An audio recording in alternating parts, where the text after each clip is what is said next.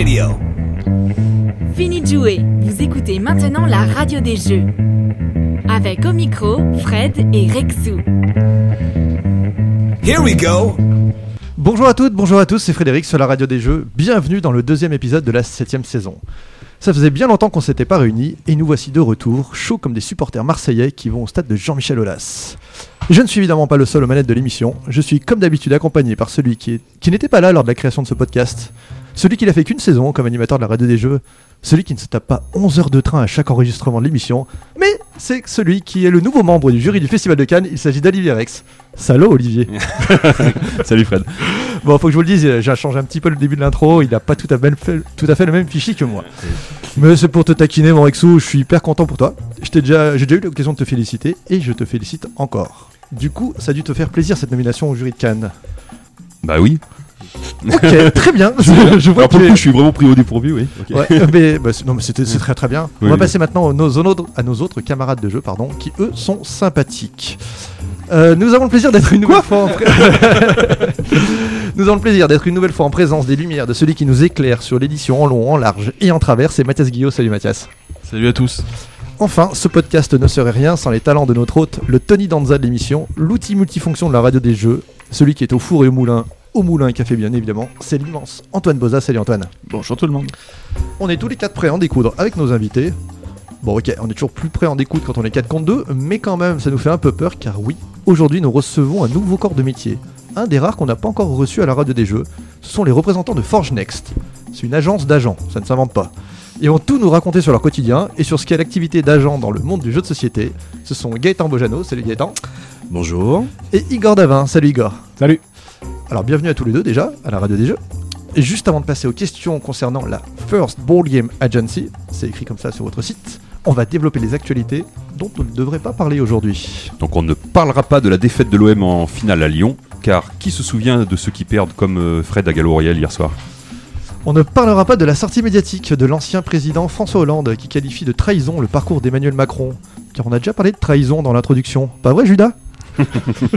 On ne parlera pas de la terrible affaire de non-assistance qui secoue actuellement le SAMU. Non, on ne tire pas sur une ambulance. Oui, on sait, elle est un peu rude celle-là. Et pendant qu'on est chaud, on ne parlera pas de la mort à moins de 15 jours d'écart de Winnie Mandela, l'ex-femme de Nelson Mandela, de Barbara Bush, l'ex-épouse de George Bush, et de Véronique Colucci, l'ex-femme de Coluche. Non, on n'en parlera pas, ce sont des femmes. Hashtag balance ton animateur podcast. Ah, on plaisante, ça va. Ah oui, c'était vraiment très très drôle. on ne parlera pas du mariage qui a eu lieu aujourd'hui euh, de Meghan Markle et de son Altesse Royale le Prince Harry, parce qu'ici, voyez-vous, on parle de l'actu des people, alors que eux, ils n'étaient même pas invités au week-end de jeu de chez Bruno Feduti. Et maintenant qu'on s'est fâché avec. Je me suis fâché avec mon pote Rexou, les femmes, le SAMU, Hollande, Macron, la couronne d'Angleterre. On s'en fait un dernier plus léger. On ne parlera pas des ponts de mai qui étaient tellement bons, mais ça passe trop vite, mon bon monsieur. Allez, zou, hop, on file aux interviews. Et pas du tout, on file quoi Au point sur le i.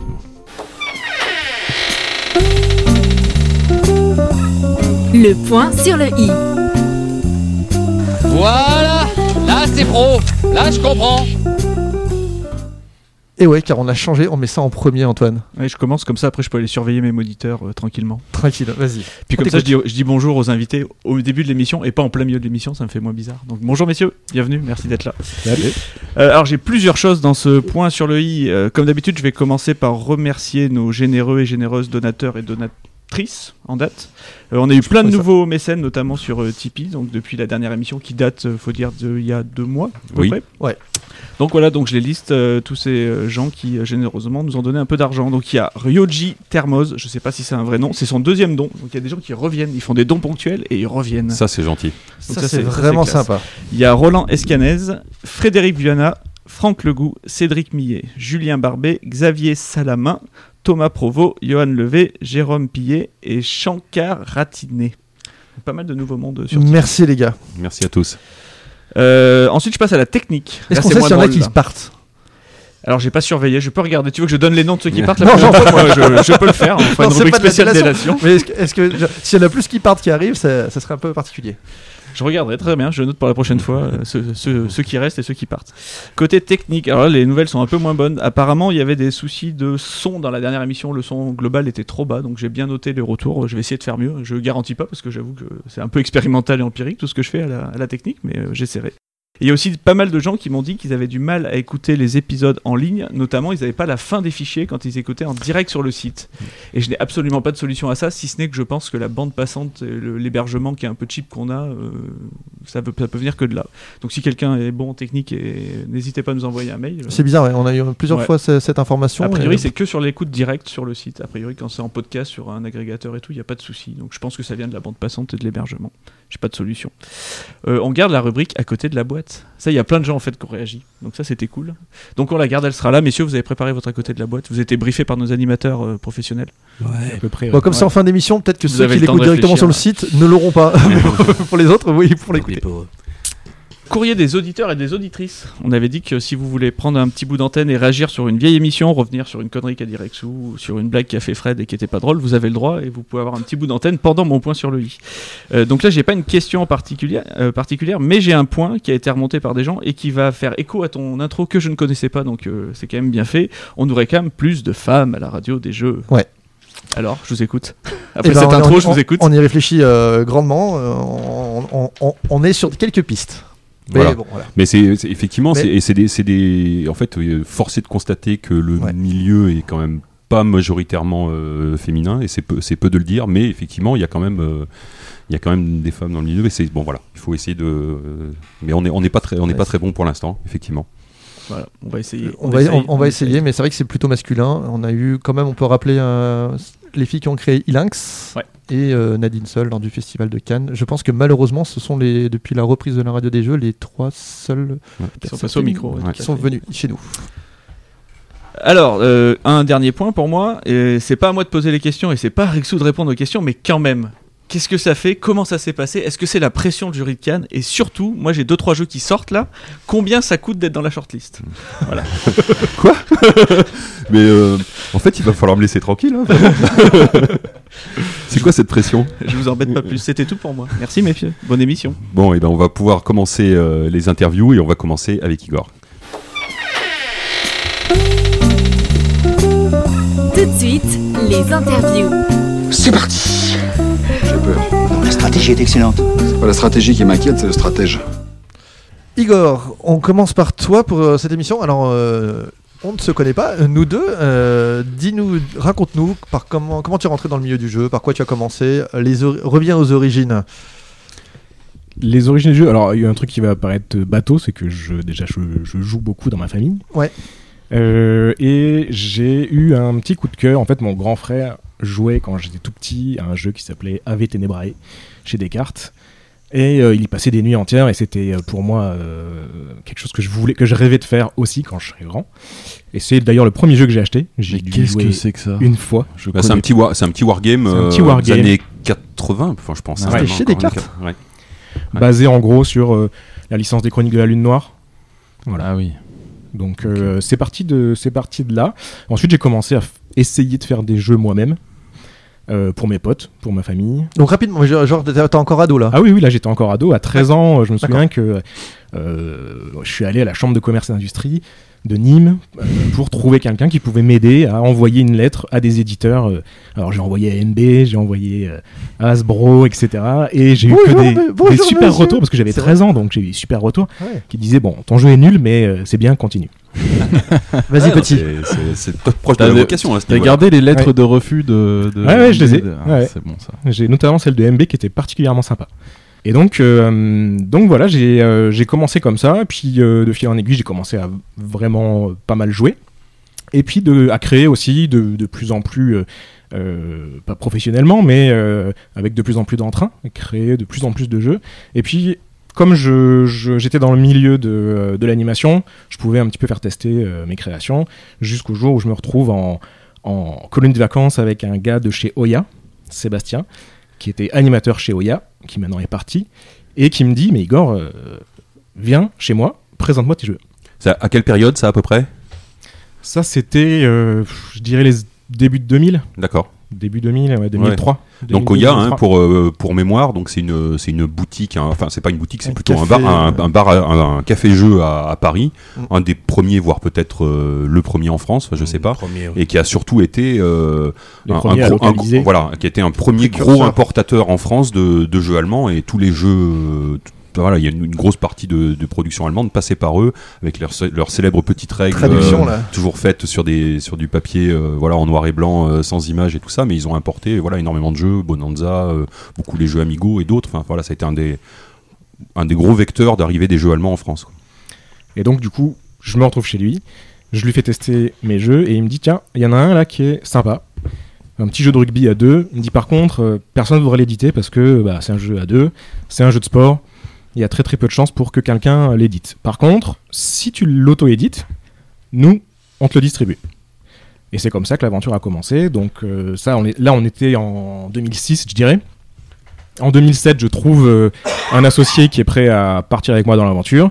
Je crée euh, Ideal Edition, j'auto-édite Kamate, donc du coup ce, ce petit jeu de rugby à deux, et Oya le distribue. Et Oya le distribue, bon, je me fais un petit peu arnaquer sur la première fabrication, euh, le jeu... Top. Pourquoi? Ah, parce que j'avais aucun lien dans le monde du jeu. Ouais. Et donc du coup, euh, bah, je, je fais éditer mon jeu chez, euh, chez Cartamundi, Mhm. et donc c'est un petit jeu, hein, Kamate, il y, a, euh, il y a 12 pions, un plateau et euh, 13 cartes. Donc euh, voilà. Le jeu me coûte à la fabrication 6,30€. ah ouais oui, c'est beaucoup ouais. 6,30€. donc j'étais absolument pas au fait de, de- du, du côté de multiplicateur, de euh, combien de coûte ton jeu, combien est-ce qu'il se revend en boutique, euh, etc. Et euh, bah, le jeu fonctionne, je vends toute ma première édition, sauf que je fais quasiment rien dessus. Je fais quasiment rien Tu dessus. l'avais tiré à combien d'exemplaires? La première c'était 2000. 2000, C'était c'était pas mal. ouais. Et je, je vends tout en, euh, en moins de moins de 6 mois. euh, et pour moi, c'était un réel succès. Ah bah, euh, c'en est c'en est un ouais, pour le coup C'était en 2008 en plus, donc on n'est pas non plus dans la folie des, des, des ventes qu'on a aujourd'hui. Mais euh, voilà, donc Oya me dit attention, on va être en, en rupture un peu avant Noël, donc vers septembre-octobre. Ils me disent bon là, il faut, le, faut relancer. Et euh, je m'y prends un petit peu à la bourre, comme beaucoup de gens le font encore aujourd'hui. Et euh, effectivement, euh, la suite de Kamate aura pas euh, le succès euh, escompté, ça se vendra beaucoup moins. En plus, bon, j'en aurais fait un petit peu. Mais en tout, euh, je pense que j'ai dû en écouler entre 6 et 8 000 euh, entre deux distributeurs différents, donc Oya. Et ensuite, une fois que Oya me dit, bon, Igor, Kamate, on en continue à en vendre, d'ailleurs, il continue encore à en vendre. Mais je rencontre BlackRock entre temps, et BlackRock dit, on est super intéressé par, par Kamate, est-ce qu'on peut le reprendre en distribution? Et ce qui, euh, ce qui s'est passé, et il continue encore à en, à en vendre aujourd'hui. d'accord Et t'avais été nominé au Trick Track d'or aussi. Hein J'ai été nominé effectivement au Trick Track d'or en 2008. Joli. Euh, sur les 10 meilleurs jeux de l'année. Ce qui, était, euh, ce qui avait vachement contribué au, au petit succès de, de ouais. Alors, alors, du coup, on est allé, on est allé très loin là du premier coup, mais le- le- la question c'était surtout euh, qu'est-ce que c'est quoi les jeux qui t'ont qui t'ont formé au début? Donc, on a bien entendu avec Tenebrae et c'était euh, c'est donc euh, avec ton frère aussi que tu, tu as joué, c'est ça, c'est par ça que t'es rentré? Non, non, j'y ai pas joué avec mon frère, j'y ai Ah. joué avec, euh, avec, des, avec des amis, avec un ami notamment. D'accord. Mais euh, parce que c'est un, c'est un jeu à deux, euh, Ouais, ouais. c'est assez costaud d'ailleurs à jouer. Donc pour rentrer dans le milieu du jeu, enfin je conseille pas aux gens de rentrer dans le monde du jeu par celui-là, c'est un peu c'est un peu hard. Mais euh, après non, c'est surtout des jeux familiaux euh, qu'on a tous eu à la maison. hein. Ouais. Euh, voilà, c'est Docteur Maboul, euh, c'est Monopoly. Enfin, je, je vais arrêter de, de, faire mal aux oreilles des gens. et aujourd'hui, tu joues avec quel type de jeu, toi? Aujourd'hui, je continue à jouer à des jeux très familiaux, très ambiance, parce que j'ai une grande famille et que, en bossant dans le monde du jeu, on- en fait, je suis devenu un peu l'ambassadeur, comme beaucoup de gens, euh, auprès de ma famille, auprès de mes amis. Et on me demande beaucoup, euh, ramène-nous des jeux auxquels on peut jouer à, à beaucoup, euh, auxquels on peut jouer en soirée, etc. Donc, par la force des choses, je me retrouve à beaucoup jouer à ça. Et tu joues à quelle fréquence là en dehors du en dehors de- du milieu professionnel? En dehors du milieu professionnel, je joue pas mal finalement parce que mon cercle d'amis, euh, ma chérie, joue aussi euh, pas mal. Je les force euh, aussi euh, à jouer. donc, euh, donc ouais, ouais, je joue, euh, je joue toutes les semaines, c'est- sûr. D'accord. Après, je peux pas dire tous les jours, mais je joue tous Ouais, toutes d'accord. les Donc c'est quand même assez fréquent. Alors, sur ton parcours euh, d'étudiant, t'as- fait une école de journalisme, c'est ça? Ouais, alors j'ai fait un peu de droit avant aussi. Ouais. Et ensuite, effectivement, j'ai fait une école de journalisme à Tours, où j'étais spécialisé en presse quotidienne régionale. Et en fait, euh, j'ai un peu euh, magouillé en sortie d'école pour bosser dans la presse mag, qui m'intéressait beaucoup plus.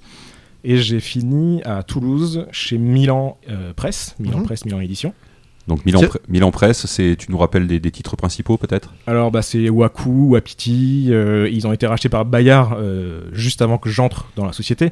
Donc, Bayard, on connaît aussi euh, Pomme d'Api. euh, Ouais, c'est de la, Phosphore, donc tout ça c'est de la presse jeunesse c'est de la plutôt. presse jeunesse. Voilà. Quasiment. Alors, il y a quelques titres adultes, mais c'est quasiment 90% de la presse jeunesse. Et tu faisais quoi là-bas? J'étais journaliste presse jeunesse, donc j'étais rédacteur, euh, généraliste. J'ai commencé par euh, vulgariser l'information pour les 8-12 ans.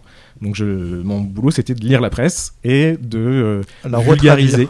Sur, sur- sur de l'actualité, du coup? Sur de l'actu c'était un hebdo, c'était un hebdomadaire. D'accord, ah oui, donc c'est. D'accord. Oui, il y avait un rythme assez soutenu, c'était, c'était une belle époque de ma vie. Et en gros, toutes les, toutes les semaines, ça veut dire que tu avais une page, c'est ça, où tu devais euh, résumer des infos principales à destination de, de, ouais, de jeunes enfants, du coup. C'est ça, en fait, no- notre, enfin, donc c'était l'hebdo, c'était euh, l'actualité euh, junior, c'est ça, et euh, les clés de l'actualité junior, excusez-moi, et euh, là-dedans on avait 16 pages, donc euh, non, non, en tant que, Ah oui, je- ça m'arrivait de faire des articles d'une page, voire deux articles. Euh, plus euh, des brèves, plus on avait un site internet qu'on alimentait et dont donc là, t'étais salarié, t'étais pas. j'étais salarié, j'étais en d'accord. CDI, euh, je suis resté là-bas pendant 7 ans. D'accord. Et tu as lancé, euh, tu as lancé aussi toi-même un magazine, c'est ça là-dedans, qui s'appelle Ouais. euh, Chaudron Magique, si j'ai bien, si j'ai bien cherché. C'est ça, j'ai- co, euh, co-lancé euh, Chaudron Magique, qui, est, qui, a un- un- qui était un magazine qui présentait tous les univers fantastiques, la fantasy, et les mythologies également, parce que les uns sont vachement imbriqués dans les autres. Et donc, euh, ça, je l'ai fait pendant 3-4 ans. Euh, Chaudron Magique, ça a duré. C'est euh, ici aussi que j'ai pas mal continué à m'engager dans le milieu du jeu, parce que euh, dans le magazine, je tenais une rubrique jeux de société. Et donc, j'ai contacté euh, Matago en premier, et puis au fur et à mesure, de plus en plus d'éditeurs pour euh, parler de leurs jeux. C'était quoi la périodicité de, de ce magazine? C'était un trimestriel. Et, et à cible quoi? Pareil, peut-être un peu moins non, là, c'était un peu plus grand, ouais. C'était Ouais. un peu plus grand, on était plus sur des adolescents. euh, D'accord, ouais, ouais, 12, 12, euh, 12 et plus, Voilà. quelque chose comme ça. ça, ça a duré combien de temps? Ça a duré 3-4 ans. Et donc, à- et du coup, financièrement, enfin, c'est possible de, de- de tenir un magazine sur ce, sur ce thème-là? On avait des très bonnes ventes au début. Ouais. Euh, après, on était dans une entreprise qui savait pas vendre ce genre de, de magazine. Parce que justement, on était dans une tranche d'âge qu'ils connaissaient pas énormément. Et ils étaient plus spécialisés, eux, dans euh, le euh, pédago. Enfin, ils avaient un gros, gros circuit de distribution au niveau des réseaux- de- du réseau des écoles. Mais par contre, à partir du moment où tu parlais de fantastique, euh, de choses qui sont plus du tout abordées dans les ouais, écoles, c'est ça, tu pars sur un autre, sur un autre créneau là. bah, c'est trop difficile pour eux de- d'arriver à le vendre correctement. En tout cas, ils n'ont pas de relais de la part des enseignants. Donc, Et donc là, les sujets, c'était quoi? C'était euh, c'était Harry Potter, euh, c'était des de, de la mythologie nordique, euh, de la mythologie. on abordait toutes les mythologies. Ouais, d'accord. Euh, Ça devient d'où ça, du coup? La, mythologie C'est une, pa- c'est une passion que tu as C'est alors c'est une passion qui, que j'ai acquise en faisant ça. Euh, moi, je suis surtout un grand fan de fantastique, de fantasy, un gros gros lecteur de fantasy. Donc, euh, avec mon collègue euh, Nicolas Martel, qui était à l'époque, on était tous les deux à, à écrire ce, ce mag. lui a une vraie culture mythologique, mais moi j'ai appris à l'avoir et à me la faire, à me la construire. Et ça m'a super intéressé parce que les mythologies, c'est c'est juste passionnant. Passionnant par, rapport à plein de choses. C'est que euh, nous, enfin moi j'en suis arrivé en travaillant dans ce magazine à vraiment euh, avoir une, une autre vision des religions, une vision de la mythologie telle que religion, une vision de euh, la religion telle que future mythologie. Enfin voilà, il y a plein de choses qui s'entrecroisent et aussi tout l'impact que ça a pu avoir dans l'univers du jeu, les mythologies, du jeu de société, Certes, et dans l'univers de, de la littérature aussi. du jeu de rôle, enfin oui, du jeu de rôle, du jeu de société, évidemment, ouais, tous ces tous ces univers fan- fantastiques. Et du coup, à tel point tu t'y es intéressé, as même euh, tu as tu as signé et co-signé euh, quelques ouvrages sur le sur le sujet.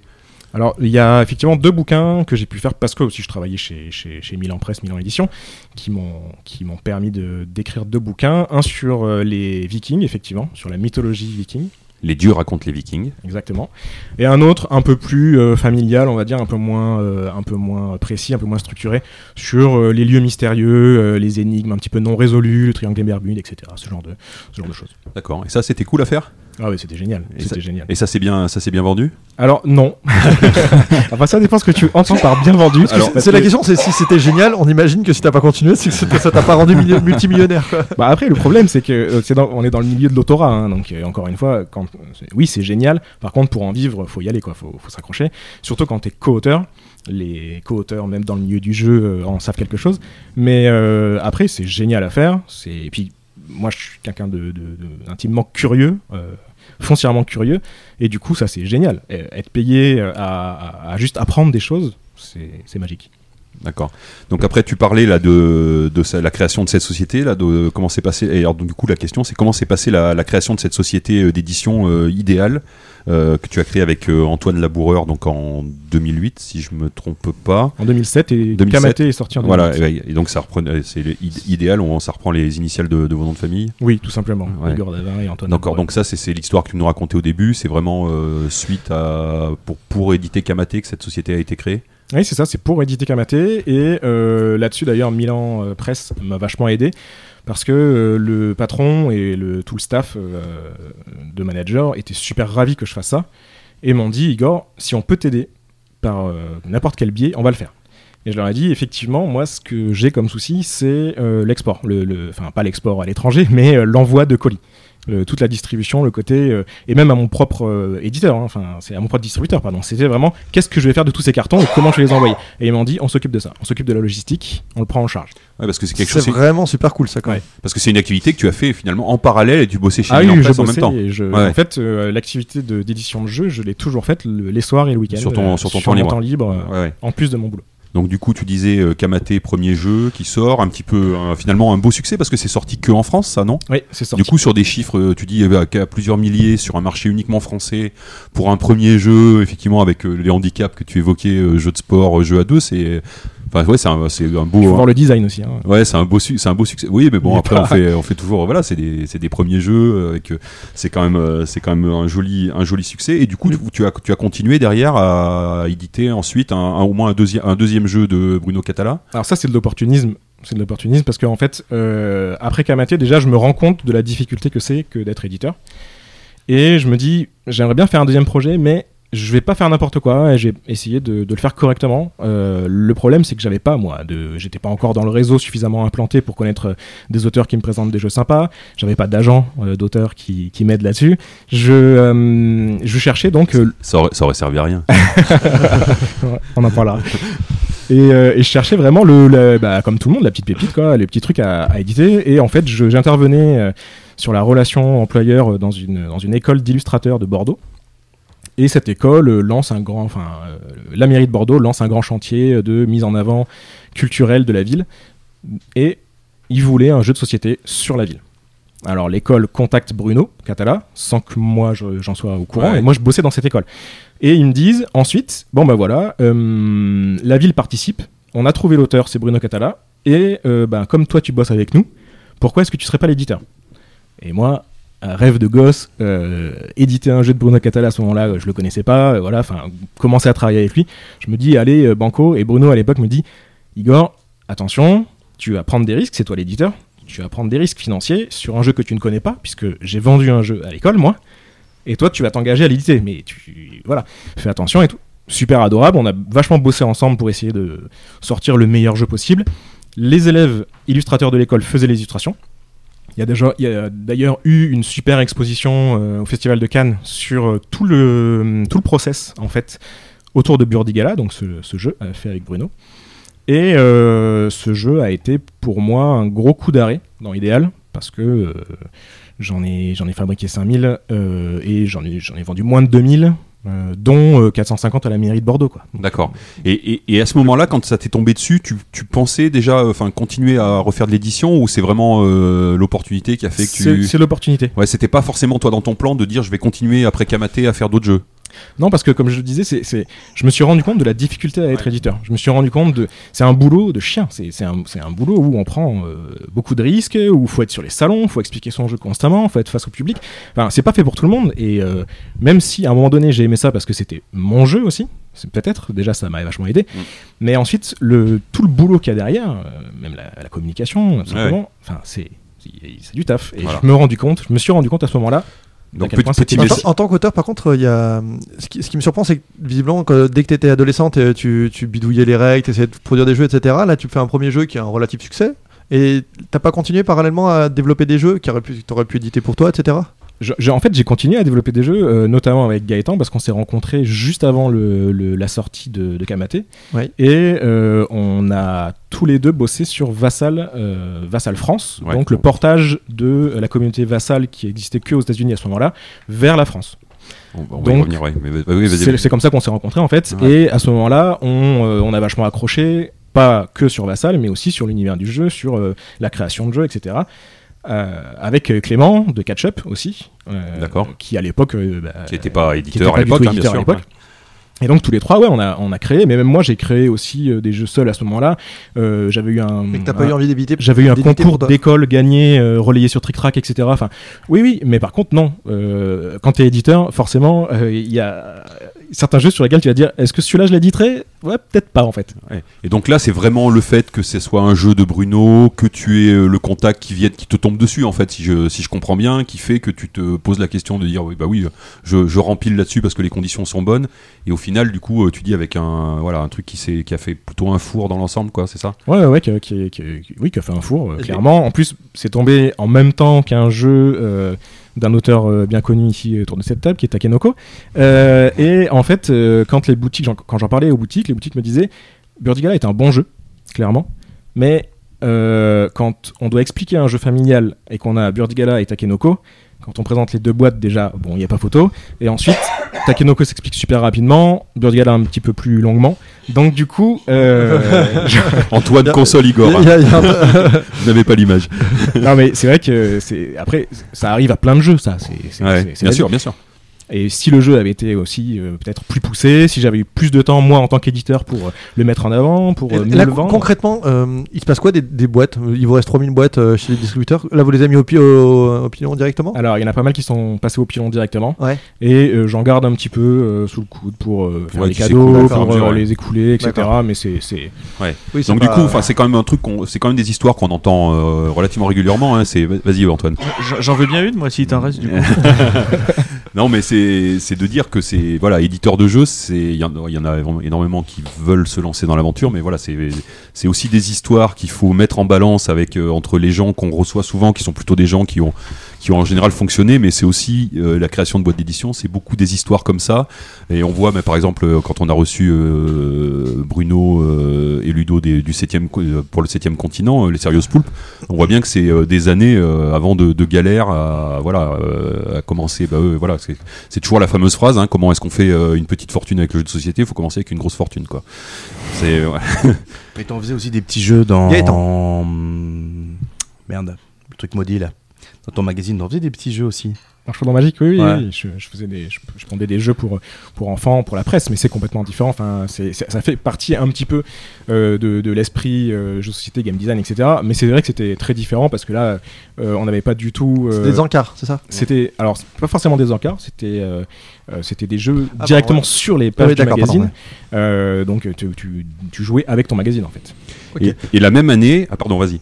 Non, j'ai une Ouais, question la- sur Kamate pendant qu'on y était, parce que visiblement, euh, la première question euh, auditeur, Ouais. l'adaptation de Kamate de Darf est arrivée assez tôt sur iPad, à De- une époque où ça ne se faisait pas encore, nous dit-il.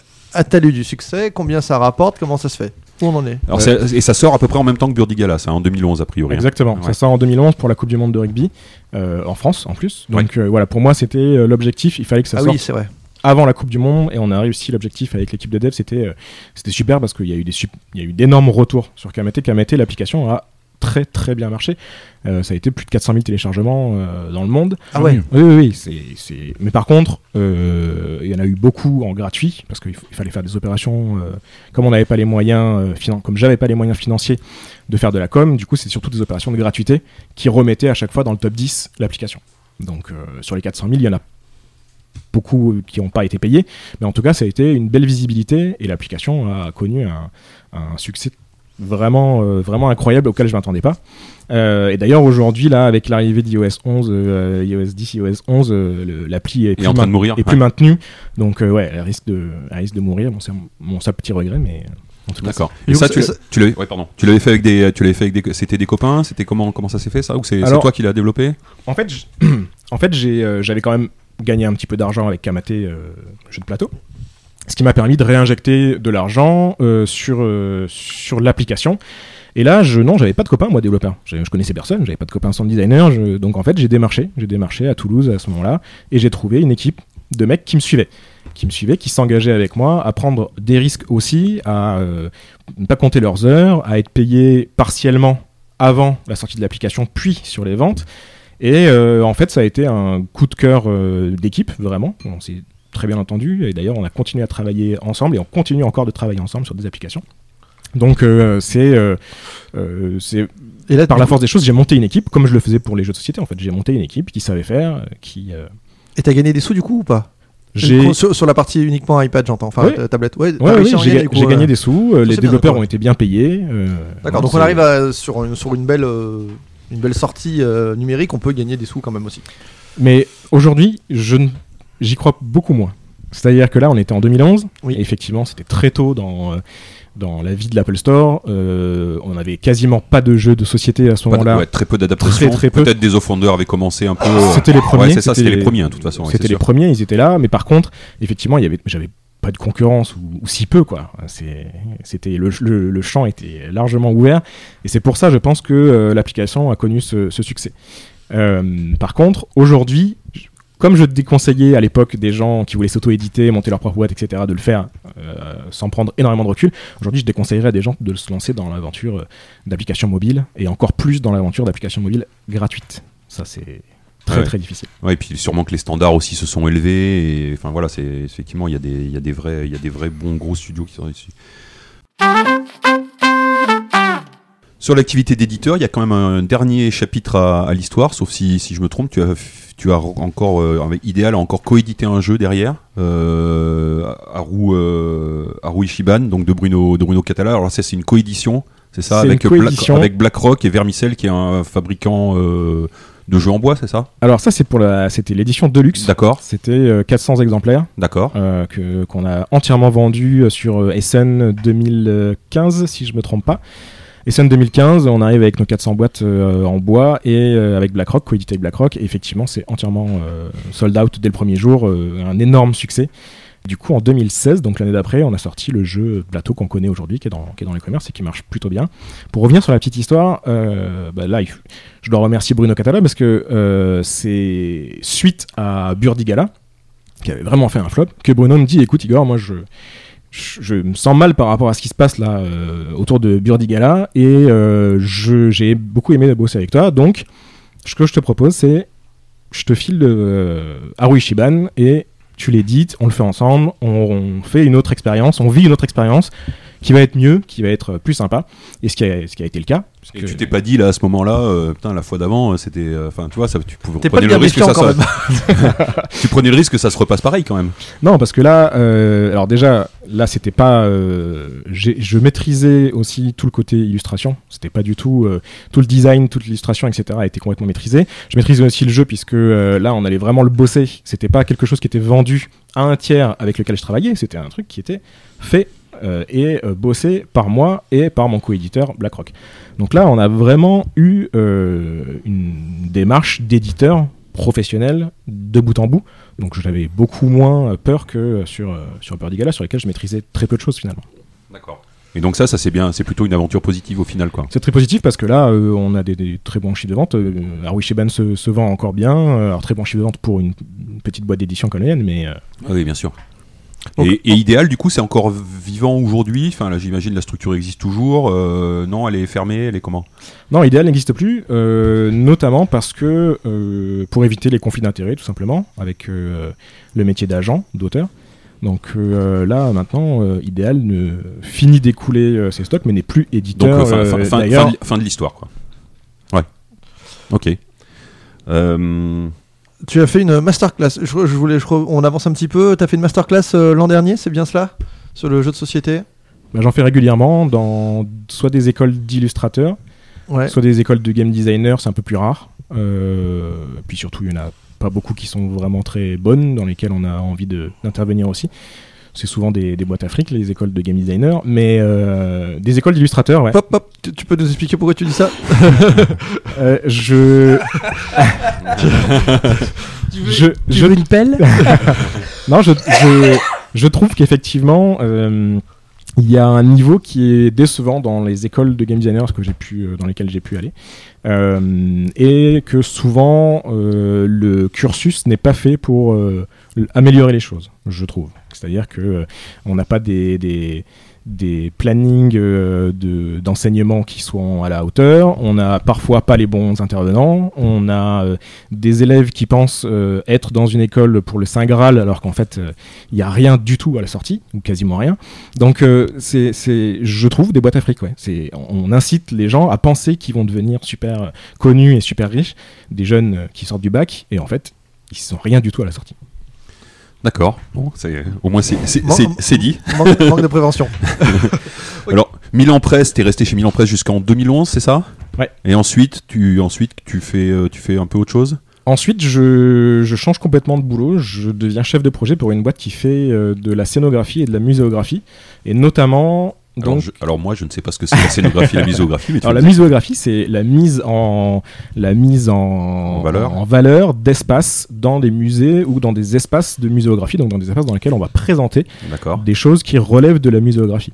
Et ensuite, la scénographie, c'est euh, la même chose, mais en dehors de la muséographie, c'est-à-dire que par exemple, ici, euh, dans les locaux de la cafetière, on pourrait faire, euh, dans les locaux de, de la radio des jeux, on pourrait faire, on pourrait faire une scénographie en mettant euh, des choses historiques, des portraits, des, euh, les portraits des gens qui sont nos portraits, il euh, faut absolument qu'on fasse en 4 par les 3 vieux micros, les vieux micros dont vous vous servez plus, etc. Enfin voilà, après c'est en fait c'est la mise en valeur d'objets ou de situations ou de process pour expliquer la plupart du temps à des gens qui ne savent pas de quoi on parle. Mathias, on va, en parler, on va en parler à Antoine. hein. Ouais, Bon, on ouais. va faire Je pense que déjà. trois, trois, trois petits portraits comme ça, ça passe.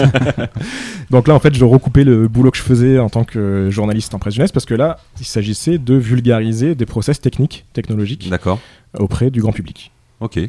Voilà. c'est des boulots curieux, ça, tu vois, que je, euh, que je connaissais pas du tout, quoi. Mais euh, toute ma vie a été ça en fait, c'est-à-dire que euh, que je sois euh, journaliste en presse jeunesse pour vulgariser l'information Ouais. auprès d'enfants, que je sois que je fasse de la scénographie et notamment j'en faisais dans les process industriels, donc dans les les hum, usines de production d'eau potable par exemple, ou dans des centres de réhabilitation de déchets, des choses comme ça.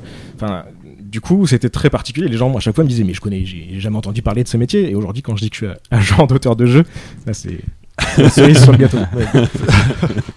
D'accord. Et donc ça, ça nous amène jusqu'à Forge Next directement. Euh, T'as fait ça pendant jusqu'à. J'ai fait ça pendant 4 ans.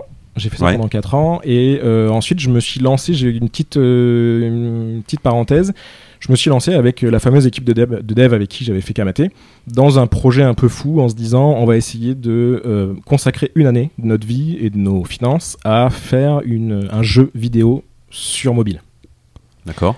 C'est Euh, pour ça que tu, tu- tu disais c'est plus la même et que je déconseille. Là, là, on, sent, on sent maintenant, ah, maintenant on, on fait le, on fait le lien directement. Vas-y, dis-nous tout. Non, non, mais en fait, d'être enfin, un grand succès. euh, c'est, c'est-à-dire que Kamate avait vraiment Ouais. euh, bien marché et avec la même équipe, donc on a repris les mêmes. On s'est dit là, c'est maintenant qu'on a de la bouteille, euh, c'était près de, de 10 ans après. On s'est dit bon voilà, on connaît euh, les, les- on connaît les ficelles, etc. Maintenant, on va pouvoir faire un truc qui, qui envoie un peu plus.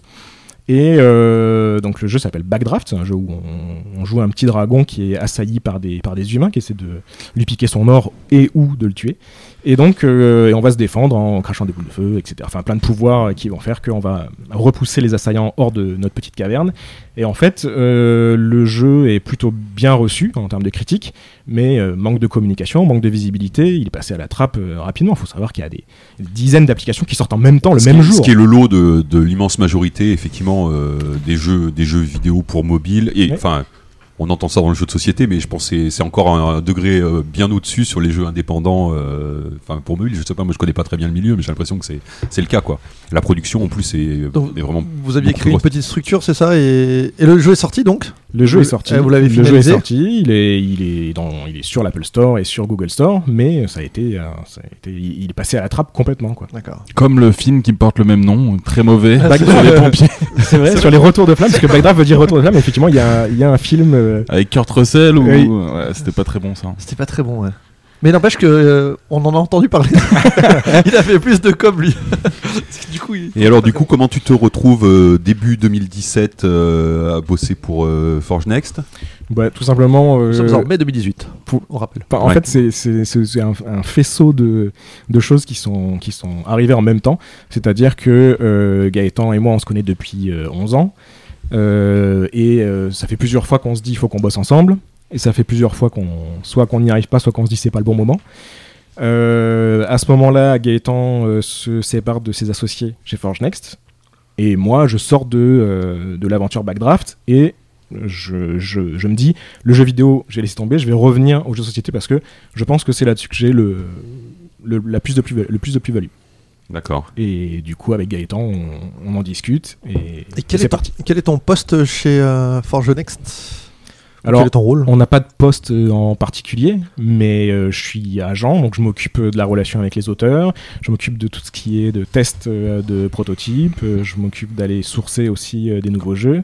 Euh, On va en parler, d'accord. A- t'es agent. Hmm. T'es agent, on va dire, faisons y a- ça. il y a- on a quelques, quelques petits trucs que euh, qu'on se sépare, enfin que l'un sait mieux faire que l'autre et du coup qu'on sur lesquels on, on le laisse, mais la plupart du temps on fait quand même pas mal de choses euh, tous les deux. Ça marche. Très bien. On passe un petit peu, on passe à la, la rubrique suivante. Ouais, qui sont Les chiffres des ventes.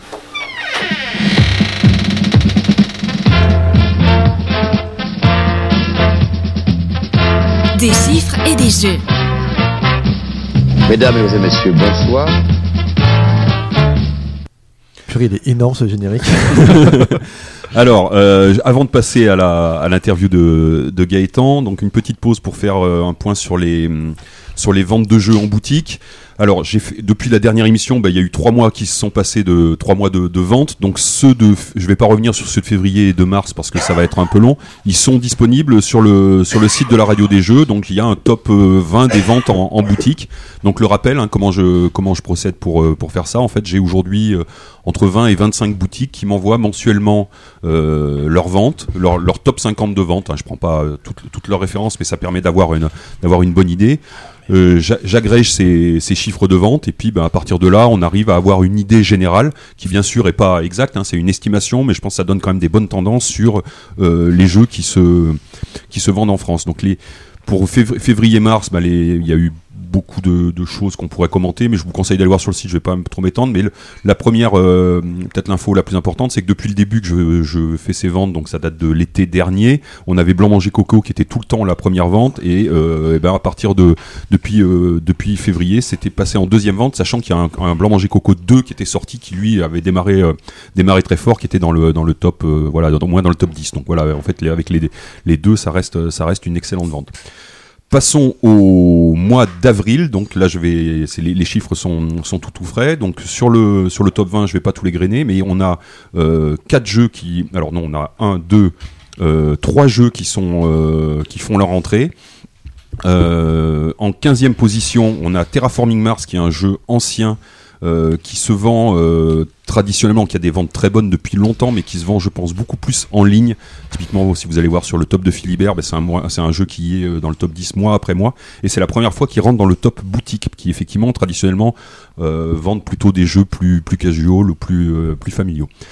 Le top 10, sinon, euh, donc c'est en, en dixième position et c'est un jeu qui est rentré en mars, qui était aussi en dixième position, qui s'appelle Galéropagos de Laurence. Galerapagos. Galerapagos. pardon, euh, de Laurence et Philippe Gamelin chez chez Gigamic, qui est un jeu pourtant qui est sorti euh, plutôt de mémoire de en septembre euh, en septembre l'année dernière et donc qui au bout de, de six mois, euh, ben voilà, rentre vraiment dans les meilleures ventes et ça fait deux mois de suite, donc ça veut dire que c'est c'est un jeu que va s'installer. ouais. voilà, c'est un jeu qui donc qui, qui simule un petit peu, c'est sur l'idée de Colanta en fait. Hein, c'est euh, c'est des survivants sur une île et en gros, euh, bah, tout le monde va pas pouvoir s'échapper quoi. Donc il va y avoir un peu des, des éliminations avec un gros avantage peut-être du nombre de joueurs qui peut être euh, qui peut être très grand. Si je, je crois qu'on peut jouer à 12 ou quelque chose comme ça. Voilà. ça. Voilà, puis c'est un petit jeu très très très accessible. En neuvième position, euh, Twinit qui est euh, voilà qui apparaît souvent dans ce dans ce top euh, 20 et top 10 depuis euh, depuis qu'il est sorti, qui avait été donc finaliste à Cannes cette année. En huitième position, pareil, il est rentré en mars et il a été euh, non, il n'a pas été finaliste à Cannes. Il est sorti à Cannes, donc c'est un jeu qui a démarré très fort, qui a rentré dans les meilleures ventes directement. C'est Decrypto, euh, donc euh, qui est signé Thomas Dejeuner l'Espérance, qui est édité par le, Scorpion, masqué et distribué par par Yellow. Donc un, un très bon démarrage pour Decrypto.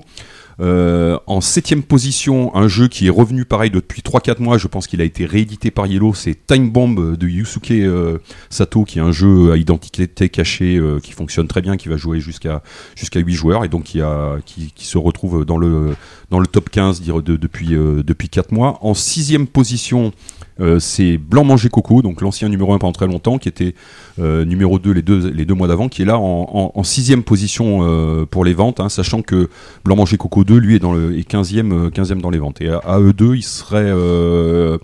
Si on cumule les deux, il serait pas top 1, il serait, il serait, deuxième en fait, si on cumulait les deux. Mais voilà, c'est deux, deux jeux différents, je les compte. Après, on va retrouver euh.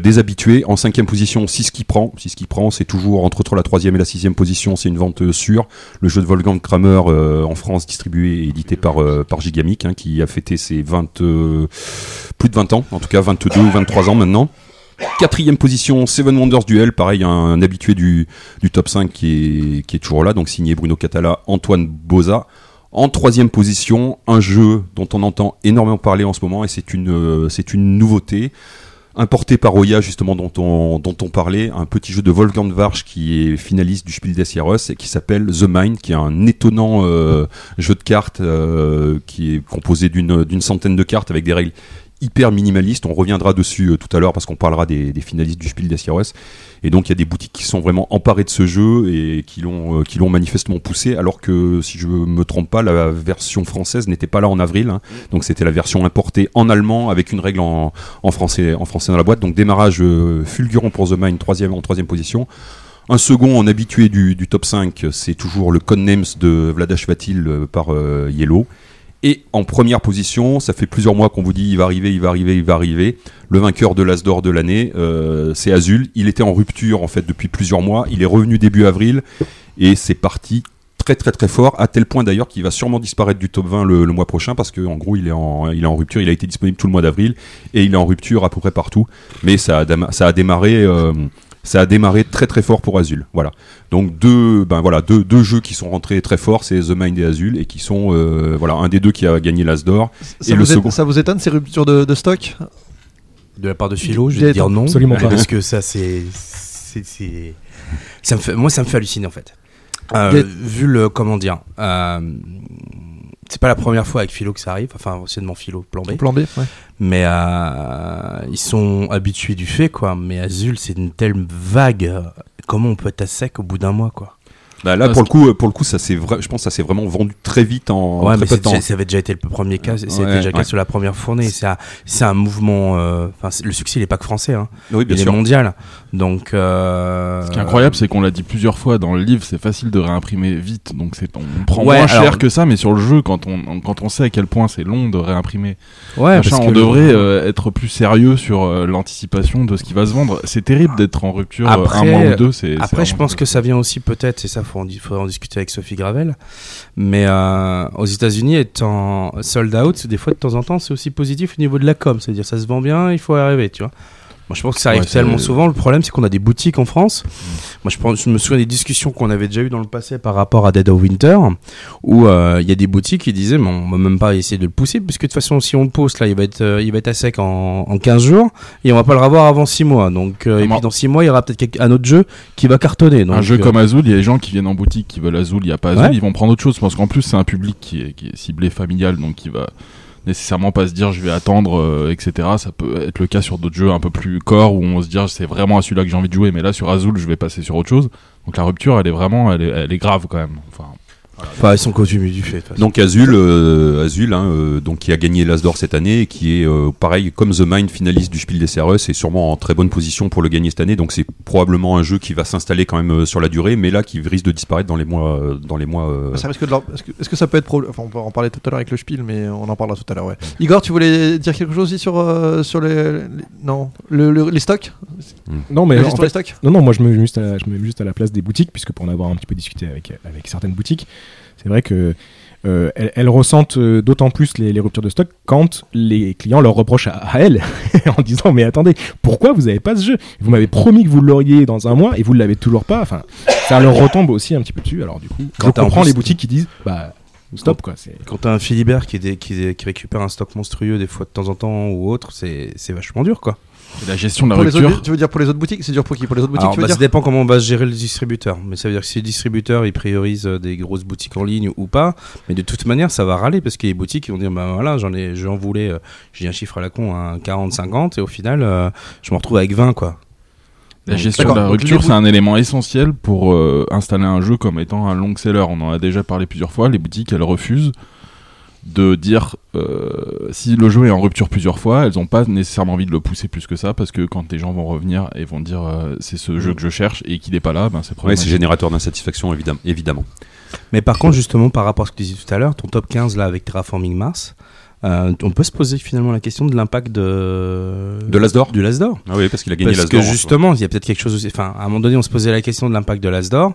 Euh, C'était des grosses discussions justement quand Concept l'a gagné, savoir est-ce qu'elle a l'impact ou pas ou autre. Mais on se voit quand même que de année après année, bah, l'Asdor euh, commence à compter de plus en plus dans le paysage économique français. Quoi. Je te confirme, hein, je, je suis d'accord. Après, après euh, il y a aussi sur Board Game Geek, il a eu des notes, euh, il est monté en flèche. euh, en- Oui, mais en- ça Ouais, fait c'est un longtemps. jeu, ça Oui, fait un ça fait an. longtemps. Ça fait un an. Ça veut dire que le jeu. Mais est-ce qu'il était disponible Terraform Est-ce qu'il est Oui, là, oui. là, on peut, là, on Oui. peut, on peut le commander. Par exemple, si on va sur les sites, on trouve, concrètement, on le trouve pas en fait actuellement. Aujourd'hui, peut-être. Oui, actuellement. Après mais- post Asdor, voilà, c'est ça. Oui. Mais ce retour comme ça en flamme, je pense que c'est euh, l'Asdor n'est pas pour rien. Ok, ça marche. Eh en ben, tout cas, c'est- deux, deux- enfin, on peut résumer avec deux grosses entrées dans le, sur le podium, ce qui est quand même pas souvent le cas. Bah, ce quand qui est absolument Ouais. euh, ouais, jamais le cas et on va voir s'il s'il s'installe. On va passer à toi Gaëtan. T'es prêt? Je crois. Allez.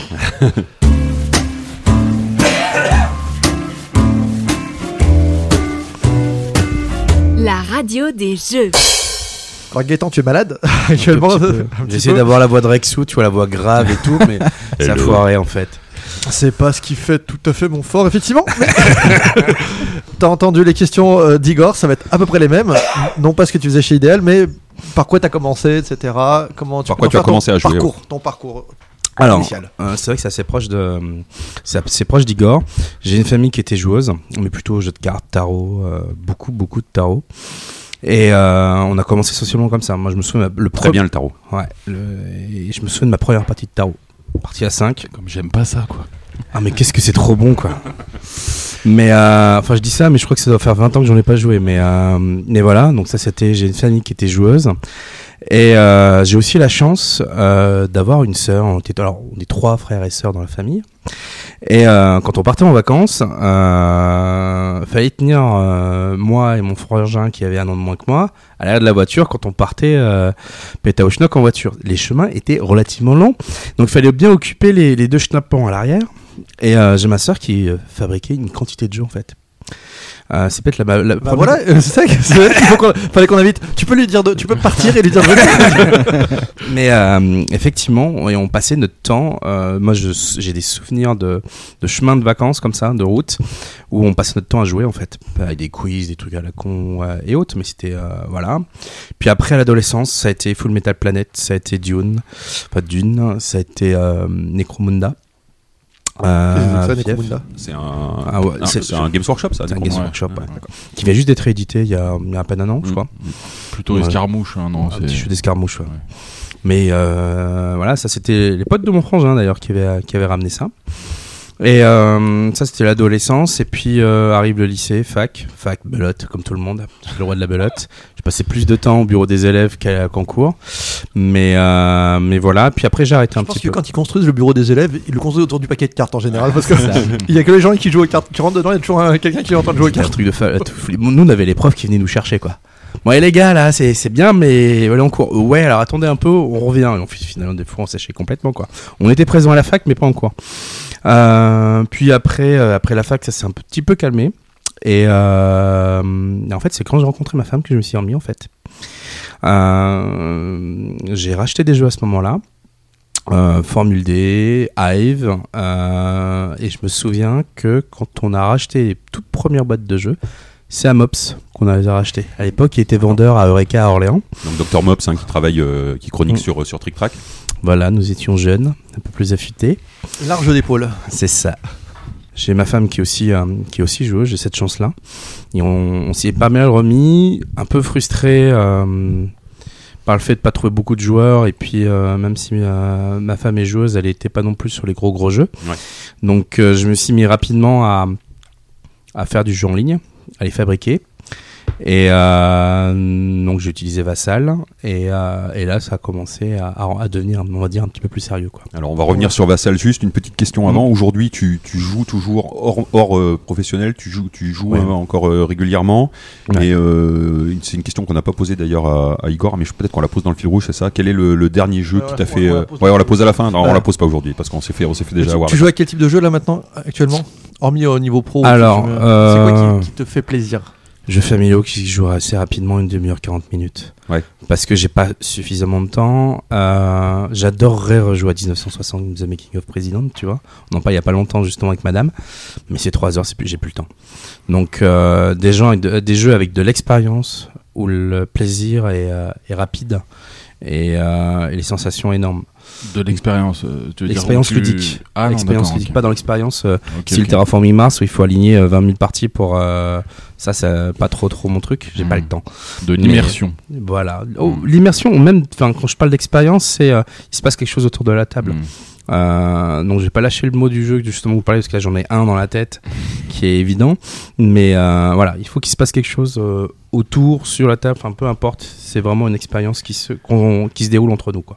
Alors ça fait deux fois qu'on tourne autour du sujet de, de Vassal Forge et de Vassal, donc euh, voilà, est-ce que peut-être c'est peut-être le moment maintenant de parler de ça, comment ça a démarré? Tu parles du dit j'ai commencé à faire des protos en ligne, c'est- c'est c'est lié à cette Ouais. aventure. Refais-nous un peu le topo Nous expliquer ce que passé, c'est ouais. et comment tu rentres. Alors Vassal, c'est une table de jeu virtuelle. Euh, moi, je suis de formation euh, informatique, développeur à la base. Et euh, ne trouvons pas automatiquement les joueurs à l'époque. On est euh, mi euh, d'année 2000, hein, on est 2004, 5 je pense. Et euh, commence à développer les, euh, des modules, donc des sites dites tables. Et euh, on joue en ligne directement, un peu comme maintenant on a Tabletopia, on a Board Game Arena. Ouais. Sauf que là, c'est- voilà, c'est c'est des modules euh, Java un peu dur dur quoi. Et rapidement, je fais pas non plus les jeux que je veux. Donc, euh, en fait, je crée une petite communauté. euh, Donc, il y a Vassal France qui existe, qui vit pas des masses et des masses. Euh, Il y a quelqu'un qui était assez actif dessus. C'était Spécial à l'époque, qui malheureusement depuis nous a quittés. Donc, c'était Jean-Marc Courtil. Euh, j'ai rencontré euh, Igor, j'ai rencontré euh, Clément maintenant de, de Catch Up. D'accord, donc toi euh, tu étais déjà, tu jouais aussi là-dessus dans cette communauté Vassal euh, En fait, moi, j'ai aidé euh, Gaëtan et euh, notre troisième larron à l'époque à traduire tous les fichiers qui étaient en anglais. Vers le français parce que pour prendre en main l'outil, c'était pas facile. Ouais, je, je euh, confirme, moi j'avais essayé d'y jouer, c'était quand même, il y avait un sacré investissement. Ouais. Ouais, en fait, on est devenu un peu la référence. quoi. C'est-à-dire Vassal France vivotait, nous on a voulu faire ça un peu plus carré. Ça s'est plutôt bien passé, hein, parce que Jean-Marc était plutôt cool à l'époque. Et, euh, et puis moi, je passais beaucoup de temps à, à développer des modules, et puis j'avais me trouver des astuces pour pouvoir aller encore plus vite. Et euh, c'est les premiers moments aussi où on a commencé à démarcher des éditeurs, puisqu'en fait on disait, bah écoutez les gars, euh, moi j'aimerais bien jouer à ça, à ça, mais il faut l'autorisation de tel et tel éditeur. Donc tu faisais des modules pour des jeux du marché là? Exactement. Ouais, D'accord. déjà sorti. Donc, J'ai commencé, j'ai commencé avec ça en fait. C'est-à-dire, il y a un jeu qui vient de sortir, euh, je veux dire n'importe quoi, Puerto Rico, un truc dans ce goût. tu Bah, peux je me dire- souviens de Libertalia, Voilà, je me Libertalia. souviens de Réveil de l'ours, euh, d'Asynchron. Je me souviens de Libertalia, c'était la première discussion que j'ai eue avec Jean-Philippe Moret. Ouais. Euh, je me souviens de plein, enfin, plein de jeux comme ça que j'ai euh, que j'ai développé et mis en ligne. Et euh, Donc là, il fallait l'autorisation. Ouais, voilà. Mais C'était quoi le, le- le modèle? Il n'y avait pas de modèle économique là du Non, coup? Ah zéro. Il n'y avait rien, il y avait C'est- pas d'argent du tout. c'était C'est une autorisation. C'était plaisir pur. euh, Non, et puis le- euh, et écrite, puis c'est et puis, euh, euh, même pas mail. écrite, c'était vraiment un mail parce qu'il y en a plein qui le faisaient sans autorisation. Hors de question. Enfin, moi, je, je me voyais pas faire ça. Puis en plus, on demandait les fichiers originaux. Donc c'est vrai que euh, moi, je me souviens d'avoir euh, les fichiers HD de, de Libertalia sur mon PC. Je pense que je dois les avoir dans un coin, quoi, encore. Donc il y avait plutôt une, euh, certaine confiance. Et un des tout premiers auteurs que j'ai démarché, justement, c'est Antoine, parce que j'avais fait Chabyrinthe au tout, tout, tout, tout début. Euh, Lui aussi, c'était ses tout tout début. hein. Ouais, tout à fait. ouais. Donc on doit avoir un, un module Chabyrinthe qui doit traîner quelque part.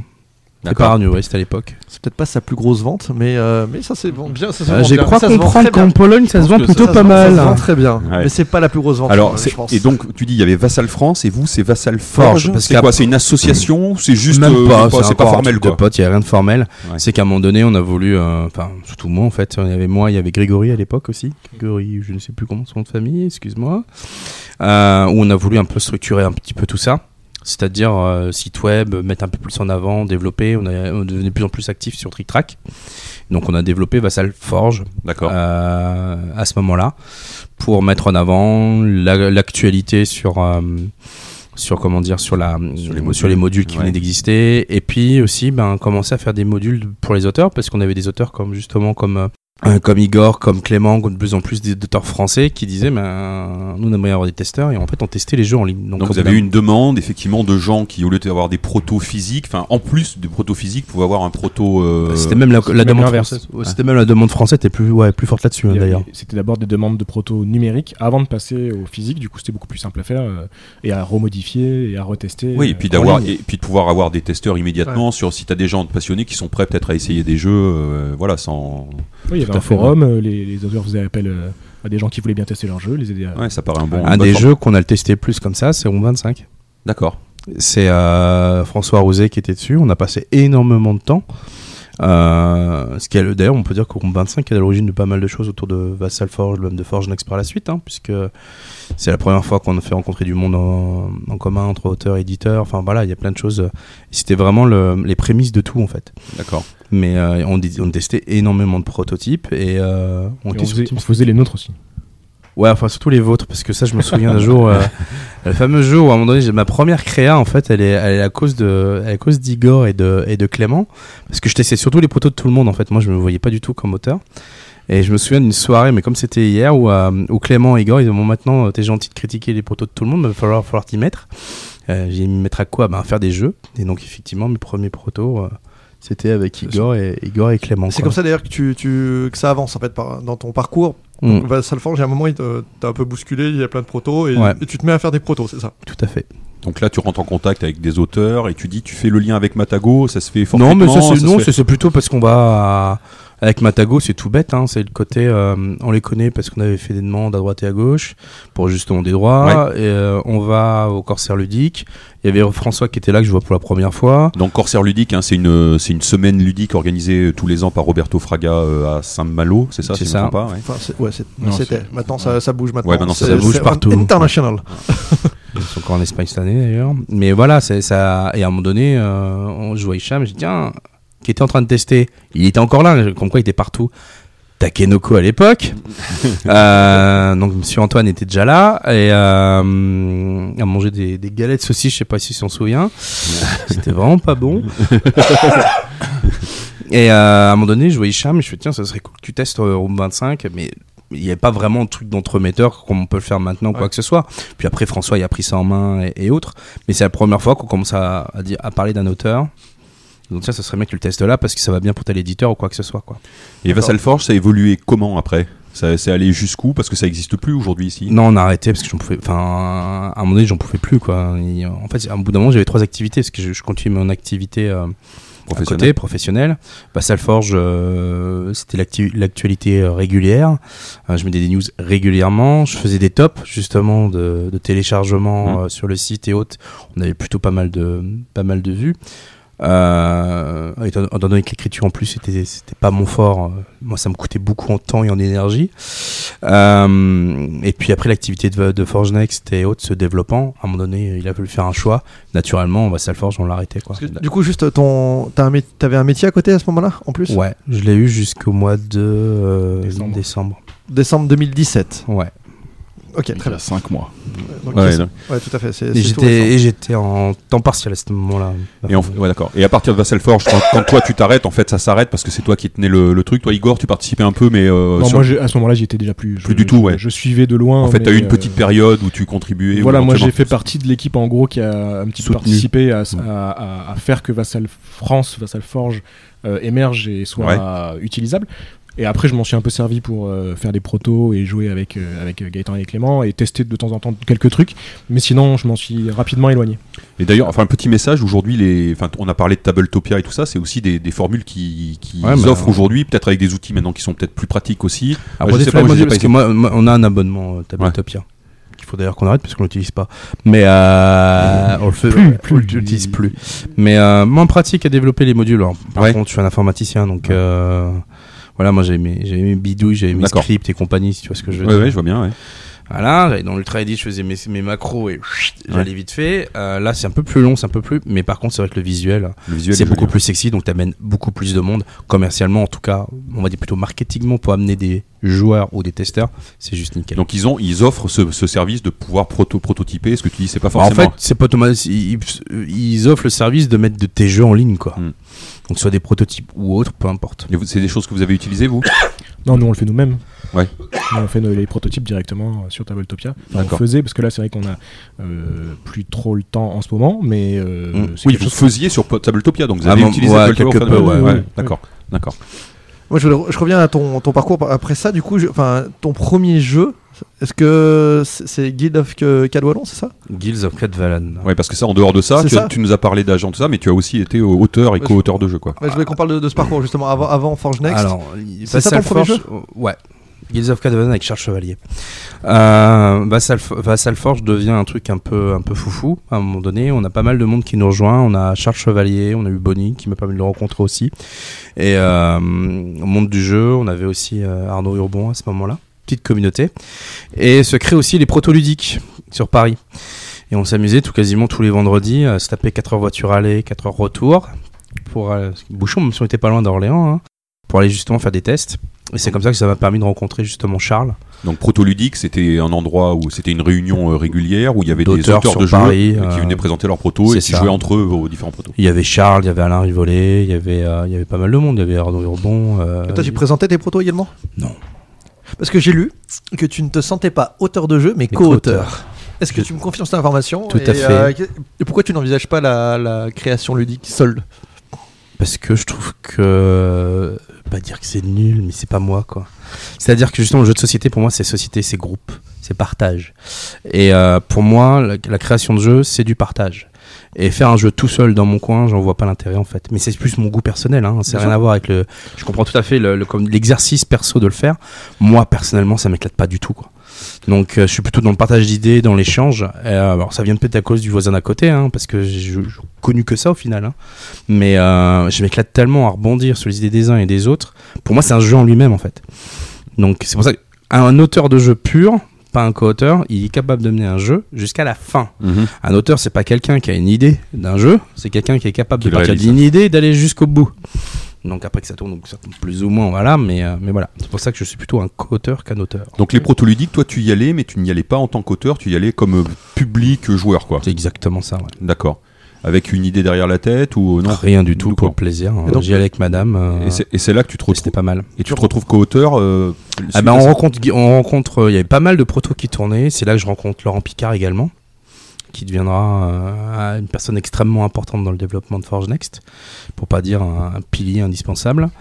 Et euh, oui, effectivement, on testait énormément de protos. Et puis, euh, puis c'est Charles, à un moment donné, on, on a une idée euh, sur un coin de table.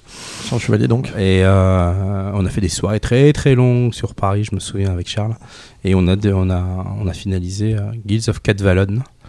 Et qu'on avait signé avec Cool Mini. Et euh, lors d'une après-midi assez spéciale d'ailleurs. C'est-à-dire? Bah, en fait, ce jour-là, on se retrouve chez Asgard, qui existait encore. D'accord, c'est qui est devenu Bombix. Qui est devenu Bombix. Euh, on y rencontre David Preti, euh, il y a Erwan. euh, on était en train de jouer avec Guilds of Cadvalon, en train de finaliser les- ces éléments-là. Puis un groupe de Lubrius, façon de parler entre guillemets, qui débarque un peu foufou.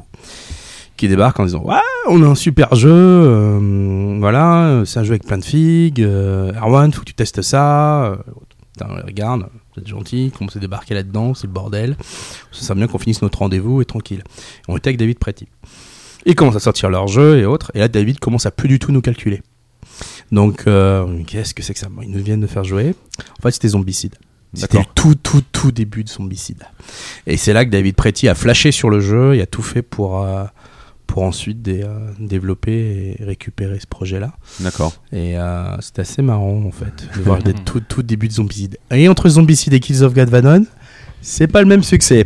D'accord. ouais, ça a été, ça a pas, ça a Ah, c'était. euh, et il y avait marché. beaucoup de choses qui étaient déjà là, en fait. D'accord. C'était incroyable. Mais en fait, je- moi sur ce jeu, tu dis que c'est pas un succès. Alors, faut voir, c'est- c'était un Kickstarter, c'est ça? Ouais. On est En 2012, déjà, Kickstarter, c'était comme. Alors, euh, c'est un beau succès pour un Kickstarter à l'époque. Mais oui, parce que c'est ça. J'ai vu qu'il y avait plus de 100 000 dollars de. C'est plus de 100 000 dollars pour un petit jeu de cartes euh, qui était à la base un jeu à 2 qu'on a essayé de transformer en jeu à 4 et qu'on a découvert que c'était un jeu à 8 pendant le, ki- pendant le kick. D'accord. Donc euh, je me souviens des plateaux qui apparaissent avec Charles, on se dit et ils ont fait quoi là? Ça se joue à 8 mais déjà à 2 c'était très bien mais à plus de 2 c'était limite. Mais ouais, alors après pour l'époque, Ouais, c'est ça. pour le format de jeu, C'était la préhistoire de Kickstarter là. c'est ça. C'est un mais c'est Cool Mini quoi. C'est la puissance de Cool Mini. Et Qui donc, était déjà puissant à ce avant, moment-là. avant Zombicide, Ah, ils avaient déjà une... Ouais. ouais, avant Zombicide. C'est ça, mais j'étais surpris par ça. Et en fait, c'est qu'ils ont, ils avaient, euh, en fait, David euh, était en train de tester. euh, et en fait, le jeu devait être signé chez FFG à la base. parce que on l'avait signé avec David. David travaille beaucoup avec FFG, travaillait avec Fred Henry à l'époque aussi euh, sur ses projets, tu sais, les aventuriers ou les adventurers Oui. et autres. Donc, euh, et au final, pour une raison euh, plus ou moins sombre, le jeu ne se fait pas chez.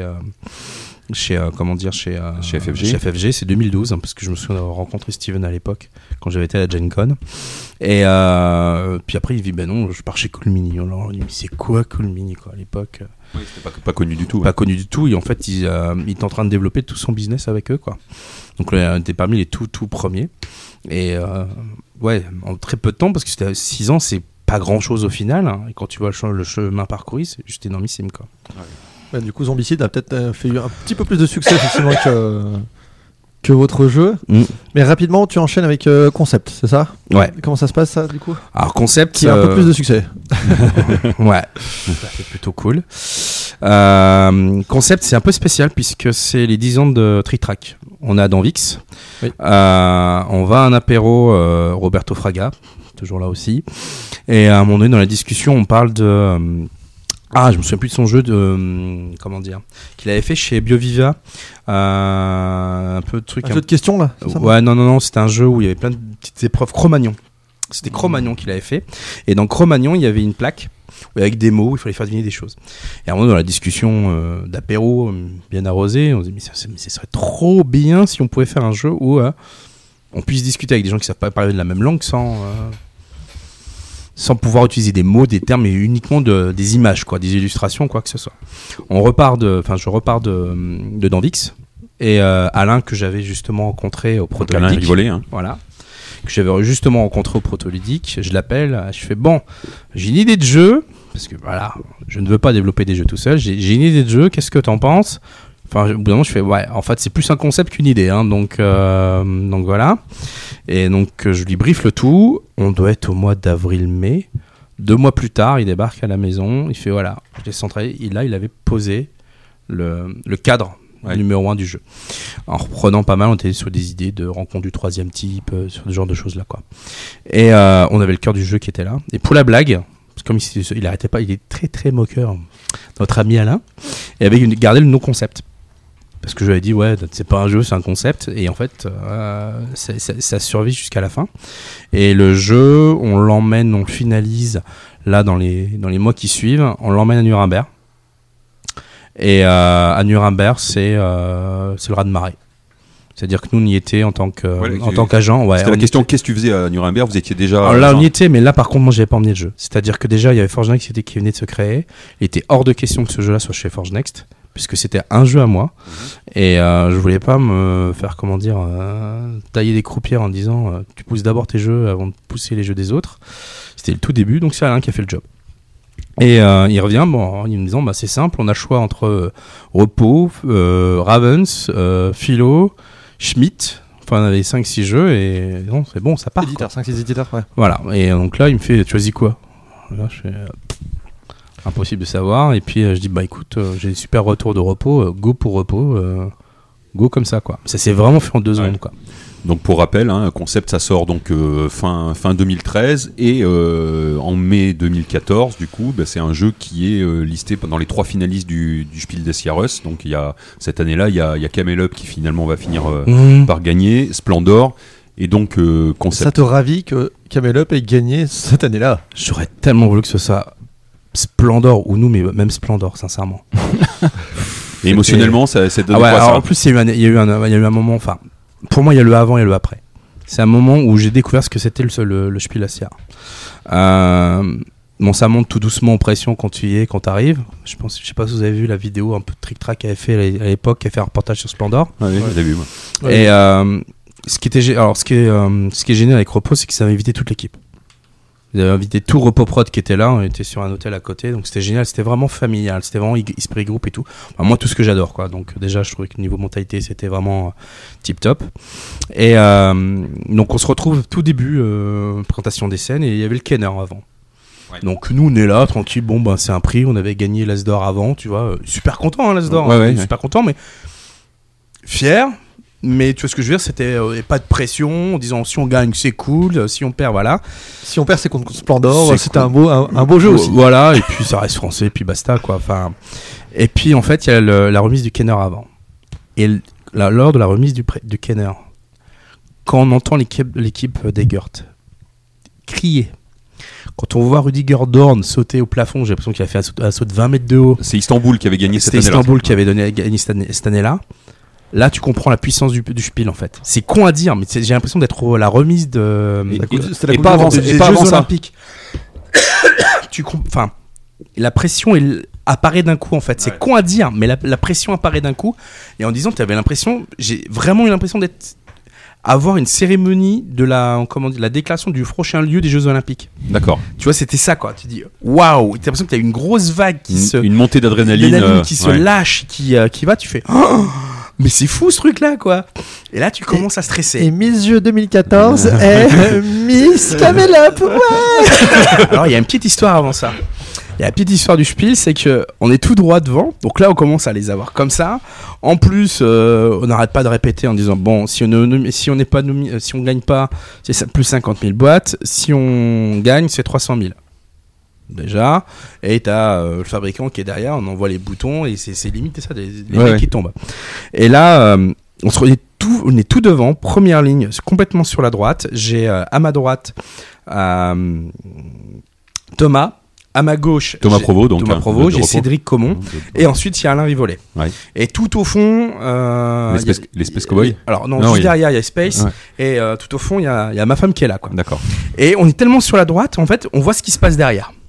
C'est-à-dire, il y a une présentation là, il y a tout le panneau du, de la scène. Ouais, moi je l'ai vu que par vidéo, mais oui, oui, on voit. Donc on voit un peu ce qui se passe derrière. Présentation en allemand hein, intégrale. Exactement. Donc là, il y a, il y, a, il y a, comment dire, il y a la- nos amis de, de, du Kenner qui gagnent. Ah, ok. Et là, ils amènent le, comment dire, le grand truc avec le, le tapis dessus, enfin le, le- le gros voile dessus. Il y a le pion géant en fait, c'est le trophée recouvert d'un recouvert d'un Alors drap. non, c'est que t'as la boîte qui est collée sur le spiel, le pion géant, effectivement, t'as Ouais. raison, en carton, Ouais. sur lequel il colle la boîte, Ouais. et le tout couvert d'un d'un drap. D'un drap, donc tu Et- vois pas ce qu'il y a dessous. Voilà, tu vois pas ce qu'il y a dessous. Le kenner, il est posé avant que tout le monde arrive. Donc ça va. Donc une fois qu'ils ont remis le kenner, ils virent ça, ils doivent ramener le côté avec le spiel. Ils ramènent avec le spiel. Le problème, c'est qu'ils s'enflamment un petit peu, ils arrivent trop vite. Le, t- le, le drap se colle à la, au truc, et on voit que c'est une boîte carrée. Ah oui, d'accord. Donc déjà, les mecs derrière, de- les space, oups, dommage. Ah oui, ils savaient que c'était pas pour eux. et là, on se dit, bon, ça va être Camel Up ou nous? Et tout le monde disait c'était Camel Up ou Concept. Ça dépendait un peu des gens. Sauf un, Charles Chevalier, qui me dit un mois avant que ça allait être Camel Up. Euh, ça, je m'en souviendrai aussi longtemps. Donc là, on arrive, on fait, bon, là, on a nos chances. Puis on voit derrière, ils sont en train de préparer les Popple. Les Popple derrière, ils en ramènent trois. Et là, on se regarde. Vous êtes que deux Mais auteurs. Putain, Camel Up, il y a un auteur, un éditeur. Nous, on a un auteur, deux auteurs. Ah oui. Mais c'est pour nous, quoi. Donc je vois, je pousse Thomas, je fais, regarde, il y a trois Popple. T'as Thomas blanc. Il fait merde. Puis je dis, putain, je vais le dire à ça. Il fait, non, non, non, dis-le pas à ça. c'est- c'est- c'est- c'est- Si, c'est- si on se plante, il, il va être fou, quoi.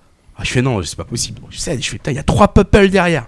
Pendant cinq minutes, j'étais pas sûr d'avoir gagné le spiel, là. D'accord. On était, mais sûr. Ils font tomber le truc. Et là, tu vois, Kamel Apti, tu fais, non. Ah oui. Et- et sincèrement, tu, tu dis, c'est pas possible. C'est une blague. Il est où le troisième Pupple En fait, c'était deux éditeurs. Il y avait euh, Pegasus et Egert D'accord, et oui. sur la remise, et il y avait le. Il y avait le distributeur et l'éditeur en fait, ouais, d'accord. donc, euh, donc voilà. Et après, Ouais, donc a- comme bel ascenseur émotionnel là, j'imagine. l'horreur.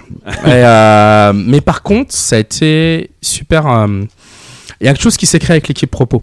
Parce que l'après-midi, on était faire un tour sur la Z et compagnie. On a emmené une boîte de Camel Up. On a joué à Camel Up l'après-midi. Bah, Et L'achat en commun de, de paquets de mouchoirs, tout ça, c'est vraiment non, un, un non, moment fort quand même dans la. Dans la, ça dans a été super sain, ça a été super bien fait. Ça a été un bon moment de type building et euh, moi j'en ai finalement des super souvenirs, euh, un moment de partage, si on peut dire ça comme ça, qui au final, euh, on aurait gagné peut-être le spiel, ça serait peut-être trop autrement.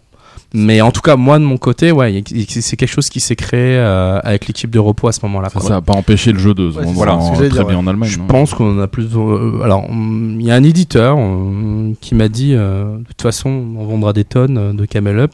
Et là, euh, sur le côté un peu fier comme je peux être et euh, grande gueule, euh, je lui dis de toute façon, c'est pas grave, on en vendra plus que Camel Up. Donc, je pense que Splendor, ça c'est sûr et certain. Splendor, il nous avait dit, Croc nous avait dit, ils avaient dépassé les 500 000, donc c'était l'été euh, dernier. il y a deux Ouais, ans, ouais, ouais. Je pense que là, là et je peux-. Ben, le chiffre d'il y a un mois, on vient de passer la barre des 800 000. Ouais, d'accord. Euh, on espère, en tout cas, on- Alain et moi, espère passer le million euh, pour Cannes. D'accord, donc ça, ça veut dire que vous êtes sur des rythmes de, de combien par Là, on est sur l'année dernière, on a fait un, un chiffre énorme. On a fait plus de 200 000 boîtes. des- donc c'est mondain. mondial On est, on est vraiment mondain. Ah Je- ouais, 200 000. Sur 200 5 ans, ouais, ça fait ça. ça fait, bah, si on arrive à un Mm. million, euh, c'est ça, on est à 200 000 par, par an. C'est comment ça 200 fait 000 la par an, ça commence à être, ça commence à être bien, ouais. C'est euh, ouais, c'est c'est bah ça a changé ma vie. Hein. Ouais, bien Je sûr. pas dire le Mm. contraire. Euh, le c'est ça qui me permet de faire beaucoup de choses actuellement. Euh, D'ailleurs, la pince à billets que t'as devant toi là. ça serait que ça, ça serait cool. non, mais ça c'est vrai que c'est juste énorme. L'aventure concept. euh, Et euh, faut que ça se poursuive et compagnie, mais c'est euh, c'est vraiment cool. En plus, c'est super simple la manière dont ça se passe avec repos. Euh, non, c'est cool. Ouais, concept sur les ventes boutiques, c'est c'est un jeu qui, qui est apparu euh, soudainement dans les, dans les ventes de Noël en fait, et euh, après qui Ouais, disparaît c'est le reste de l'année, mais, mais je pense que c'est un jeu très, effectivement, très adapté à ça, quoi. Et assez familial. masse, on a des résultats aux États-Unis qui sont catastrophiques. hein. Ah bon moi, je suis assez cash hein, au niveau des chiffres. je- Mm. je- je- je- je Donc cache t'arrives pas à 200 000 grand-chose. sans que ça marche aux États-Unis Ouais, les six derniers mois, c'est catastrophique, mais c'est plus lié, je pense, à ce modèle nord-américain.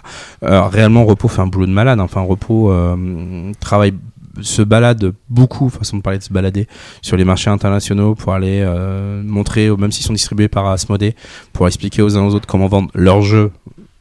Euh, jeux avec Anix hein, en général donc il y a un vrai travail de terrain qui est fait à ce niveau là Euh, ils ont aussi les moyens de le faire hein, par rapport à d'autres mais euh, mais voilà c'est vrai que finalement le 800 000 Ils ont boîtes deux trois grosses euh, locomotives euh, repos, donc qui leur permet de. Ouais, mais donc concept. Et donc, Donc, concept, concept, en bien fait. sûr, ouais, bien sûr. donc il y a, il y a Seven Wonders et Seven Wonders Duel bien évidemment devant, mais euh, mais derrière on en pro- c'est sûr qu'on en profite quoi.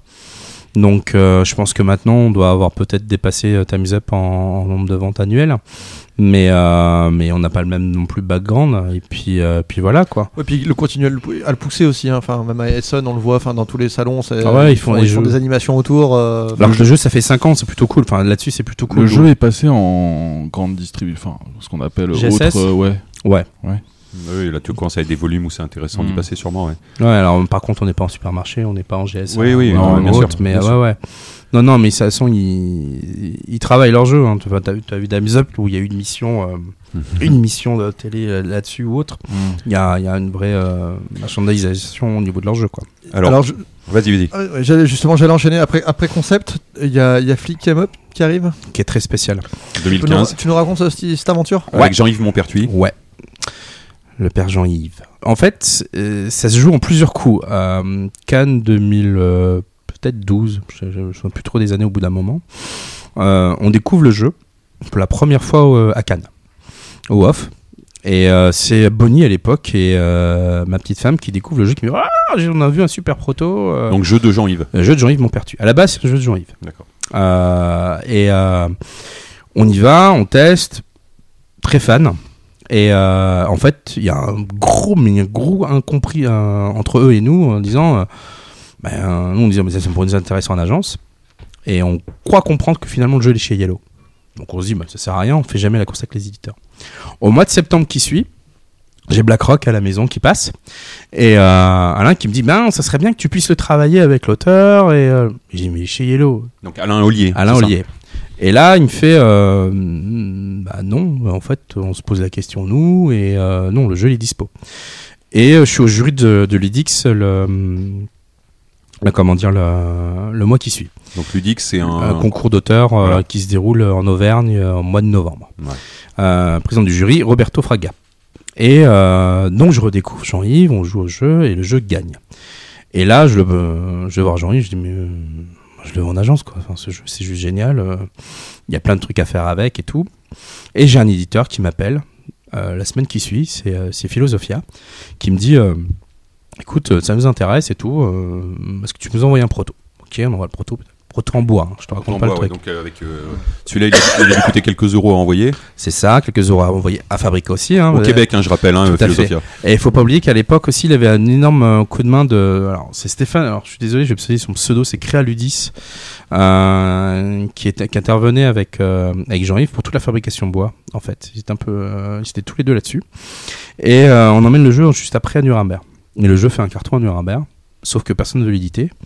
Pour la simple et bonne raison, c'est que euh, pas assez de profondeur, euh, pas assez de rejouabilité, des scénarios mais trop compliqués, le matos en bois et autres. Moi j'ai un tel coup de cœur sur le jeu. Cher à fabriquer probablement Ah, aussi. hors Ouais. de prix. Et là, euh, je passe en mode entre guillemets éditeur. C'est-à-dire qu'on on va chercher une, euh, une illustratrice que j'avais rencontrée grâce à, grâce à Igor justement euh, lors du Burdi Gala, qui était May Boyington. On commence à avoir une liste et je commence à retravailler très très fortement le matériel, les scénarios, tout en fait. Je familial, on rebosse, on rebosse, on rebosse comme des malades. Et euh, là, c'est ce qui se passe. À, à un moment donné, t'as Jean-Yves qui euh, dit mais on- ça serait assez logique qu'on soit co-auteur sur cette partie-là. Donc effectivement, on devient co-auteur sur ce boulot-là. Je touche aucun droit dessus puisque finalement c'est Forgenex qui touche dessus. C'est pas moi qui touche euh, les droits d'auteur. Et euh, c'est le seul jeu qu'on a fait dans cette, de cette manière-là. Est-ce qu'on le referait? Je pense pas, sincèrement, parce qu'il y en a, il quelques-uns qui nous ont allumé à cause de ça. Mais, euh, mais voilà, après. euh, Annulé, à- euh, allumé allumé à cause de, à cause de quoi Parce que j'ai mon nom qui est apparu sur la boîte. D'accord. C'est juste des, des, Ok, des raisons ok. d'écho, quoi que ce soit. Après, comme je dis souvent, faut mieux en parler avec Jean-Yves. Jean-Yves qui est devenu un super ami, un super pote. Et voilà, après, le, c'est devenu une, une belle aventure, même si c'est un petit peu calmé depuis au niveau nombre de ventes ou quoi que ce soit. Et on est relativement fiers en fait, de ce qu'on a fait avec Jean-Yves, puisque la version qui a été éditée, la première version de Pretzel, euh, de Pretzel en bois avec les cartons, sont extrêmement, extrêmement proches du proto.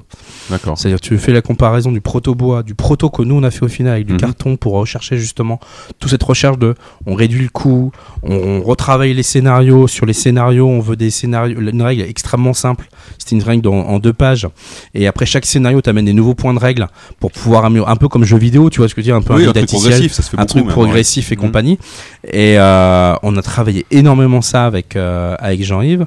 Euh, ça a été encore plus loin, bien évidemment, avec Pretzel, euh, enfin avec Philosophia qui a créé justement une boîte qui s'appelait Pretzel Ouais. pour faire le jeu. Donc c'est une, c'est une société à part ou Non, c'est une marque. C'est une marque, hein, voilà. C'est une Ouais. marque. Ok, ouais. Et euh, Qui, qui est une marque en fait qui a, ouais, qui a vraiment été créée pour ça, qui aujourd'hui, sauf si je me trompe, il a que la gamme Flick Game Up et puis euh, Junkart. et Et, je pense qu'ils vendent que- plus de Junkart maintenant Voilà. que de, de Oui, mais il y, a- que deux jeux dedans finalement. Euh, ouais, tout à fait. je crois. Vous, en avez vendu combien au total à peu près des, des em up?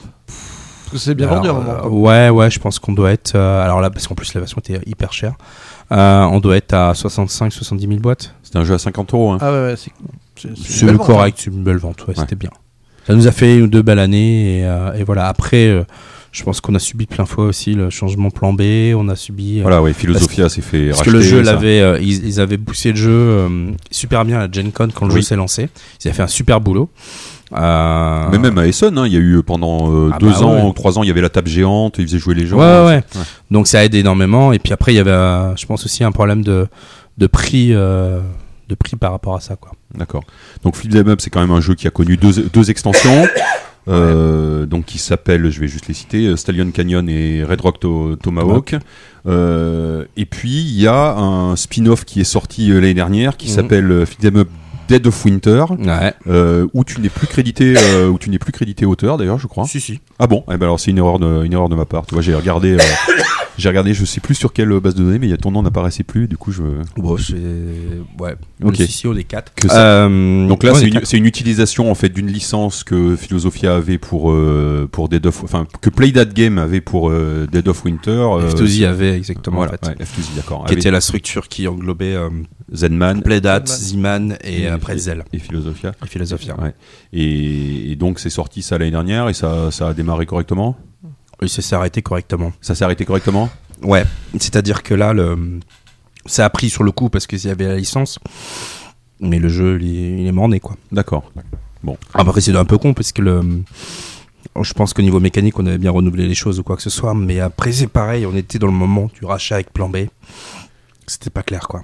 D'accord. Je peux se comprendre, ça peut aussi se comprendre d'un certain côté, dans le sens, euh, il y a d'autres chats à fouetter, quoi. Ok, Ok. Et ça marche. Et Du- der- dernière petite question, peut-être avant qu'on passe euh, à, à, à Mathias. Euh, tu as, alors je sais pas si c'est en tant que toi ou en tant que plutôt en tant que Forge Next, vous avez une longue histoire, enfin depuis quelques années en tout cas, avec le, le festival de Cannes. euh, pour organiser en particulier des Conférences. des conférences qui sont euh, maintenant depuis quelques années. Alors il y a, ben, on peut y assister durant le festival de Cannes où elles sont, eh ben, en particulier Ludovoc, les, fi- les films au moins depuis les deux ou trois dernières années, Ouais. donc elles sont retransmises. Ça, c'est, hyper agréable parce que du coup, c'est, des, belles conférences et tout ça. Comment tu t'es retrouvé à faire ça et, et voilà, qu'est-ce que ça t'amène en général et qu'est-ce que ça. On va toujours parler des mêmes personnes, parce qu'il y a encore Antoine là-dedans. En fait, euh, on s'est retrouvé il y a trois ans, on en discutait avec Nadine. Nadine Seul, hein, donc, Nadine qui était Seul. la commissaire du, du Festival de Cannes. Et euh, par rapport à ça, euh, on, euh, comment dire on propose de faire des conférences, un échange un peu, un peu de partenariat de comment on peut travailler ensemble en fait. D'accord. Parce qu'elle a, elle, elle a envie de développer euh, des éléments un peu autour du jeu, Ouais. un peu de l'animation euh, autour du salon quoi. D'accord. Et donc la première conférence qu'on fait, c'est euh, Eric Lang et autant de Boza. Ah, bah oui. Et on a blindé la salle quoi. Eh ouais, Eric Lang et Antoine Boza. C'est clair. Ils étaient super intéressants. On l'avait fait avec euh, Bernard Cabarro qui était là pour faire la trad en direct pour, euh, Pour Eric pour Eric. Et ça s'était super bien passé. Et on en a fait une de deux comme ça euh, dans la même année. Une sur les marchés du jeu ou quoi que ce soit. On a répété l'année suivante. On a encore répété cette année. D'accord. Moi, c'est un exercice que j'adore. Sincèrement, c'est, euh, je m'éclate à faire ça. Donc tu fais quoi toi? Tu là-dessus, tu organises, tu trouves les inter... tu trouves les sujets, tu trouves Alors, les alors, les sujets cette année, euh, c'est plutôt Nadine qui les a trouvés. Elle avait des idées bien, Bien arrêtées. en tête et donc euh, on est parti là-dessus. Je trouve que ça nous branchait plutôt pas mal. Effectivement, nous, on, on crée tout le support, on organise, on discute. euh, bah, en plus, maintenant, avec l'arrivée d'Igor, ça aide encore plus parce qu'il y a un côté rédactionnel supérieur au niveau qualité. Euh, et on, prépare ces, ces réunions, ces, comment dire, ces conférences. On envoie le, fil rouge aux, euh, aux personnes qui interviennent. Et puis, puis on l'anime, puis on cale ça avec Ludovox et Stan et Trick Track, puisqu'ils étaient là aussi. D'accord. Et vous vous assurez qu'en gros que ça se passe bien dans l'ensemble en termes Euh, logistiques. voilà, tout logistique, ça se passe bien. Bah, on s'organise euh, aussi avec le salon et, euh, et voilà quoi. Donc Nadine s'assure que la salle est bien, est bien réservée. Nous on s'assure que tout le monde est là, que tout le monde est, euh, comment dire, est bien, bien briefé sur la, sur le contenu. On, on fait aussi beaucoup de conseils. Là, il y a eu la conférence justement sur les, c'est l'illustrateur cette année. Où Ouais. euh, là, la- dans la vie d'Igor, justement, on retrouve avec des anciens avec qui tu as déjà travaillé euh, par le passé. Oui, parce que la petite chose marrante, c'est que Igor. quand je travaillais pour Chaudron Magique chez Oui. Presse, j'ai travaillé avec quasiment tous les illustrateurs euh, réputés maintenant dans le monde du jeu. Qui sont devenus, euh, ouais, qui, qui à l'époque illustraient pas, peut-être pas forcément pour le jeu. Qui à l'époque non ne, ne, Ouais. ne faisaient pas ça ou alors débutaient vraiment quoi. Mm. Mais tous les euh, Dutré, Delval, euh, euh, Annie, euh, Miguel. Lecomte, Miguel Coimbra évidemment. euh, Ouais, ils- ça fait, une belle, ça fait une belle liste. ouais. ah oui oui non mais Ils viennent de l'illustration jeunesse. ils étaient tous en tout cas, ils bossaient tous dans Chaudron Magique. Ouais, ouais, d'accord. Donc je les connais, en fait, je les connais euh, avant même de moi rentrer dans le secteur du, du monde du jeu. Voilà, on se connaissait, euh, on se connaissait avant, et ça fait vraiment plaisir de, de se recroiser euh, sur le salon maintenant de jeux de société. D'accord. La boucle est bouclée. Donc ça, vous êtes amené à continuer, continuer à faire ça après Ah ouais, nous on est preneurs, on est. euh, Enfin moi, c'est un vrai moment de plaisir. Ouais. C'est-à-dire sincèrement, euh, moi je m'éclate. Ouais. Euh, même si des moments il n'y a pas, ça n'a pas toujours été facile. Moi je me souviens d'une conférence l'année dernière sur les droits d'auteur. On a fait venir une, une avocate Ouais. qui travaille entre autres avec l'UEJ, Ouais. où la fin avait été assez, comment dire, épique. Mais bon, ça, je t'en parlera peut-être tout à l'heure. Euh, Non, non, mais je- je- Bah, en fait, c'est les gens de Nostromo déjà à l'époque Ah qui oui, oui, avaient fait leur, euh, leur comment dire, un numéro euh, assez étonnant. Mais, mais voilà, à des moments qui sont pas toujours simples, mais c'est rarissime. Dans l'ensemble, c'est c'est super intéressant. On a fait des, des conférences sur, tu vois, sur le Made in France cette année. C'est des sujets qui sont peut-être un peu rudes, si on peut dire ça comme ça. Mais, euh, mais c'est éclate, quoi. Ouais, ouais, avec, il, y avait, il y avait les jeux hop là et puis, euh, puis Il y BioViva, avait ouais. BioViva et c'est super intéressant parce que c'est complètement à côté de. Pas, pas à côté de la plaque, c'est plutôt à côté de ce qu'on imagine, ce qu'on a envie d'aller décalé- chercher. décalé, ouais. C'est complètement décalé et ça, je trouve ça génial. Ok. Donc on va arrêter peut-être avec cette petite section. On va donner la parole à Mathias pour euh, l'édition en large et en travers. Et puis après, on revient euh, pour parler enfin de Forge Next.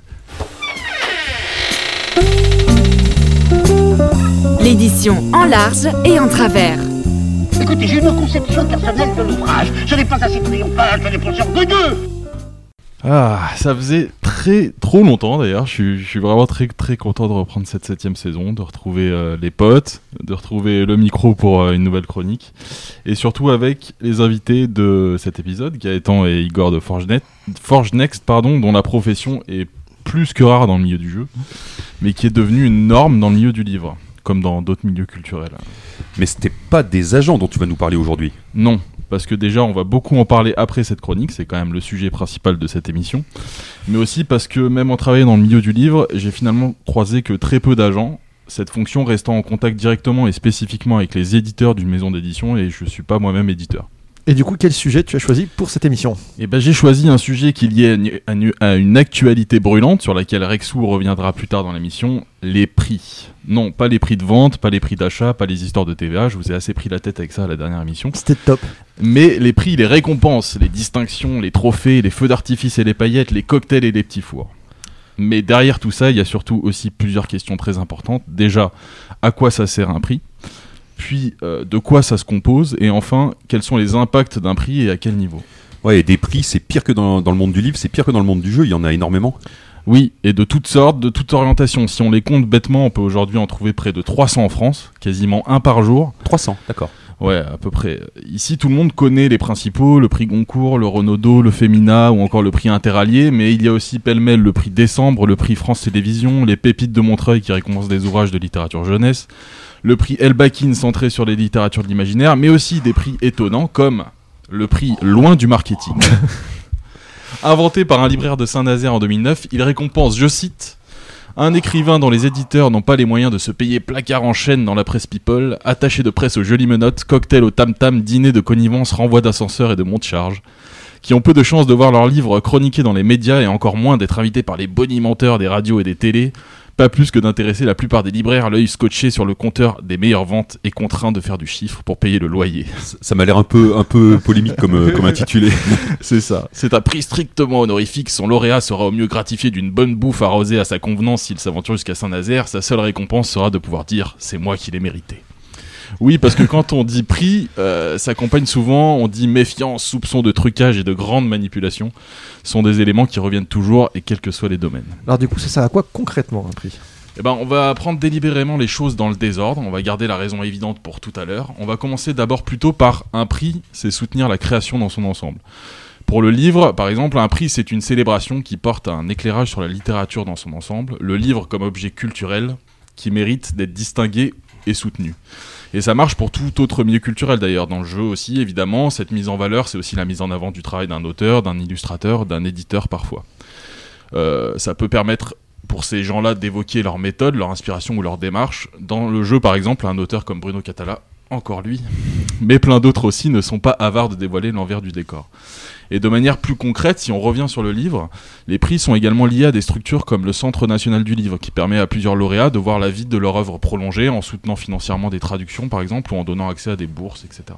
Mais ça reste d'abord et surtout l'exposition pure et à plein de niveaux, à plein de niveaux différents. Oui, c'est déjà une exposition médiatique. Pour ce qui concerne les prix les plus importants, c'est la garantie pour ceux qui sont récompensés, évidemment, de bénéficier d'une couverture extraordinaire dans tous les médias des sujets dans les journaux télévisés qui sont presque maintenant devenus des, marronniers, des articles importants dans les journaux, et tout ça dans les médias généralistes, bien sûr. C'est ça qui fait vraiment la différence.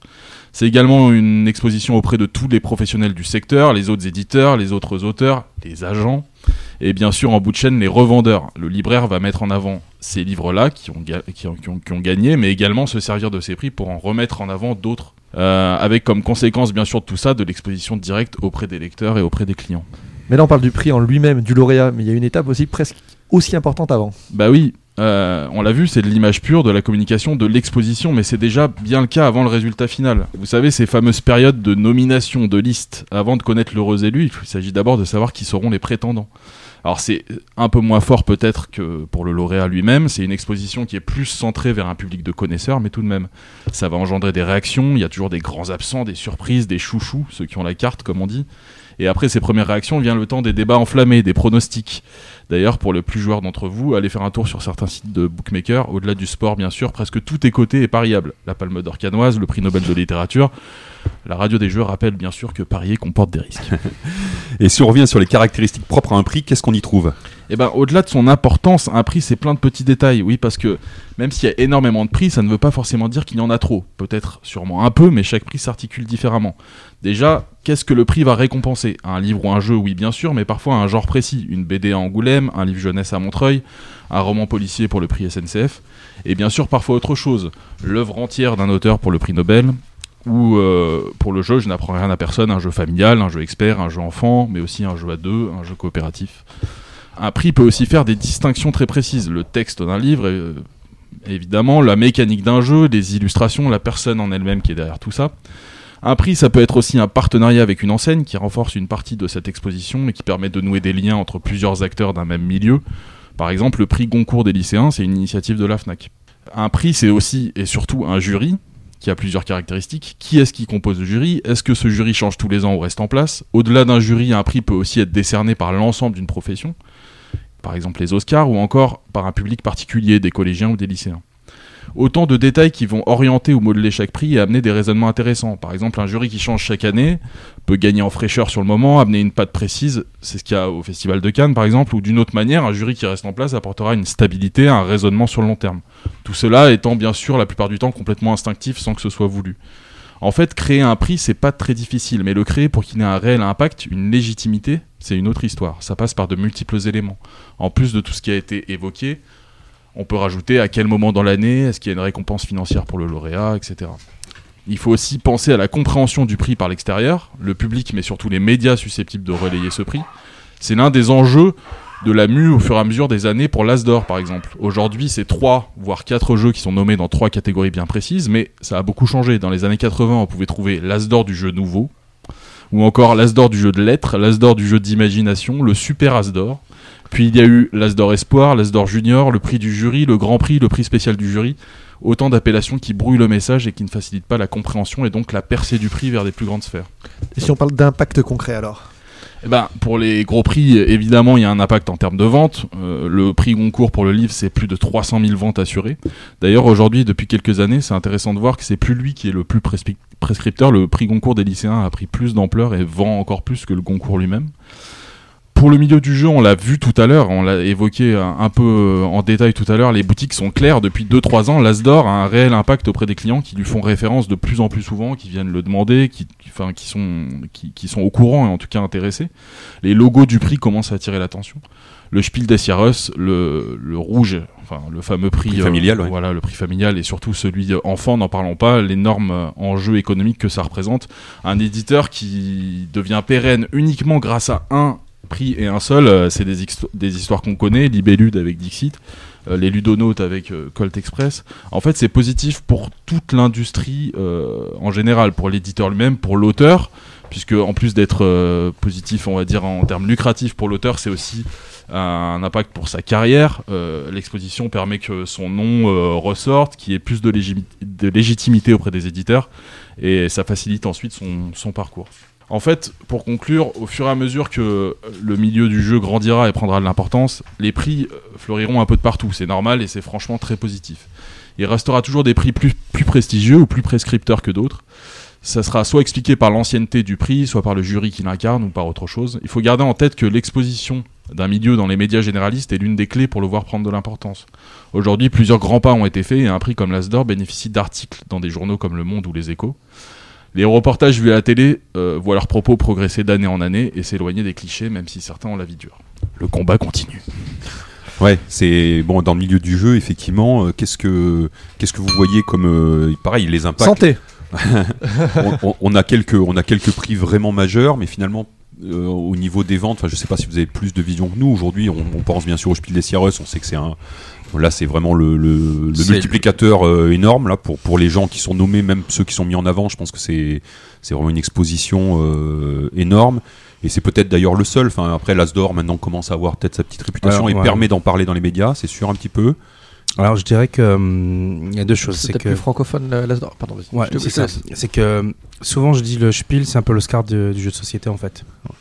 C'est-à-dire que l'Oscar, c'est euh, c'est un prix mondial. C'est vu comme un prix mondial. En fait, c'est un prix américano-américain, quoi. Mais les impacts sont énormes. Même si je pense que les Oscars débarquent après, entre guillemets, le, jeu, le film a déjà bien cartonné ou autre. Là, ça peut carrément lancer des, euh, lancer des carrières de jeu qui, comme Camel Up, on en parlait tout à l'heure, hein, mais euh, lancer ça. Après, oui, c'est un, un, impact réel. Euh, aussi par rapport à l'auteur, tout simplement. Suite au, au Spiel, on a un peu, euh, comment dire, surmarketé notre catalogue côté Forge Next, je peux dire ça comme ça, puisqu'on avait récupéré un jeu de, Marc André, qui était signé ensuite chez, chez Mattel. Et ce qu'on disait, c'est c'est bien, euh, dans Forge Next, toi, je disais que c'est catalogue, mais en fait c'était Forge Next, vous avez, euh, vous avez accès à, à, deux des derniers Domino Spiel. Pas de Bah. pot, c'est le, c'est- c'est le- c'est le perdant. Juste récemment, il y a quelques jours, t'as fait un, un post avec Forge Next pour dire on y était presque, mais on y en était fait, presque, euh, voilà. a- Mais là, là, on avait deux nominés, deux, Ouais, ouais. deux dans les finalistes. Et comme quoi, deux compte. finalistes sur trois, on n'a pas gagnant. Et ça nous a ouvert des portes. Ça compte, quoi. C'est phénoménal. Ouais, au niveau éditeur et compagnie, euh, c'est c'est juste énorme. Et puis ça va très très vite. hein. Euh, Si je prends l'exemple de Majesty, justement, qui est dans la liste des recommandations l'année dernière. Sur lequel vous euh, avez travaillé, hein, euh, carrément. ouais, tout à fait. De Marc-André. Tout à fait, toujours. Qui était donc chez, euh, chez Hans. On a eu euh, énormément de démarches d'éditeurs qui ont croisé le jeu sur le marché avant qu'il sorte et même de fabricants. À la Gen Con, l'année dernière, on a été fortement sollicité une fois qu'ils avaient vu ce jeu. Donc, euh, oui, quand il y a des prix, quand il y a des jeux qui cartonnent ou quoi que ce soit, et donc en plus le spiel, Hmm. bien évidemment, ça attire tout le monde. Camel Up, le, le jeu, il était sous l'eau euh, avant, ça lui a ouvert plein de portes, quoi. Et donc euh, aussi sur les aussi, non non mais aussi sur les nominés je veux dire c'est ce qu'on disait tout à l'heure c'est pas seulement les, les gagnants c'est les, les nommés euh, aussi Alors je pense qu'il y a la liste des, des trois, des trois hein, parce qu'on en parlait à un moment donné. Au bout d'un moment, euh, souviens-toi qui était contre euh, Colt Express. Je m'en souviens plus. Euh, comme la plupart des gens en fait, on se souvient souvent des gagnants Ouais, et ouais. moins souvent Et des. c'est sur le moment, en fait. On le disait en introduction, on se souvient que des vainqueurs. Te... c'est ça. Après, euh, le jeu de l'année en France, et je pense que alors c'est franco, pour moi c'est franco-français. Ça, a, euh, ça a peut-être plus en plus à l'étranger, mais on a surtout des impacts en France. Oui, bien sûr, bien sûr. Donc, euh, et ça c'est euh, c'est important, mais déjà c'est super important par rapport à ça. Moi, je pense qu'un prix, peu importe d'où il est, euh, va aider le jeu à vivre en boutique. Et, euh, parce que les gens aiment ça, tout simplement. Et que quand tu rentres dans une boutique et que tu hésites entre deux jeux, euh, peut-être que le vendeur va te dire celui-là, en plus, il a eu un prix. Ok, il a peut-être eu un prix au Japon, n'empêche qu'il a eu un prix. Donc, peu importe d'où vient le prix. euh, Ouais, c'est un vrai argument marketing un vrai en fait, argument. sur lequel les vendeurs peuvent se, peuvent, se reposer. Bah, Il y a- il y a- il y a le un esprit- concept, il y a mot une de confiance en fait peut-être hein, tout simplement. Mm. Si quelqu'un lui a dit qu'il a, élu meilleur jeu de peu importe où, euh, je suis en confiance et qu'il a été, euh, il a été euh, un peu dé- travaillé le jeu en tout cas. Tu regardes concept, on a mis une pelletée de. Alors pas autant que Seven Wonders, hein, ça c'est sûr. Mais euh, De macarons sur de la boîte. macarons sur la boîte, et c'est vrai que ça aide. Ouais, sûrement. Ça rassure. Ça rassure, ouais, c'est ça. Bon, allez, on va passer au enfin, enfin, je dirais au cœur de cette émission. Donc, euh, on va parler maintenant de Forge Next et des agents du jeu de société. Non, le cœur de l'émission, c'était la rubrique euh, de Mathias. Ah oui, Non. pardon. non, c'était c'était ta présence. frère.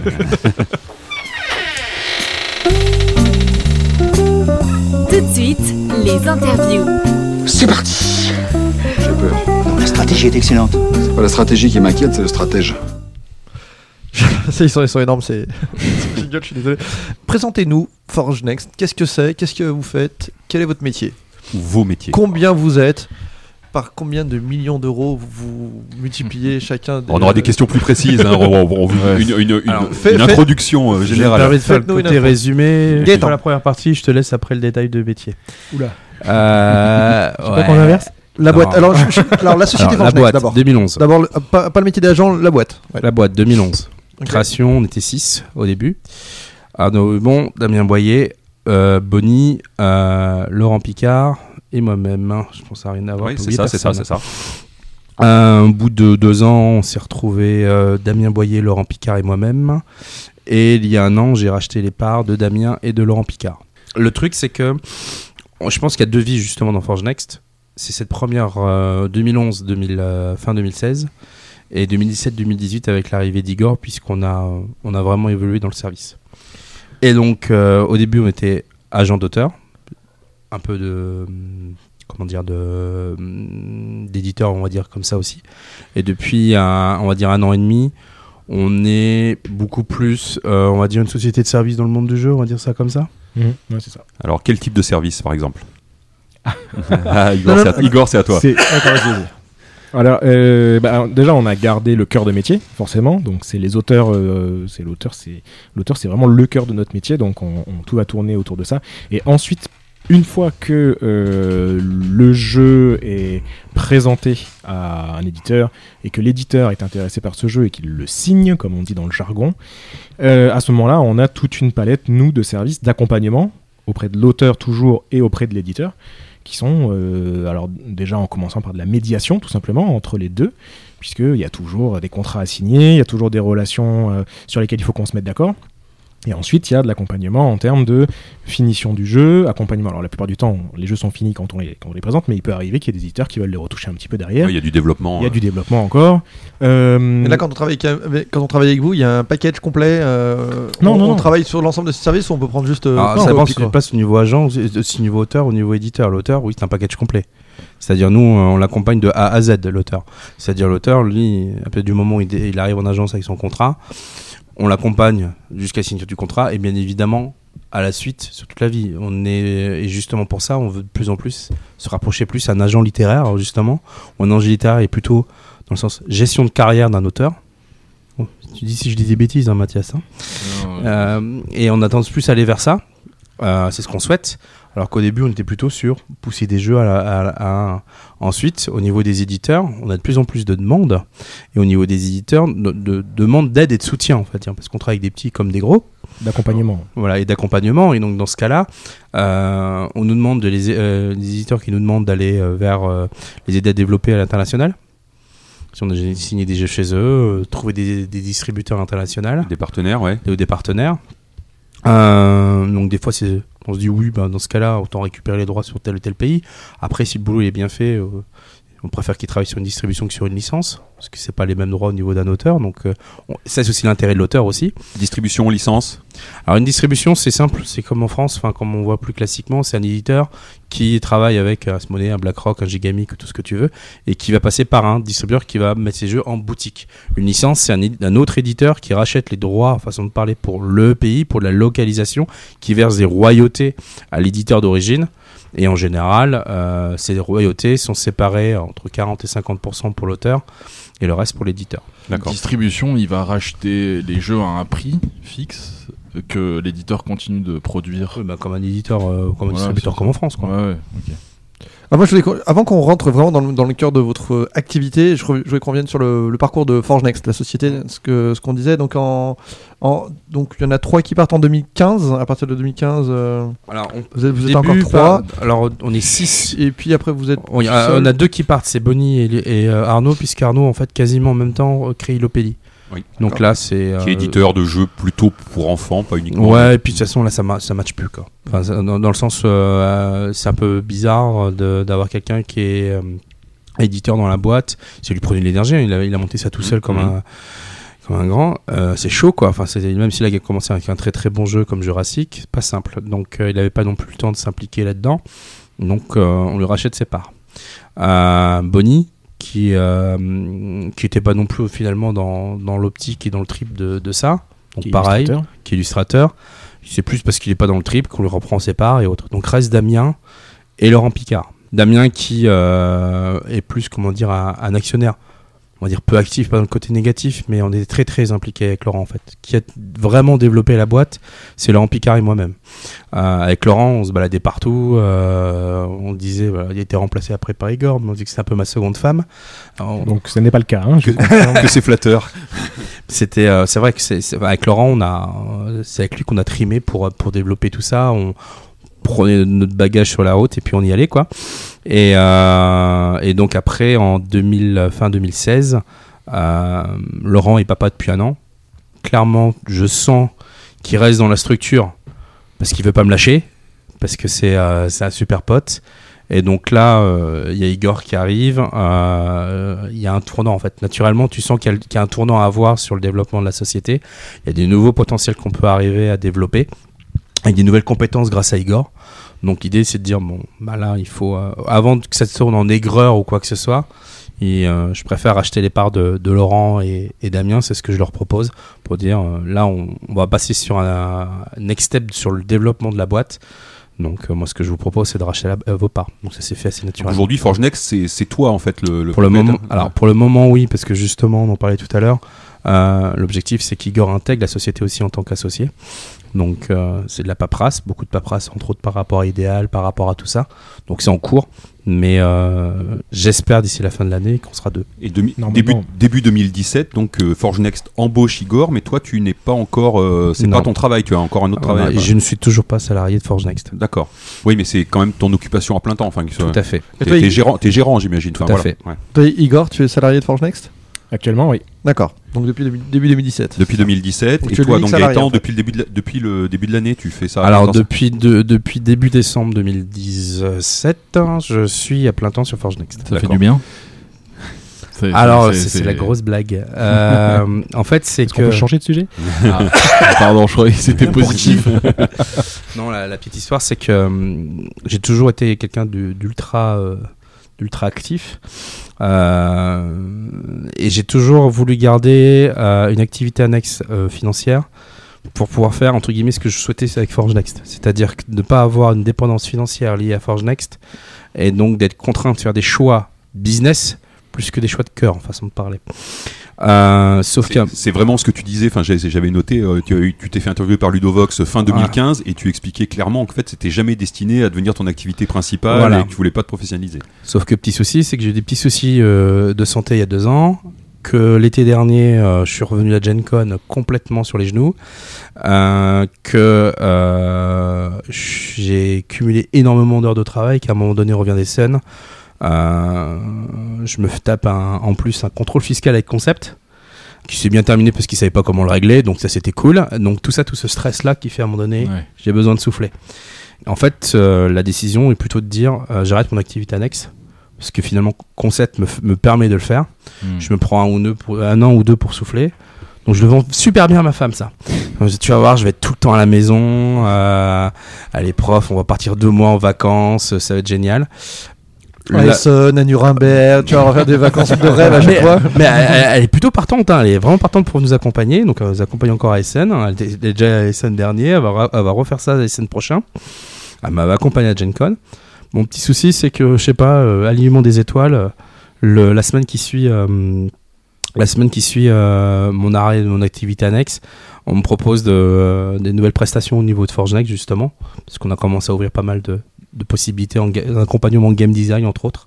Et euh, on récupère un, un joli contrat qui fait qu'au final, euh, je bosse encore plus qu'avant et que euh, je suis encore moins souvent à la maison.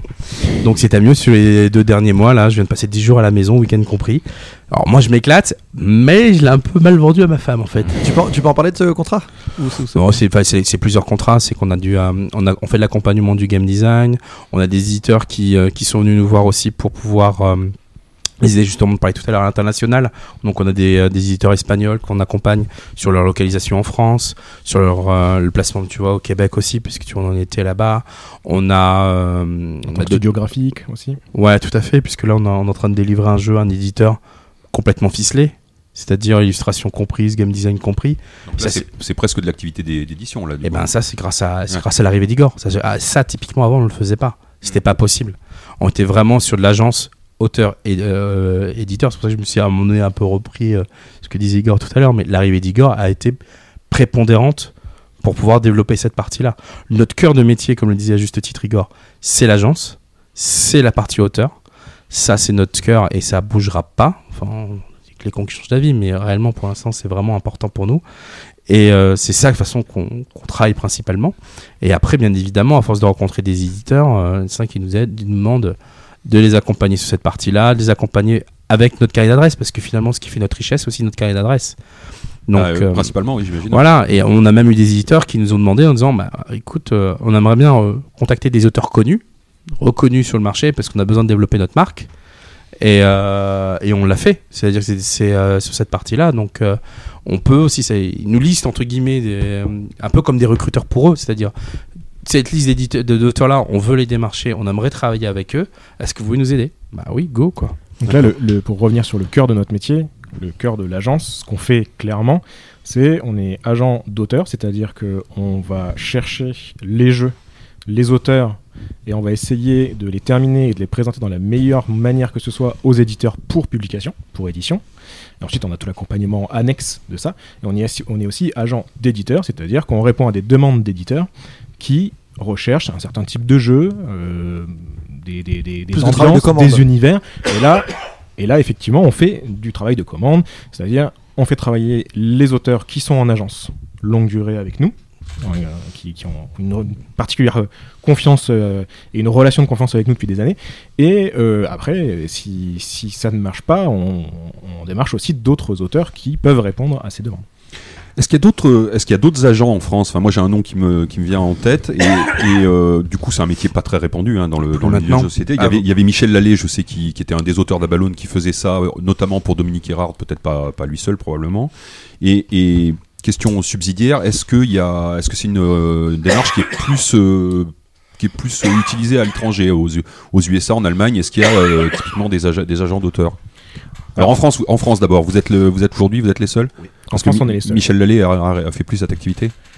En France, on est les seuls. on- on- on- Personne ne le fait de manière professionnelle et à temps plein comme nous on le fait. D'accord. Ouais, enfin, après, il y en a. Ouais. Il peut y avoir des, Mm. des- des gens qui le font de manière par, enfin, euh, sur des one shots, D'accord. mais de manière professionnelle et suivie comme nous on le fait depuis des années, on est les seuls.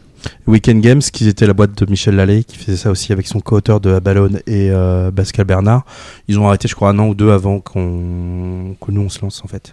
Et à l'étranger, ça se fait beaucoup en Allemagne, en Alors, en Amérique, en Allemagne, t'en as un qui est Christian Bayersdorf, euh, qui existe depuis des années et des années. T'as en Autriche, t'as White Castle aussi, qui existe depuis perpète aussi, mais c'est très, co- c'est plus sur le marché allemand, quoi. Très maîtrisé là-dessus. Après, aux États-Unis, oui, pour deux raisons. C'est que un, c'est beaucoup plus naturel culturellement. C'est plutôt l'anglo-saxon. Et ensuite, c'est beaucoup plus orienté par contre sur le marché du jouet et du mass market. Donc on est plus sur du concept, on est plus sur du, euh, tu vois, sur les action games, sur les jeux en plastique, sur euh, donc c'est plus des sociétés, des studios qui vont développer cette partie-là qu'autre chose. Euh, du côté très cœur, un peu underground, façon de parler, si on peut parler de underground sur le jeu de société actuel, là on est les seuls à avoir des marchés comme ça, quoi. En fait, culturellement, c'est, c'est, on a pas mal de difficultés à avoir des agents en France parce que les Français ont beaucoup de mal avec ce titre-là, avec cette fonction-là. Oui, on va revenir dessus. On a beaucoup de questions. Euh, on a beaucoup de questions effectivement là- là-dessus, là, sur le métier d'agent. On peut, on peut y aller directement, du coup. Alors, juste, est-ce que vous continuez à créer des. Juste une dernière question avant, est-ce que vous continuez à créer des jeux ou à les co-créer? Est-ce que vous avez, vous avez encore la fibre euh, créatrice au-delà de ça? Ouais, enfin, on bidouille des trucs entre nous, mais sincèrement, euh, on, a, on, a- on manque un, fond, un max de temps. Parce que- En fait, en fait, la plupart des idées qu'on a, on les file à nos auteurs, tout simplement. Euh, quand on a des petites idées qui nous passent par la tête, on les file à nos auteurs. Et euh, il arrive qu'on fasse un petit peu de co-création, mais ça, c'est à la demande des auteurs. C'est à la demande des auteurs parce que le- la, la plupart du temps, quand ça arrive, c'est qu'ils sont coincés et qu'ils nous disent bon bah, est-ce que vous pouvez pas euh, nous accompagner encore plus profondément déjà que ce que vous ne faites sur euh, le développement de ce jeu? clairement, là, on est plutôt en train de refiler les idées, quoi.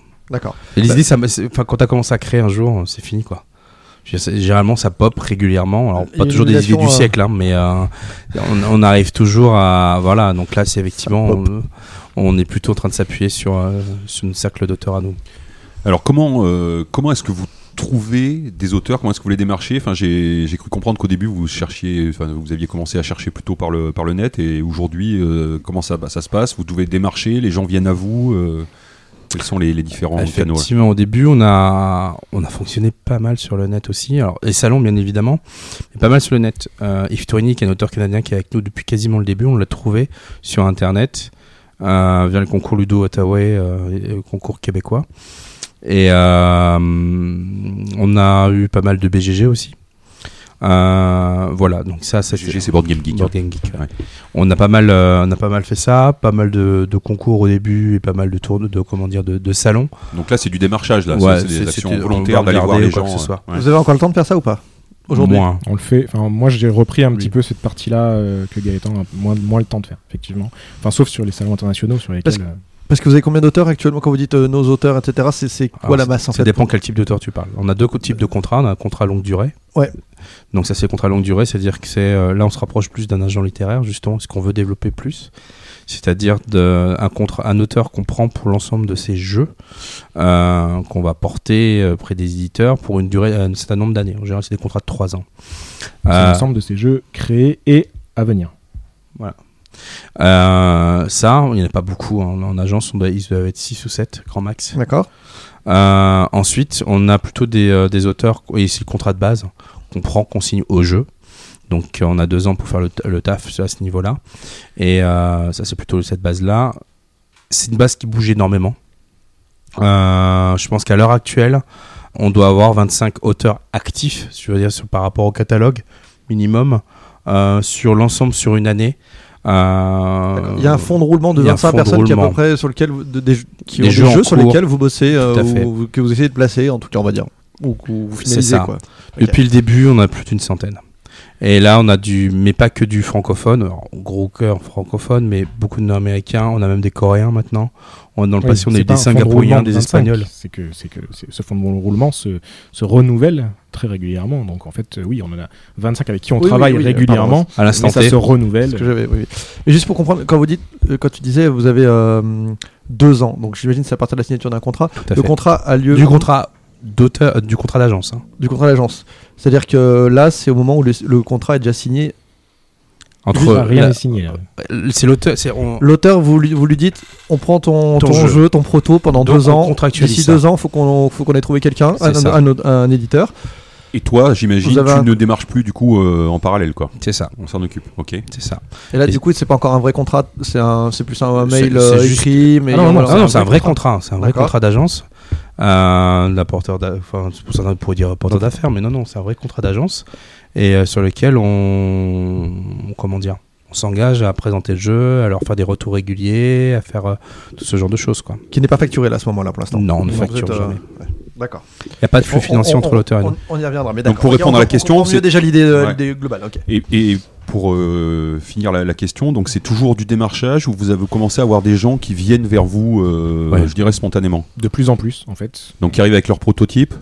Qui arrivent avec le prototype et qui nous présentent ça ou qui nous envoient des mails, euh, soit via le formulaire du site internet Forge Next, soit sur Cannes énormément. Alors en plus cette année on a fait un petit truc en plus, c'est que euh, les années précédentes on n'indiquait pas qui on était et ce qu'on faisait. Donc il y avait que les gens qui connaissaient déjà Forge Next, les auteurs euh, débutants on va dire, les auteurs en herbe, qui venaient nous voir. Et là on avait mis euh, deux affiches qui expliquaient ce que Forge Next était et il y avait beaucoup de gens qui se sont arrêtés, qui disent mais on vous connaissait pas en fait, et c'est chouette. Et avec qui la relation s'est instaurée comme ça. On cherche pas non plus à avoir 10 000, jeux- 10 000 auteurs ou jeux en catalogue. C'est-à-dire qu'on l'a même inversé les rôles. C'est-à-dire qu'au début, on avait même pas mal de. On a eu une année où on a eu 40 jeux en parallèle à un moment donné. Mais on prend du jeu enfant, du jeu abstrait, du jeu familial, du jeu familial plus, du jeu gamer, de l'action game. Qu'on a développé au fur et à mesure. On faisait pas tout début le début. Au tout début, on a commencé avec du jeu gamer. hein. C'était plus notre, euh, Mhm. notre ADN. Et donc, chaque catégorie, on a 5-6 jeux. Et en fait, plus les années ont passé, plus on a réduit notre catalogue. Donc en fait, on cherche pas non plus non plus à hum, démarcher, à aller chercher énormément de nouveaux auteurs. En fait, on a- n'est pas le plus proactif. On n'a pas besoin de, De ça. toute façon, on n'a plus besoin. Enfin, ça, fait- ça peut paraître un petit peu euh, hautain de dire ça, mais pas du tout. C'est juste que euh, ben, maintenant, on est un peu plus connu. Euh, Il y a beaucoup de jeux maintenant qui sont sortis, qui ont euh, le logo Forge Next sur, euh, sur le dos de la boîte, et on a des auteurs qui nous recommandent, qui recommandent donc des nouveaux auteurs euh, vers nous. Il y en a des illustrateurs qui recommandent des auteurs vers nous, On a des éditeurs et des distributeurs même qui le font. Donc là, récemment, il y a un distributeur qui nous a envoyé un. Pas le temps, et puis aussi euh, concurrence entre les auteurs à l'intérieur. Si vous avez trop de jeux de. enfin, Alors, typiquement, c'est- une bonne question ça. Parce que justement, on ne prend jamais, même sur les auteurs en agence, qui sont longue durée, jamais deux jeux qui peuvent se concurrencer l'un à l'autre. Jamais, c'est pas possible. Euh, on a eu deux Roll and Write l'année dernière, à un moment donné. Et euh, typiquement, deux auteurs en plus qui sont durée longue. On a pris le premier qui arrivé en disant celui-là on va le travailler, une fois qu'il sera fini, on va enchaîner sur l'autre. Indépendamment de la qualité ou quoi que ce soit, parce qu'il n'est pas question qu'à un moment donné dans le catalogue, quand on monte notre catalogue, il y en a un qui serve d'appui pour l'autre. Puisque de toute manière, ça peut se retourner que sur, nous- et c'est franchement désagréable pour un auteur. C'est en plus, on enfonce un jeu. Donc nous, on est extrêmement attentifs à ça. Les auteurs, en plus, on essaye justement pas qu'il y ait de concurrence entre nos auteurs en agence. Au contraire. Ce qu'on essaye de faire même, c'est de créer du co-autorat entre eux. Pas toujours simple d'ailleurs. Mais euh, parce que c'est pas aussi naturel pour tout le monde. hein. Mais euh, non, non, il n'y a pas de. On essaye justement d'éviter ça au maximum. Et d'où l'idée aussi d'avoir euh, la scientifique mal sur du. Et du coup, par rapport à ce que vous disiez sur le- des jeux enfants, des jeux gamers, des jeux, des casse-têtes, des jeux en bois, genre, euh, Mm. que, que sais-je, euh, votre carnet d'adresses, il est peut-être, euh, est-ce qu'il est euh, suffisant pour tous ou il y a des choses, Ouais. il y a des choses que vous refusez parce que vous dites, bah je sais pas bien le faire. Enfin, ça pourrait s'entendre hein, de dire, bah le, je sais pas moi, le jeu en bois à deux, bah je, Le je- jeu, je suis pas- alors je je vais te donner des exemples. On a, on a commencé, on a commencé gamer. Oui. Gros jeu, machin, c'était plutôt euh, comme ça quand t'étais notre. Mhm. Bon, finalement, on s'est rendu compte vite fait que c'était pas automatiquement avec ça que même si on gagne toujours pas notre vie, enfin, réelle avec ça. C'est pas comme euh, s'il y en avait 1000 qui arrivaient chez du, du jeu gamer, euh, des bons jeux gamers chaque année. Donc on a plutôt regardé sur du familial et autres. Euh, le kids, on a mis du temps à commencer parce que le kids c'est si par- particulier. C'est pas parce que c'est des jeux simples entre guillemets d'accès, que ce soit des jeux simples à développer et à régler. Donc on a pris le temps aussi d'apprendre. On a vachement appris des discussions avec Ravens, avec Zor. C'est d'une discussion euh, bah, justement corsaire ludique de Roberto Fraga avec eux pour justement appréhender ce, domaine-là parce que c'était pas automatiquement de notre ADN. Je vais prendre les derniers, les derniers éléments, c'est les action games. Entre autres un jeu qu'on a signé il y a pas longtemps d'Antonin Bocara. Euh, c'est le genre de jeu qu'on signe que depuis 2-3 ans en fait. Parce qu'il faut, on a appris aussi à, à comment dire, à développer cette partie-là et à connaître le marché pour savoir comment mieux y répondre et sans y aller la fleur au fusil en fait. C'est quoi que tu appelles un action game? Alors c'est les, euh, c'est des jeux on va dire euh, mass market euh, à la Goliath, à la High Face. D'accord. Face, c'est- ça. D'accord. Euh, Aujourd'hui, moi, je suis auteur. Mm. Euh, pourquoi est-ce que j'aurais besoin d'un agent? Allez Igor. Question simple, ça encore. Bah oui, oui. c'est- non mais c'est très simple. Il y a beaucoup d'auteurs qui euh, ne se sentent pas tout simplement d'aller présenter leur jeu, qui euh, soit euh, ne connaissent pas les gens, soit ont peur euh, d'aller les voir, soit se disent qu'ils vont pas bien présenter leur jeu et qu'ils vont se tirer une balle dans le pied tout seul. Pas le temps. Pas le temps aussi. Alors ça c'est encore euh, c'est encore autre chose, mais oui effectivement pas le temps, euh, pas euh, les euh, le, le- le matériel par exemple en se disant que leur jeu est mal prototypé et que donc ils vont ça, ça va pas plaire etc. Il y a plein, il- enfin en fait tout ce qui fait que la présentation va être le plus efficace possible fait que nous on maîtrise tout ça et la plupart des auteurs ne le maîtrisent pas ou euh, ne veulent pas le maîtriser ou n'ont pas le temps etc. On n'a pas l'envie. C'est qu'on a beaucoup de, tu vois, les, les auteurs qu'on a vus à Cannes pas mal. C'était à un moment donné une peur aussi de découvrir ce, ce monde-là. Et c'est plus cette envie-là. En fait, ça- va dépendre du caractère. On n'est pas fait pour tout le monde, pas pour tous les types d'auteurs. Mhm. Donc, Effectivement, ce que est en train de dire Igor, c'est le principal. Mais je vais prendre un exemple tout bête. Dominique Breton, qui commençait quand même être un peu connu dans le domaine. Il connaît tout le monde sur le marché. Il démarche beaucoup de monde avec euh, ses objets 3D. Il fait la modélisation pour tout le monde, des versions géantes. Il connaît tout le monde. Mais il n'a pas envie de passer du temps sur le fait de démarcher, sur le fait d'aller euh, gérer les protos qu'il faut renvoyer, récupérer, d'aller de prendre des rendez-vous, de répéter 10 000 fois entre guillemets la même explication de règles à tous les éditeurs toute la journée. Parce que c'est- à la fois fatigant pour les éditeurs hein, d'être assis à partir de 9h jusqu'à 17h à, expliquer, à écouter des explications de règles de jeu plus ou moins bien, on va dire. hein. Mais ça marche aussi dans l'autre sens, de dire de répéter toujours la même règle Mhm. à longueur de journée. C'est pas automatiquement toujours ce qui fait triper quelqu'un. Ouais, bien sûr. Et donc, Après il y a des auteurs aussi qui euh, ne savent pas à qui présenter leur jeu tout simplement. Oui, oui. Donc, nous, si on t'es co- débutant on et connaît- que tu rentres dans le milieu, effectivement, c'est On un connaît peu le marché, on connaît les besoins des éditeurs, leurs envies, leurs recherches actuelles, donc on sait à qui exactement présenter le jeu de l'auteur en question. Et puis tu peux avoir aussi euh, des gens comme Chris Bollinger en fait qui, euh, qui travaille avec nous depuis l'été dernier. Et ça c'était euh, assez marrant ou même tu vois Marc André pour d'autres raisons. C'est que tu vois Chris Bollinger en fait c'est Marc Nunez qui me chope justement à une sortie de d'une conférence à Cannes. Marc Nunez. Donc, le euh. Ah ouais. Dieu. D'accord. Donc Chris Bollinger c'est- et Marc André, des auteurs qui sont déjà publiés, reconnus. enfin, Reconnus. voilà, voilà, ouais. Ultra reconnu. Et Marc Nunes, c'est euh, un des créateurs d'Asmodée. Enfin voilà. On a Dieu. Voilà. Enfin, moi je l'appelle Dieu parce que c'est partout. Il y a sa main partout, il est impressionnant. C'est si le monde du jeu, je pense qu'à l'heure actuelle, elle- on est là. Il a, ben voilà. Enfin bon, il a un rôle dedans. C'est ça. Indiscutablement. Et ben justement, quand t'as Dieu qui débarque, qui vient de dire, faut que tu discutes avec Chris Bollinger. Euh, tu dis ouais, euh, pourquoi? J'ai fait une bêtise. euh, Du premier truc, il fait non non. euh, je pense que Chris, il a, il a, il, il fourmille d'idées. Il a des tonnes et des tonnes et des tonnes d'idées, mais il a besoin, euh, il a besoin qu'on l'accompagne sur la création, et, enfin pas sur la création, sur le démarchage, parce qu'il a envie de gar- garder cet influx de la création. Et de temps en temps, démarcher, c'est pas automatiquement ce qu'il a envie à l'instant T. Quoi. Effectivement, Chris vient nous voir, ça passe super bien. Igor passe deux jours là-bas et euh, on a signé des jeux de, euh, de Chris ou qu'on a aussi signé chez des éditeurs. Il y a deux de ces jeux qu'on a signés euh, là depuis les six derniers mois. Et donc même des auteurs connus comme lui hein, peuvent faire appel à nous justement pour ce genre de choses en fait. Et Marc André, lui, il avait envie de tâter le, le- le- comment dire le le marché international et euh, c'est pour ça qu'il est venu nous voir c'est comme ça qu'on a travaillé on a placé un de ses jeux chez Mattel et chez Hansim Gluck C'était l'une des questions que- qu'on avait euh, reçues. Euh, justement, dans certains autres domaines, on va dire, les agents, c'est plutôt. euh, Enfin, quand c'est quand on débute, par exemple, le sport. On débute, on n'a pas d'agent. Puis quand on est une star, etc., là, on est obligé d'avoir un agent. On a l'impression, nous dit euh, celui qui nous pose la question, que dans le milieu du, du monde du jeu de société, c'est plutôt l'inverse. C'est-à-dire que là, quand on débute, on aurait besoin d'un agent pour faire l'intermédiaire. Et puis que quand on est vraiment connu, qu'on a nos entrées un peu partout, on n'en a plus besoin. Est-ce que vous confirmez Mais- ces impressions Parce que nous- ce qu'on cherche, c'est à faire en sorte que les auteurs qui viennent nous voir deviennent des auteurs connus. Alors on peut, on peut dire star ou on peut dire autre chose, mais nous c'est ce qu'on c'est ce qu'on a envie de faire en fait. Et qu'après, non seulement ils soient connus, mais qu'en plus la relation qu'on a ensemble leur convienne tellement qu'ils disent ben moi je pourrais le faire maintenant parce que je suis connu et c'est déjà le cas, mais je préfère que vous le fassiez parce que vous le faites bien. Et puis ça m'évite de le faire, c'est-à-dire qu'à un moment donné, c'est un service plus sup- supplémentaire. On n'est pas simplement des pousseurs de boîte. C'est pour ça que, en fait, on a changé un petit peu de discours avec l'arrivée d'Igor, justement avec cette comparaison avec l'agent littéraire, en fait, de plutôt de parler de plus de, de gestion de carrière. C'est-à-dire que euh, là, on n'est pas simplement là pour mettre le, comment dire, développer les compétences d'un auteur, développer ce... il y a plein de services qu'on offre autour, on organise des week-ends des week-ends auteurs par exemple, on, les aide à accompagner, ils, nous attendent aussi beaucoup sur le choix de leur jeu, c'est-à-dire qu'à un moment donné, ils, ils ont des idées, ils viennent nous voir très tôt pour dire est-ce que ça ça marche, que ça n'existe pas, quoi que ce soit. Donc c'est pas simplement de dire on prend un jeu, on l'emmène chez un éditeur. Donc la relation elle est beaucoup plus forte que ça. Des fois, on joue un peu les papapoules. En tout cas, c'est un peu ma manière de faire de temps en temps. Mais, euh, mais voilà, c'est un, c'est un, service amélioré en fait. C'est ça que je suis en train de, de faire. Après, si un auteur a envie de vivre entre guillemets moment donné de, de cette relation éditeur direct, est-ce qu'il a envie de, hum, de comment dire, de cette indépendance de faire un peu comme il entend? Bah, Peut-être qu'il a pas, enfin, que le choix de travailler avec un agent ne lui convient pas tout simplement en fait. C'est-à-dire que travailler avec un agent ne convient pas à tout le monde. Donc euh, c'est un trait de caractère, c'est des traits de confiance et c'est aussi un lien de confiance qui doit se faire entre eux et nous.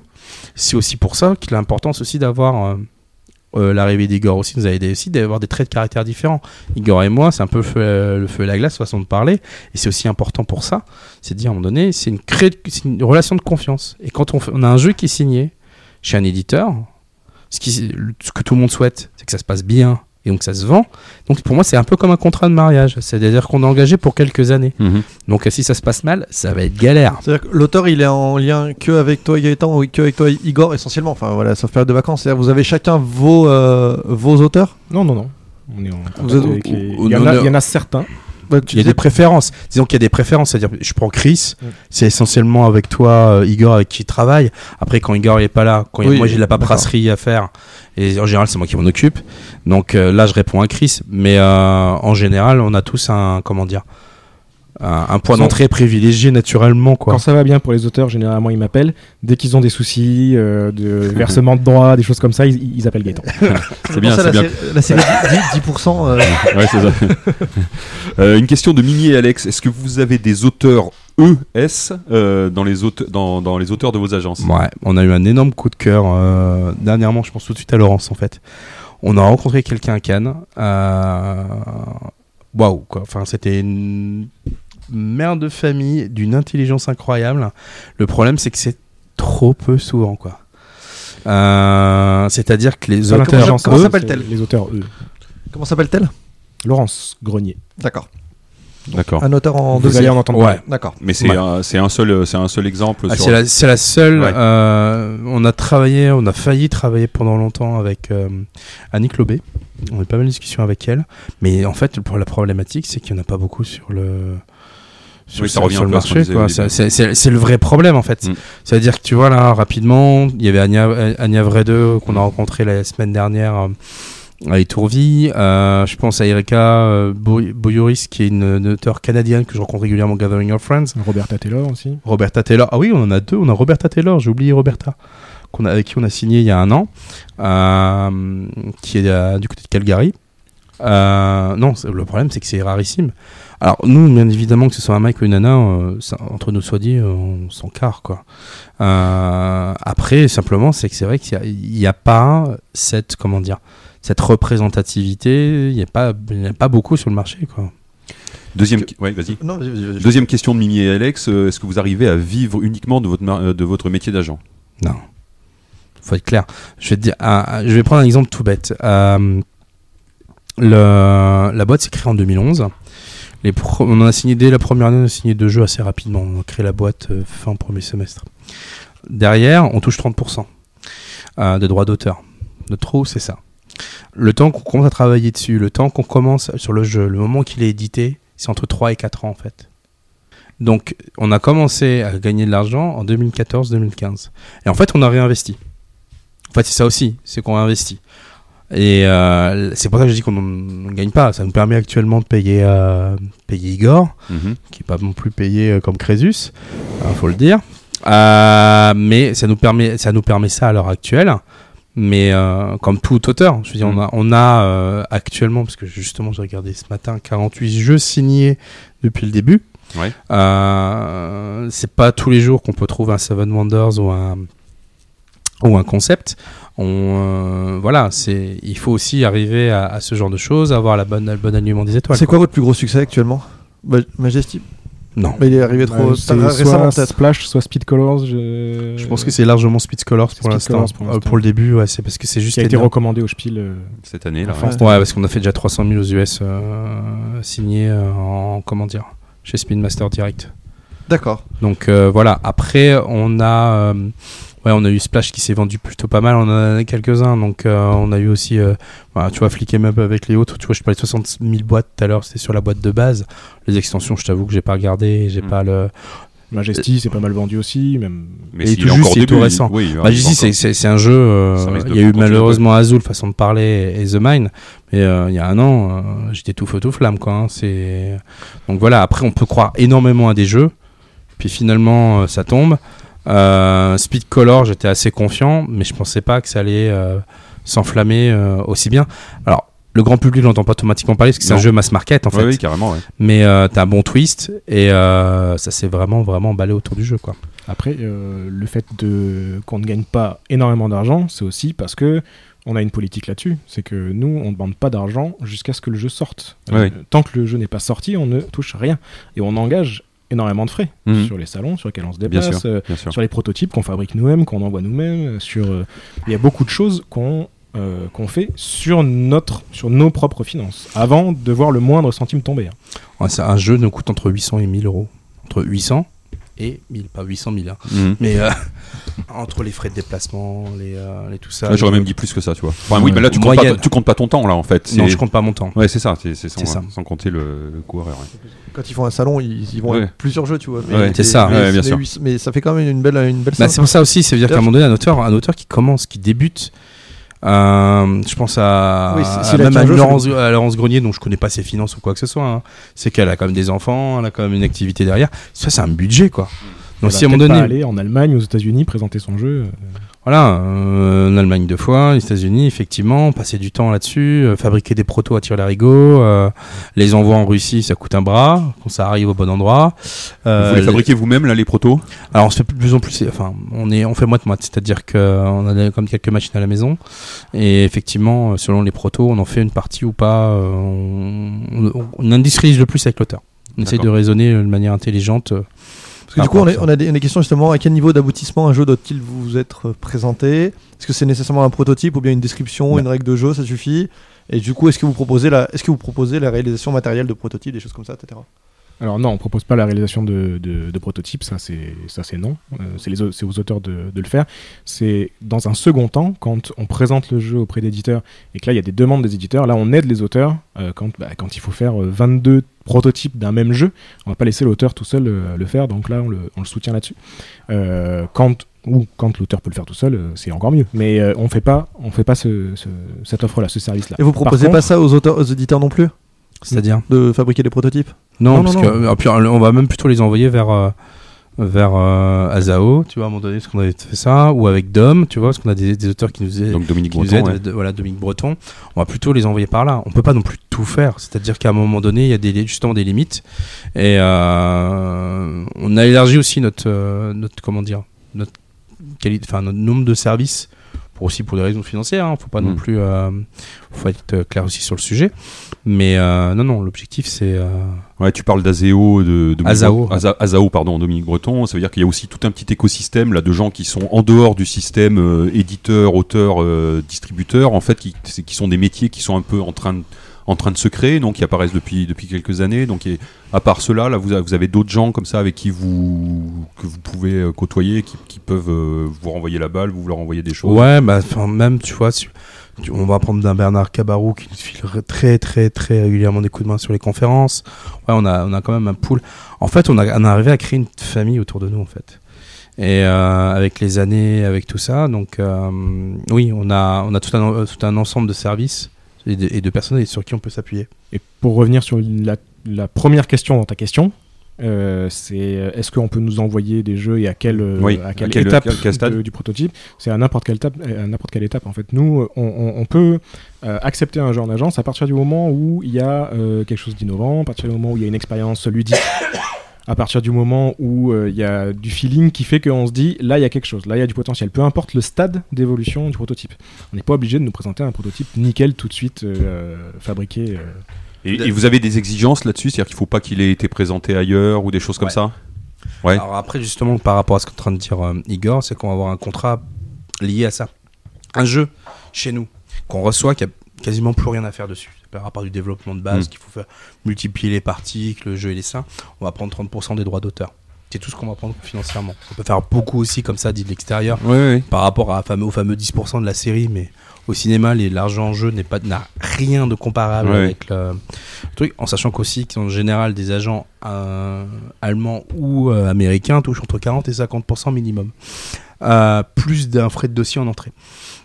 Après, ces taux-là peut augmenter justement si à un moment donné on a un auteur qui débarque en nous disant écoute, ça nous intéresse, que tu nous aides euh, au niveau de l'agence et nous dire à un moment donné euh, finis le jeu avec nous quoi. Donc, dans ce cas-là, notre taux augmentera.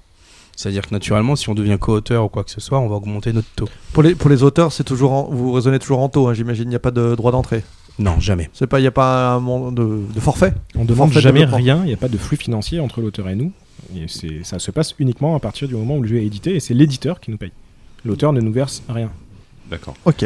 Une autre question de Seito est-ce que vous avez déjà rencontré des éditeurs qui ont refusé de travailler avec vous en tant qu'agent parce qu'ils veulent euh, traiter directement avec l'auteur?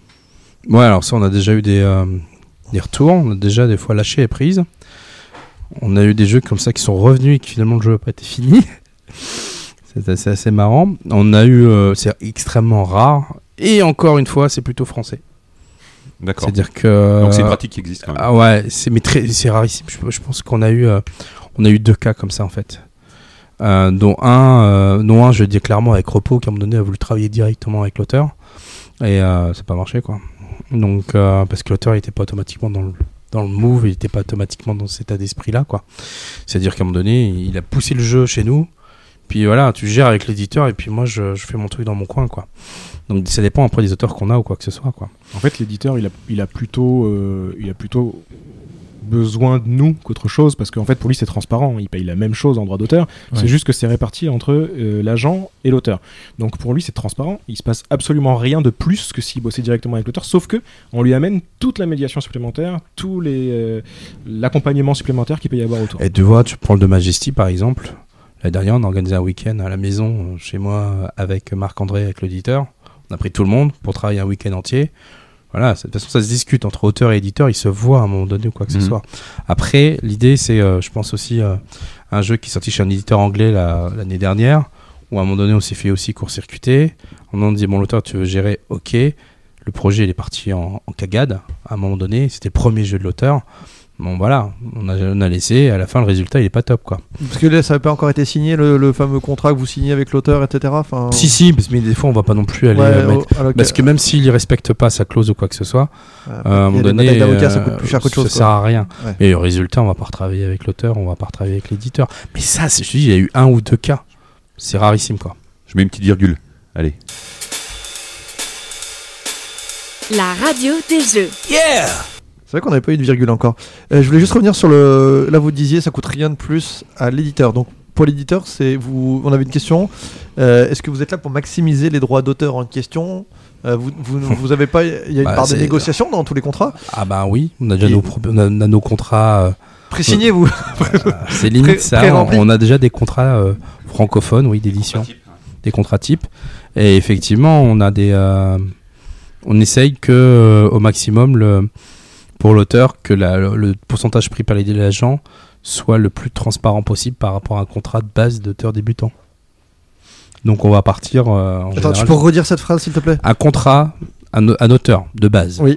qui débute tout juste, Oui. en général à 6%. D'accord. Nous, on barre sur des discussions à 8. Parce qu'on veut justement aussi que ça se lisse le maximum. Donc si tu prends 8, tu prends 30%, l'auteur touche 5,6. Donc euh, on est proche des 6 et c'est notre objectif par rapport à ça en fait. C'est-à-dire, alors des fois on peut atterrir ça sur plusieurs paliers pour arriver au 8, mais notre objectif c'est que ce soit le plus lisse possible. Après, euh, l'avantage c'est qu'à un moment donné, si l'éditeur te dit ouais, mais l'auteur il est débutant, ouais, mais nous on l'est pas. C'est-à-dire qu'à un moment donné, c'est le justement, on peut amener une comment dire, une caution euh, d'expérience à un auteur aussi jeune et débutant par rapport à ça. Donc c'est dire à un moment donné, oui, il est peut-être pas, mais nous on va l'accompagner et on va tout faire pour que ça se passe bien. Donc les, les contrats que vous signez sont des contrats tripartites Tout à fait. Euh, éditeur, auteur, vous-même, Mm. euh, en tant que Forge Next. Tout à Et fait. du coup, euh, le- dans lequel vous avez une part de droit d'auteur qui est directement versée du coup par euh, L'éditeur. Par l'éditeur. C'est bien ça. On est, Tout à fait. Il n'y a rien de caché. Parce que justement, normalement, en général, c'est l'agent qui signe avec le. Ou ou c'est l'auteur, tout dépend les domaines. C'est soit l'auteur, soit l'agent qui signe avec l'éditeur. Nous, on veut pas de ça. Pour la simple et bonne raison, c'est qu'à un moment donné, tu peux. Alors, si c'est la- l'auteur qui gère directement avec l'éditeur, il va devoir en plus gérer l'argent, le flux financier entre lui et nous. Ça, c'est la cagade. En général, s'il passe par nous, alors moi je des Ouais, cas, c'est pour avoir la paix, quoi. C'est pas pour Mm. s'emmerder. Parce que ça arrive aussi, tu vois, pour Marc-André, on a, on a fait le, le- ce qu'on appelle le formulaire W8N. C'est un truc aux États-Unis. Ça- ça- Excuse-moi, c'est aux États-Unis. Si tu veux pas payer les taxes aux États-Unis quand sur tes royautés, tu es obligé de, de faire un doc qui s'appelle le W8N. Et dans ce cas-là, on a, euh, on l'a fait pour lui en fait. Donc euh, on a toujours de services qu'on qu'on développe. Donc, euh, donc voilà, je sais même pas où j'en étais. Ouais, Il y a, d'autres choses aussi. hein. Enfin, dès que tu travailles à l'étranger, généralement, il y a toujours un peu de paperasse à faire pour Oui. pas payer les, les- les taxes deux fois, par exemple. Et, Mm. et tout ça, on fait le suivi, on s'en occupe. Donc, euh, Et quand vous signez pour un jeu, euh, vous signez du coup, c'est des droits. vous- comment ça se passe sur la durée et sur peut-être le monde? Ah C'est bah. droit monde C'est comment ça, comment ça se passe Bah, ça va dépendre de l'éditeur, ça va dépendre de plein de choses. et, sur- et au niveau de la durée, vous- vous-même, c'est euh, tant que le jeu perdure, les rééditions Tu- futures, etc. Tu parles pour nous euh, par rapport à Forge Next, par rapport au contrat d'origine? Tout à fait. C'est la signature du premier contrat. C'est-à-dire qu'à un moment donné, si on signe un jeu, Oui. il est édité par un éditeur. et Quand, si ce contrat-là tombe, nous, n'est plus. euh, Voilà, si, si un, si autre le rachète, etc. Ouais, ou typique- si on le Ah ressort. si, s'il rachète parce qu'il rachète le contrat, donc il nous rembarque avec. Mais si l'auteur, si le jeu tombe, c'est-à-dire qu'à un moment donné, il est, euh, Ouais, typiquement, le contrat ouais. s'arrête. Souvent, il y a un jeu, les jeux, ils sont signés typiquement pour une durée de 5 ans. Par exemple, voilà, le, le- c'est ça. Enfin, je, Ouais, c'est ça. je me trompe pas. Euh, le- L'éditeur dit voilà, je garde les droits euh, pendant 5 ans ou euh, jusqu'au moment si le jeu a pas été tiré depuis 2 ans, enfin ou des choses, des choses Alors, comme ça, j'imagine. il y, a- il y a de moins en moins de durée, de D'accord. En fait. C'est D'accord. Surtout sur le print. Sur le- C'est-à-dire euh, Un minimum de ventes par an plutôt. Ouais, et de, le vente, la vente. D'accord. Et donc là, quand ça s'arrête, pas que ça s'arrête pour vous aussi. Et si le- l'auteur retrouve un deuxième éditeur, euh, machin ou tout ça, vous vous êtes plus, vous êtes plus dans le. Tout c'est à clair. fait. C'est clair. Du coup, là, là, c'est pas progressif chez vous? Enfin, ou dégressif, c'est 30%, c'est euh, c'est linéaire. Ouais, d'accord, point barre. Ça marche. Euh, alors il y avait une question d'Alcaïas encore qui en a posé vraiment beaucoup. Enfin, il y avait la partie. euh, Et on vous remercie, les gars. Est-ce que vous maximisez le- Vous les droits de l'auteur en question Mais il y a aussi, euh, est-ce que vous êtes aussi là pour euh, trouver un éditeur à un auteur en, en détresse? C'est-à-dire l'auteur des presses. Je sais ça- pas. Alors, ça, ça- ça, ça fait 4 ans que je présente mon jeu, je les ai tous faits. Est-ce que vous pouvez Non, retourner? Non, Non. c'est rarissime. On l'a fait une fois ou deux parce qu'on était ultra confiants. En général, on le rethématise, on, on met de la poudre aux yeux façon de parler sur le thème pour éviter que les. Parce qu'on on, on y pense, on y croit, on est confiant sur le truc en disant mais vous avez- l'éditeur, a- c'est que t'as pas su le vendre à un moment donné parce qu'il y, a- il y a une telle évidence dans le truc. Oui, mais c'est ce que ça revient à ce que vous disiez tout à Mais l'heure, non. c'est que normalement, si le mec est en détresse, ça veut dire qu'il l'a déjà proposé, qu'il a déjà eu des refus, et du coup le, le jeu est pas neuf, et c'est plus compliqué pour vous quoi de revenir avec un truc que les éditeurs ont déjà vu quoi. C'est Ouais, très compliqué. ouais. Puis il y a tellement de propositions quoi sur le marché, il y a tellement d'auteurs. À un moment donné, euh, un éditeur qui voit un jeu, euh, sais, non, c'est c'est oui non quoi. hein. C'est souvent euh, l'un l'autre. C'est un switch et il va pas se casser la tête à aller, euh, aller voir plus. Mais ça, c'est un truc qu'on répète et qu'on répétera encore et encore à tous les auteurs qui nous contactent. Les auteurs, la plupart du temps, se disent Pourquoi est-ce que je viendrai vous voir tout de suite? Je vais essayer d'abord de mon côté. Oui, bien sûr. Et puis si ça marche pas, je viendrai vous voir. Et nous, on n'arrête pas de leur répéter Mais les gars, si vous faites ça, vous flinguez votre jeu. Si jamais il n'est pas abouti, si jamais il n'est pas fini, on ne pourra plus le représenter ensuite. Ouais, c'est un message qui est important pour vous en fait, et ça, c'est peut être Mhm. basé que sur votre et c'est pas, et c'est pas une Et je- histoire de piquer euh, le. Oui, oui, l'idée, oui, oui, c'est- bien sûr. La plupart du temps, c'est pris comme ça. Oui, mais Pour que ce message y passe, ça veut dire parce, parce que moi, je sais pas, j'imagine, je suis un, un auteur, je connais pas le milieu, euh, je vais quand même au début essayer de taper à une ou deux portes et je vais Mmh. jamais connaître Forge Next à ce moment-là. Enfin, il y a Tout vraiment, vraiment très peu de chance. Je vais taper une ou deux portes. Et à un moment, bah, quelqu'un va me dire, ah bah oui, tu devrais peut-être passer par eux. Et du coup, ça peut être un peu trop tard ou pas si le gars peut-être a pas trop monté. Ouais, alors voilà. après, s'il y a un ou deux Voilà. éditeurs, on voit lesquels qui Voilà. a pas tapé aux bonnes portes en se disant Ouais, bah là, t'avais aucune chance, effectivement, Voilà. qu'ils te le signent. T'as présenté le dernier Terraforming Mars à Goliath, effectivement. Oui, c'est pas là, c'était pas le bon cheval. Mais, euh, mais oui, ça, Ça après, arrive euh, encore. ça arrive encore. arrive encore. Bah, D'ailleurs, euh, pour Chris, un des jeux de Chris qu'on a placé euh, récemment, euh, c'était le cas. Il l'avait déjà beaucoup présenté. On l'a remanié, euh, évidemment avec lui, et euh, en le représentant, il a été signé. D'accord. Et justement, et Bad Fever nous demande quel est la transfor- le taux de transformation euh, de, des agents, ils nous disent, de, de nombre, le nombre de jeux édités sur le nombre de jeux acquis euh, par vous sur lesquels Ah, c'est marrant parce qu'on se l'est posé la question il y a deux jours. Je suis incapable de faire le chiffre. Non pas que je le veux pas parce que ça varie selon les années. Euh, parce Alors, que le, la- simple, je vais- vais- signé combien? Il y en a combien qui sont sortis? Non, mais l'année dernière, effectivement, on a, on a pu faire ce, ce quota. On a été assez, assez bon là-dessus. Ouais, on est à autour de 80%. en 80% gros. l'année dernière. Après, le, Combien sur combien, juste pour avoir des, des idées de volume Sur combien on a- si vous voulez. On Bah, a quatre- signé 15, je crois. l'année dernière? Non, 10. 15 qui sortent? 10, 10, 15 qui 10 sur sortent. 15, c'est ça Un truc comme ouais, ça? c'est ça. 10 sur 15 à peu près. Après, la problématique, c'est que on prend des trucs des fois qui sont improbables. C'est-à-dire que c'est un peu casse-gueule. C'est-à-dire qu'on prend des trucs aussi des coups de cœur. Je vais prendre un autre exemple. Alors, toujours Dominique Breton, c'est la solution la plus simple. Parce que justement, il m'engueule régulièrement parce qu'on prend des risques avec lui.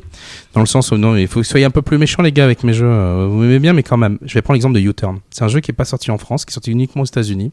C'est des pièces en U en plastique. Le truc le plus improbable possible, c'est un jeu que tu manipules euh, directement en main, que tu poses pas, tu mets des pièces en U, et l'idée c'est d'avoir une vision, d'entourer un rond avec euh, une couleur, euh, ta propre couleur. quoi. C'est sorti aux États-Unis par, par Blue Orange. Le taux de probabilité qu'on signe ce truc-là, mais était ultra faible quoi. Mais simplement, c'est que on a un coup de cœur sur la mécanique du jeu qui est super originale. On a bien évidemment un coup de cœur avec l'auteur parce qu'on s'entend super bien avec lui. On se dit mais on va y aller quoi. C'est-à-dire qu'à un moment donné, on prend aussi des risques sur des jeux que euh, on sait que le taux de probabilité de signature il est ultra faible. Quand on prend Majesty de Marc André, on sait qu'on a à peu près 99,9% de chances de le signer en fait. Oui, là c'est plus même. euh, c'est plus le Quand même tu prends Chris Bollinger, Train Crash et compagnie, on sait qu'on a à peu près 95% de chances de le signer. Donc, euh, donc voilà, on a des jeux de Laurence là qu'on a récupéré, Laurence Gruyon, on parlait tout à l'heure. Il y a des vrais ovnis dedans. Donc le taux de probabilité, il est là. Donc en fait, le taux de pourcentage de chance de, entre guillemets de de réussite de signature, faut- faut- il faudrait prendre ce genre de choses. Alors effectivement, on prend euh, moins en moins de jeux gamers justement parce que le taux de probabilité de le, de le signer est relativement faible parce qu'il n'y a pas beaucoup d'éditeurs qui le veulent. Et sur des gros jeux, tu vois, des jeux comme Pearl Games, bah, il se fournit par lui-même. Enfin, je veux dire, il n'a pas besoin d'agent ou quoi que ce soit parce qu'il a déjà euh, du mal à, signer, à faire lui-même toutes les idées qu'il a en tête. Mais, euh, mais voilà, donc, euh, et du jeu abstrait, moi je suis personnellement très fan de jeux abstraits. Euh, j'ai une certaine appétence à aller signer assez facilement des jeux abstraits qui sont bons et méga épurés. Alors, c'est pas forcément lui facile à, pla- à placer d'ailleurs. eh, c'est ultra dur. Ouais. Bah, C'est- c'est vrai que Azul, tout ça, ça marche pas très bien quoi.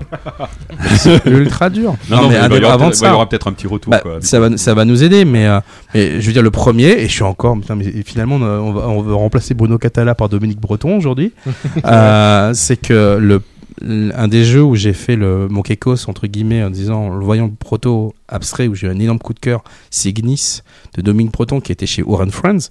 Quand j'ai vu le jeu, je dis, mais c'est bon, je vais te le signer en 6 mois. En fait, euh, j'avais d'énormes coups de cœur, je voulais absolument le présenter, ce truc-là.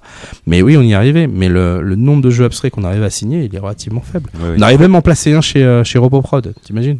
J'espère qu'il sort la semaine prochaine, l'année prochaine. Le, le- le pourcentage après, il, il est vachement euh, dépendant du type de jeu qu'on prend. C'est-à-dire que nous, on prend pas que des jeux bankable entre guillemets. On va aussi, comme dit Gaëtan, prendre des coups de cœur sur lesquels on va faire un gros pari. Euh, un gros pari en termes de placement et un gros pari financier pour nous aussi, parce que du coup, c'est nous qui prenons tous les risques à ce niveau-là. Mais on ne prend comment- pas que des jeux alors, qu'on on est a, sûr on a une placer. question justement qui nous dit euh, quel est la- euh, euh, comment être certain, du point de vue de l'auteur, hein, j'entends, euh, qu'on aura sa chance à côté d'autres projets que- qui ont l'air plus bankable et comment être sûr que y- mon proto euh, aura sa place dans votre catalogue et qu'il sera promu par les agents que vous êtes? Ah bah pour la simplement de bonne raison, c'est qu'on fait des comptes. Alors, tu sais jamais, entre guillemets. Si on, est, on joue euh, haute, c'est une histoire de confiance simplement. hein. C'est-à-dire, euh, on pourra te raconter le commercial de base, euh, te vendre tes trucs et autres, mais euh, s'il veut pas nous croire, il nous croira pas, façon de parler. Ensuite, on fait quand même des comptes rendus, post, salon. systématique de à qui on a présenté le jeu, qui l'a refusé, pourquoi, qui le veut, qui veut le proto, qui veut les règles. On le fait ça systématiquement. Et un jeu est en moyenne présenté euh, selon le type de jeu, on va dire à 25, entre 25 et 30 éditeurs. Ça peut être plus faible sur des jeux pour enfants parce qu'il y a beaucoup moins d'éditeurs. Ça peut être plus haut pour des jeux familiaux parce qu'il y a beaucoup plus d'éditeurs. Et ça peut être aussi également plus faible pour des jeux abstraits. Donc ça va être variant.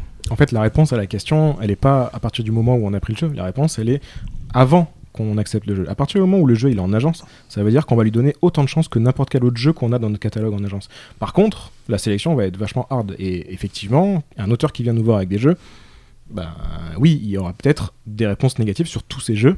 Parce que, par contre, quand on l'aura pris en agence, là, on le présentera à égalité avec tous les autres. Il y a des jeux qu'on a eu en agence auxquels on croyait, mais comme des mille et des cents. Donc vous refusez pas mal de jeux aussi. On refuse beaucoup de jeux. Euh, la- la- je pense qu'on doit refuser à peu près 70% des jeux qui sont présentés. Ouais, Minimum. Et encore, c'est même pas beaucoup parce que les Minimum. éditeurs euh, refusent, enfin, ils en reçoivent, euh, la plupart des éditeurs, Ouais, des gros éditeurs pas reçoivent. comparable à des Ouais, bien sûr, bien sûr, mais je veux dire, voilà.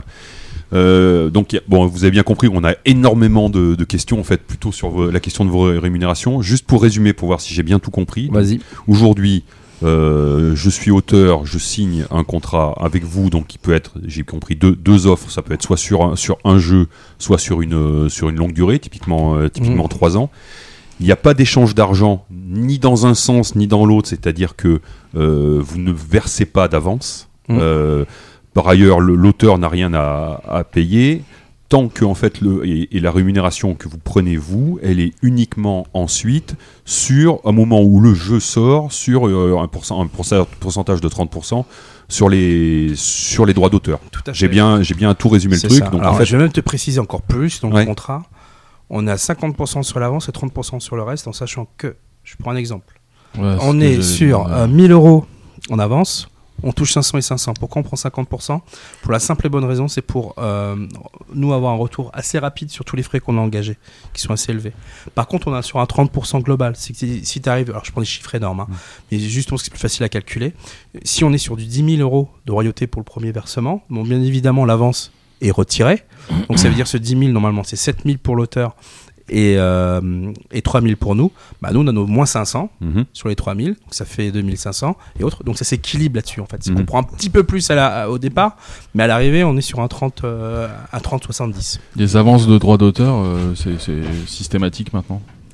Ah, même je ne signe jamais un jeu sans Ouais. avance. On fait aussi du blocage. On a eu certains jeux d'ailleurs, on a gagné plus d'avance, plus d'argent sur du blocage que sur les royautés. hein. Donc, euh, je vais te prendre Mattel. hein, je vais jouer carte sur table. hein. Euh, Mattel, euh, le jeu euh, Sellaway. On a reçu les derniers De Marc-André, de Marc-André. Euh, on n'arrive toujours pas à dépasser le- la, la- la somme perçue sur le blocage. Ju- Juste pour expliquer, un blocage, hein, c'est, enfin, si je me si je me trompe pas, c'est une somme que vous verse un, un- un éditeur pour dire vous ne présentez plus le jeu à d'autres personnes pendant que moi j'ai une période de, de- de réflexion. euh, voilà, pendant ce temps-là, vous bloquez le, le truc, c'est ça. C'est ça. Et c'est des pratiques qui sont en général, si, si je me parie, vous me corrigez si je me trompe, qui étaient très courantes en fait chez les géants du jouet et, et du jeu et qui sont peut-être moins moins courantes euh, sur les éditeurs plus modestes, j'imagine. En France, ça n'existe pas. Ouais, c'est ça, ouais. Les, les Allemands surtout. Alors les Allemands, surtout en Europe, Mm. bon, euh, Mattel, euh, Hasbro, ils sont euh, récurrents sur ce genre de choses. Euh, cool Mini peut le faire parce qu'ils nous l'ont fait euh, dernièrement. Euh, après, euh, moi, je, je refuse de bloquer un jeu euh, plus de plus d'un- plus de trois semaines. Mm. Entre guillemets, à un moment donné, tu sens l'éditeur vient motivé, on en parle avec l'auteur. Oui, c'est très gratuitement, ok. rapide quand même. C'est trop. Ah ouais, mais tu vois, je veux dire, moi j'ai déjà eu des cas. Alors maintenant, ce qu'on essaye de faire aussi, c'est de faire le truc des popotes des éditeurs français avant SN. Parce qu'on a eu pas mal de remarques de la part d'éditeurs français. Quelle remarque? Ah, on le voit en même temps que tout le monde, ça serait bien qu'on l'ait vu avant, façon de parler. Donc là, je joue plutôt, et puis nous, ça nous arrange en fait. C'est-à-dire, bah ok, bah, on vient vous voir avant. Ça nous fait, moins de- ça fait, ça nous fait des SN plus simples à, à gérer. Et on a déjà eu des éditeurs qui nous disent, ah bah ça y est, ton jeu, je le bloque, je le bloque pendant un mois. Je fais, bah non. Il fait pourquoi? Il y a SN qui arrive.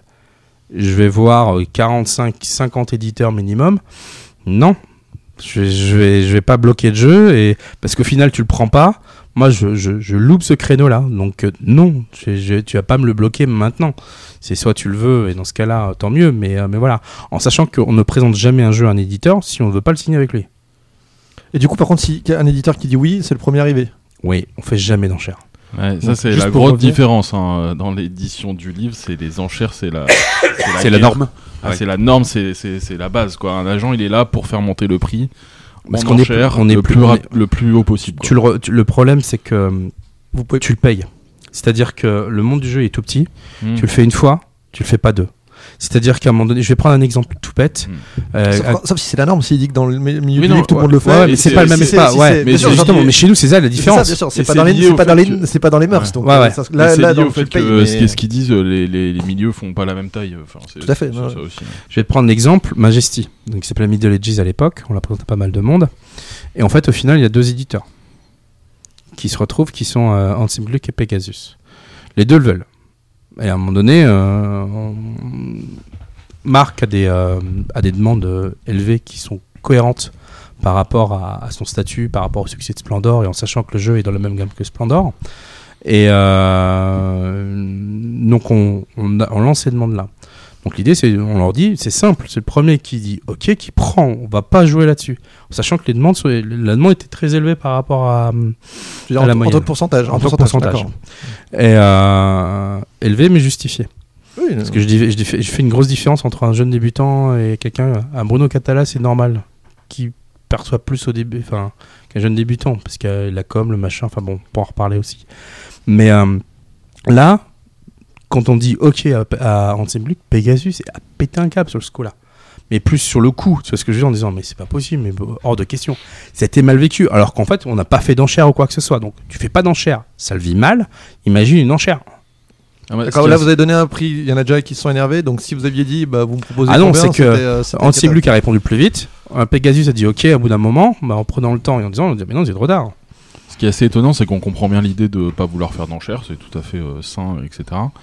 Par contre, on peut aussi se dire que c'est pas nécessairement le premier servi, mais plus euh, c'est le package quoi. Euh, Il y, a, il y a- il y a le droit d'auteur, mais est-ce que il y a la date de sortie, il y a euh, Ouais, mais euh, alors, comment je m'engage pour On a nos euh, contraintes, en fait, voilà. c'est comparé avec nos propres contrats. Enfin, on Ouais. a, si t'as mieux, on a, nous, on a un truc.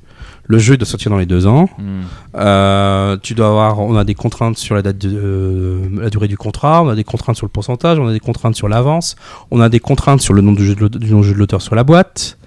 Ça, c'est un truc aussi dont on peut parler. Euh, Il y a plein de choses dans ce, dans ce chose-là. Dans vos contrats préétablis, ce que vous dites. Ah oui, on a, on a des contraintes. En fait, t'as mieux, on a, on a des clauses qu'on Ouais. souhaite voir apparaître dans le contrat et qui pour nous sont indispensables. Mais C'est vous, le, je peux dire, je, je veux dire, vous, vous pourriez choisir en disant, bah, pour tel auteur, pour tel type de jeu, c'est peut-être plus intéressant d'aller le mettre chez lui. Mais si c'est pour, arriver mais en c'est pour ça qu'on choisit les auteurs, c'est-à-dire que les éditeurs. C'est-à-dire du moment qu'on va le voir, Hmm. on a une présélection, c'est-à-dire que si t'as mieux, il y a un jeu qui arrive à Essen pour la première fois, il va pas voir tous les éditeurs. Hmm. Pour la simple, on va faire un premier trip de ce qui est plus pertinent. En plus, ça va nous permettre de voir si on a des retours. Des fois, on a des surprises dans le bon, dans le mauvais sens, en disant, on a oublié ça. C'est vrai que c'est con. Ça, c'était une bonne idée. Ça, permettrait d'améliorer le jeu. Et donc, finalement, on le remontera à Nuremberg à une nouvelle fournée d'éditeurs. Tu vois ce que je veux dire?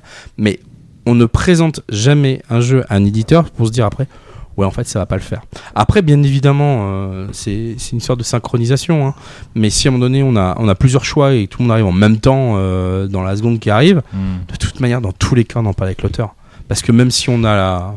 J'ai une question justement par rapport à ça. Comment ça se passe si l'éditeur que vous choisissez ou qui, qui est intéressé par le jeu ne, ne plaît pas à l'auteur? On avait une question comme ça. Euh, Est-ce que ça arrive déjà qu'il y en a qui vous disent ah non mais moi je veux bien mais juste euh, pas lui et lui parce que j'ai déjà eu des expériences etc. Bah, ça, faut qu'ils nous le disent avant, Ouais.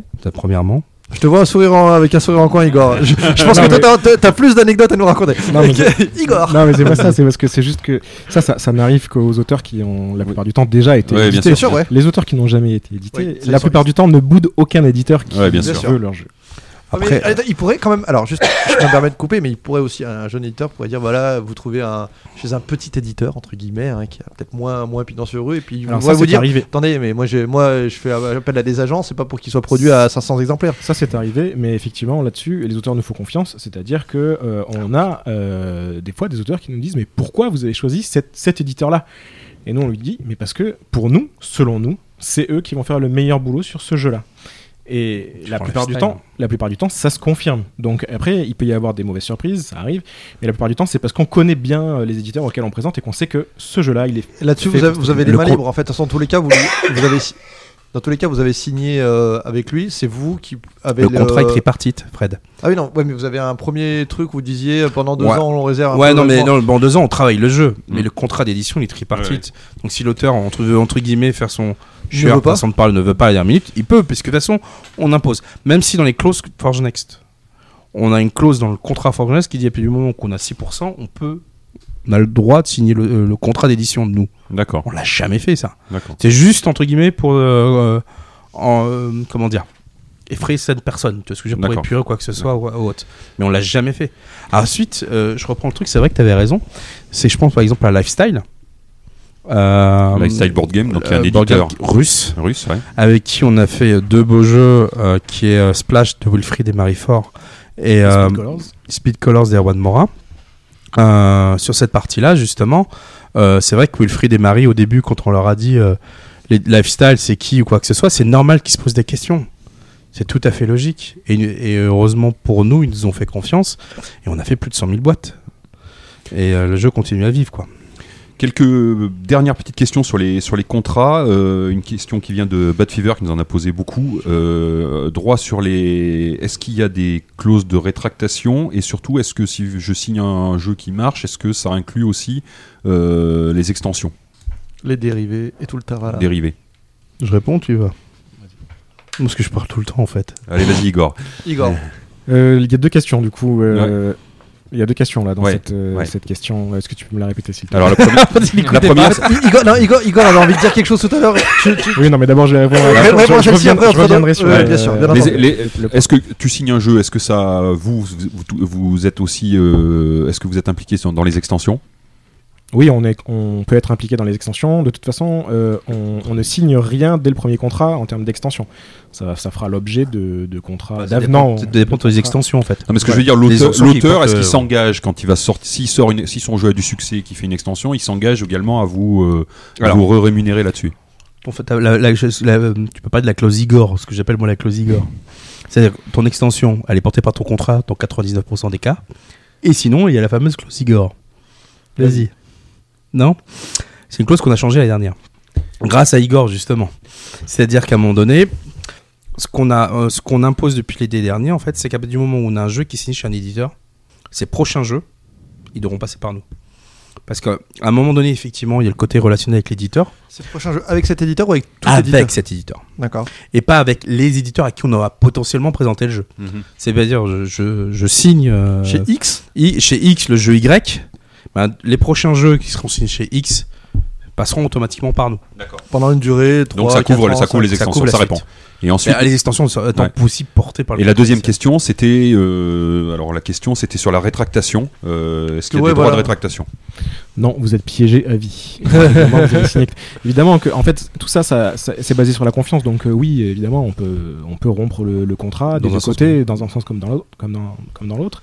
Mais euh, la plupart du temps, euh, personne n'a intérêt à le faire, tout simplement. Donc, euh, on n'a pas eu ce genre de, de soucis jusqu'à présent. Si, alors toi. euh, Moi non. Mais de- moi, dans le passé, si, je l'ai déjà fait, en fait. On l'a déjà fait, en fait, parce qu'un un auteur nous avait court-circuité, le jeu était pas prêt, il a dit. euh, il a envoyé, envoyé un- un- le jeu à, à un éditeur en disant Moi, j'estime que le jeu, il est prêt. Euh, T'en parles avec mon agent qui est en copie, euh, s'il est OK pour t'en envoyer. Donc, moi, j'ai répondu à l'éditeur Pas de souci, je t'envoie le jeu, sache qu'en plus que le jeu n'est plus en agence, et je te le renvoie. La radio des jeux. Le fou des virgules. Il faut mettre des petites virgules. Ah bah d'accord. Ouais, pas pendant que les gens parlent normalement. c'est dur, j'arrive pas après. Igor, est-ce que tu voulais revenir, tu voulais revenir sur quelque chose? Dis-nous tout. Oui, je, voulais revenir sur le côté du blocage. Euh, Tout à l'heure, Gaëtan disait, euh, voilà, il y a un éditeur qui euh, veut nous bloquer un jeu un mois avant Essen. On lui dit, non, on- tu peux pas nous faire ça avant Essen. Mettez-vous à la place d'un auteur tout seul qui n'a pas d'agent. Est-ce donc il présente un jeu à un éditeur, l'éditeur lui dit, bon par contre, je te le bloque, tu le présentes pas à Essen. L'auteur, la plupart du temps, va dire, ok, parce qu'il se dit, mon jeu va être édité, donc j'ai tout intérêt à le laisser bloquer. Et là, il perd un an quasiment. Non, mais il y a des histoires folles hein, là-dessus. Donc, euh, donc là, c'est vraiment purement de la com sur euh, le métier de l'agent. C'est que nous, on peut faire ça. Un auteur tout seul, difficilement. on a, on a entre guillemets le plus de courage. C'est vrai que ça, en fait, sachant que tout ça, ces décisions-là, hein, on- c'est souvent des coups de téléphone à l'auteur dans la foulée derrière quand on sort du rendez-vous en disant voilà ce qui vient de se passer et voilà ce qui vient de se dire et voilà ce sur quoi on part quoi. Après, on peut toujours. euh, nous, ça ne dérange pas de passer pour euh, la de la farce et de dire finalement il y a un retrait de l'auteur et qui veut, qui veut y aller. Mais Alors là, on a parlé beaucoup de votre relation à l'auteur et de comment vous, vous êtes porteur d'affaires pour euh, l'éditeur. Vous nous disiez aussi en, en amont que vous êtes également, vous êtes beaucoup développé, surtout dernièrement, sur porteur d'affaires aux auteurs. Donc, c'est-à-dire que vous travaillez avec les éditeurs. Est-ce que le système de contrat fonctionne de la même façon finalement à la fin ou du coup là vous signez vraiment un contrat directement avec l'éditeur de une prestation euh, c'est du cas par cas et ma prestation c'est je vais te chercher un auteur pour tel machin etc Euh, ça va être plus de la prestation, mais pour tout ce qui est autour de ça. C'est euh, pour euh, les, aider, les aider au niveau euh, graphique, euh, au niveau développement, au niveau de l'accompagnement, au niveau de, communi- de la communication, au niveau de la relecture de règles, au niveau. Enfin, il y a plein de choses autour desquelles. Et là, c'est de la presta, c'est du one shot. C'est Ouais, euh, c'est- moins stand- pas standardisé, quoi. C'est pas- du tout. Ouais. Non, Voilà. c'est de la presta euh, directement avec l'éditeur. il n'y a pas de pourcentage et voilà ça vous coûte tant point est-ce que vous êtes d'accord et c'est parti C'est du forfait, ouais. du forfait D'accord. c'est du forfait Donc là, vous avez élargi un peu la gamme de, de prestations que vous proposez. Bah, en fait, simplement, c'est qu'on avait énormément de demandes. Jusqu'à maintenant, je dis, je passais mon temps à dire non. Et c'est vrai qu'avec l'arrivée d'Igor, euh, qui au début, au début décembre, euh, début janvier 2017, elle avait pour but déjà que je, la- je lâche un peu le, le truc. Mais en fait, euh, non, Igor étant là et étant à fond. Et puis j'ai passé tellement d'années à lui répéter, mais il y a tellement de choses à faire dans le monde du jeu, quoi. Qu'est-ce que tu m'as saoulé avec ça Donc il y a plein de trucs qu'on peut du coup, ça, fait, ça amène de la trésorerie aussi un peu plus rapidement, peut-être que travailler sur des Oui. jeux où on se dit. Oui, où là, je vois deux, deux, deux têtes qui disent oui, oui, oui, Bah c'est oui. ça, tout ça. Bah oui, Ah non, mais oui. bien sûr, bien sûr. C'est des... Et l'arrivée d'Igor a juste été énorme là-dessus. C'est-à-dire que tu prends sur l'illustration, sur tout ça, sur la DA, c'est des choses que je suis incapable de faire, quoi. Après, on a plein de questions sur l'édition. Donc, on a- il y en a plein dont on a, on va les re-résumer parce qu'on a déjà, déjà, déjà abordé. Donc, vous avez fait éditer combien de jeux à ce jour? Donc, on a, on a entendu une a, cinquantaine. on a signé 48. Voilà, tout ce qui 48. n'est pas encore sorti, on a euh, 18 qui sortent dans les C'était la question suivante. Combien de jeux sont dans les tuyaux? 18 là. Donc 18 sont 18 signés. qui sont signés, pas sortis, c'est ça? Ouais. D'accord. Il y a des choses euh, que, dont vous pouvez parler déjà? Euh, Des choses qui arrivent euh, peut-être très. sort- Ouais, il y a Trilogique chez qui a gagné le CNJ. euh, et euh, ça, c'est aussi un bon truc, ça, ça aussi par rapport à l'agence, tu vois. Trilogique, gagné le CNJ il y a un an et demi. Donc, c'est le centre, euh, le c'est le concours de concours de créateurs de Boulogne. ouais. C'est un jeu qu'on avait abstrait, qu'on avait déjà présenté à tout le monde deux ans avant. À un moment donné, le jeu, ça n'a pas matché, c'était pas le bon moment. Parce qu'à un moment donné aussi, tu avais le problème aussi de timing. Ça n'a pas matché et autres. Et à un moment donné, on dit, bah, euh, on en parle avec Fabien. Fabien, je fais, bah écoute, Fabien- c'est l'auteur. Fabien Tanguy. Ouais. Je dis, go. Vas-y, euh, ok, vas-y, va, Boulogne, t'as envie de faire Boulogne. Et celui-là est tellement bon que. Voilà. Et en fait, euh, pendant qu'il arrive quasiment à l'arrivée à Boulogne, euh, on arrive à le placer chez Europoprod. Donc deux ans plus tard. Et en fait, des fois, il faut savoir simplement timer aussi les jeux. Et, et ça, il arrive l'année prochaine normalement. D'accord. Donc On- 18, 18 en quoi Ouais. D'autres Ouais, choses 18 dans les, dans les, Ouais. dans les 18 mois euh, à venir, on va dire. On en a chez Ludonova, les Espagnols, là encore avec des jeux de Yves Torini. On a, on a l'épisode 2 d'A- d'Arkham Noir qui arrive. ça, sort en- vous- ça va sortir en français, ça aussi, non? Ouais, ouais. Comment vous faites pour avoir des, hum, des relations à l'international? Comment ça se passe? Il faut parler anglais déjà. Ouais, c'est une première, c'est- une, première- c'est une première bonne chose, ouais. Non, mais c'est. Vous allez, ça en, en gros, en gros, Gaëtan- c'est et Nuremberg. Forgenex en se dépasse depuis des années sur les salons internationaux. euh, déjà, donc ça, ça aide énormément. Euh, le Gathering of Friends, tous les, tous les rendez-vous, tous les rendez-vous un petit peu off, on va dire, du, du monde du jeu sur lesquels euh, c'est du relationnel depuis des années qui font que euh, on a accès à énormément d'éditeurs partout dans le monde. Euh, si tu prends aussi l'auteur coréen, en fait, c'était euh, Mandu Games qui nous a ramené. Donc, euh, en fait, on a des, euh, des, des éditeurs qui nous ramènent des auteurs régulièrement. Là, on a un auteur québécois qui nous a été proposé il y a pas longtemps. Jamais eu l'occasion, mais par, par Dude, par exemple. Donc, euh, qui est un distributeur distributeur québécois. D'accord. Et euh, en fait, on a plein de, on a plein, plein de sujets comme ça qui. euh, Donc après, je, juste, je, je reprends là, les- pour résumer sur des questions qu'on a déjà posées. Donc c'est long à être, édi- pour être édité. Vous avez dit en général le processus c'est 3 c'est 3-4 ans hein, avant d'avoir. euh, bah, entre le moment où le jeu arrive chez nous et le moment où le jeu il, est il édité, sort, c'est ça. ouais. C'est ça. Euh, y a-t-il des jeux que vous prenez que vous n'arrivez pas à placer Vous avez dit oui. Il y a Oui. un certain pourcentage évidemment. euh, Alors sachant que risques. et justement c'est marrant c'est qu'on lâche pas le morceau. Je pense aussi au jeu de Pyramidon qui a mais finalement fait un flop mais mais le, le truc c'est que on c'est pas- des fois il y a pas le timing. Des fois il faut le représenter un an ou deux ans plus tard quoi. Ok. Et du coup, par rapport à ça, on a une question qui nous demande sur, sur l'avenir du jeu, sur le- les évolutions, les enjeux pour le secteur du jeu et pour les années à venir, et notamment du côté de la création ludique. Comment vous voyez l'évolution des choses actuellement? Waouh, le sujet est hyper large. Est-ce que vous avez, les mêmes, vous avez les mêmes, euh, vous avez les mêmes protos qu'il y a 3 ans, vous avez qu'il y a Non. 5 ans? Ah, non. Déjà, Ah, on réduit énormément notre catalogue d'année en année et la sélection est de plus en plus difficile. Euh, on a de moins en moins de jeux et on en place quand même Alors, euh, attends, plus. vous, vous en plus. recevez moins Non, vous non, en non, choisissez si, moins. Non, mais c'est On ça, les choisit choix- moins. En fait, vous avez plus de sélection à l'entrée pour avoir un meilleur taux de succès aussi Ah, c'est clair. Ouais, c'est- marrant, hein, tu vois les deux courbes, hein, ils se croisent. hein. Aujourd'hui, il y a un truc euh, que, que- dont sûrement beaucoup d'auteurs ont déjà entendu parler, c'est les hockey games. C'est-à-dire, c'est des jeux qui fonctionnent, qui, qui tournent, qui sont plaisants à jouer, mais qui, vont, qui ne vont rien apporter de nouveau sur le marché. Et généralement, les éditeurs ne les prendront pas ces jeux, malgré le fait qu'ils fonctionnent très très bien. Mais ça Les- les, jeux, les jeux qui tournent quoi, mais qui tournent. Bah, mais en sans- fait, sans les plaisir. nouveaux mauvais jeux sont les hockey games. C'est les jeux moyens, quoi. Ouais. Alors qu'avant, le, le niveau a tellement, euh, tellement progressé à un point, c'est juste un truc de fou, quoi. Ok, ça marche. Bah, merci pour, euh, pour toutes ces réponses sur euh, Forge Next. Vous restez avec nous, on, on va encore interagir. On va faire quelques petites news quand même. Ouais, et puis pour, pour aussi avoir vos, vos opinions dessus.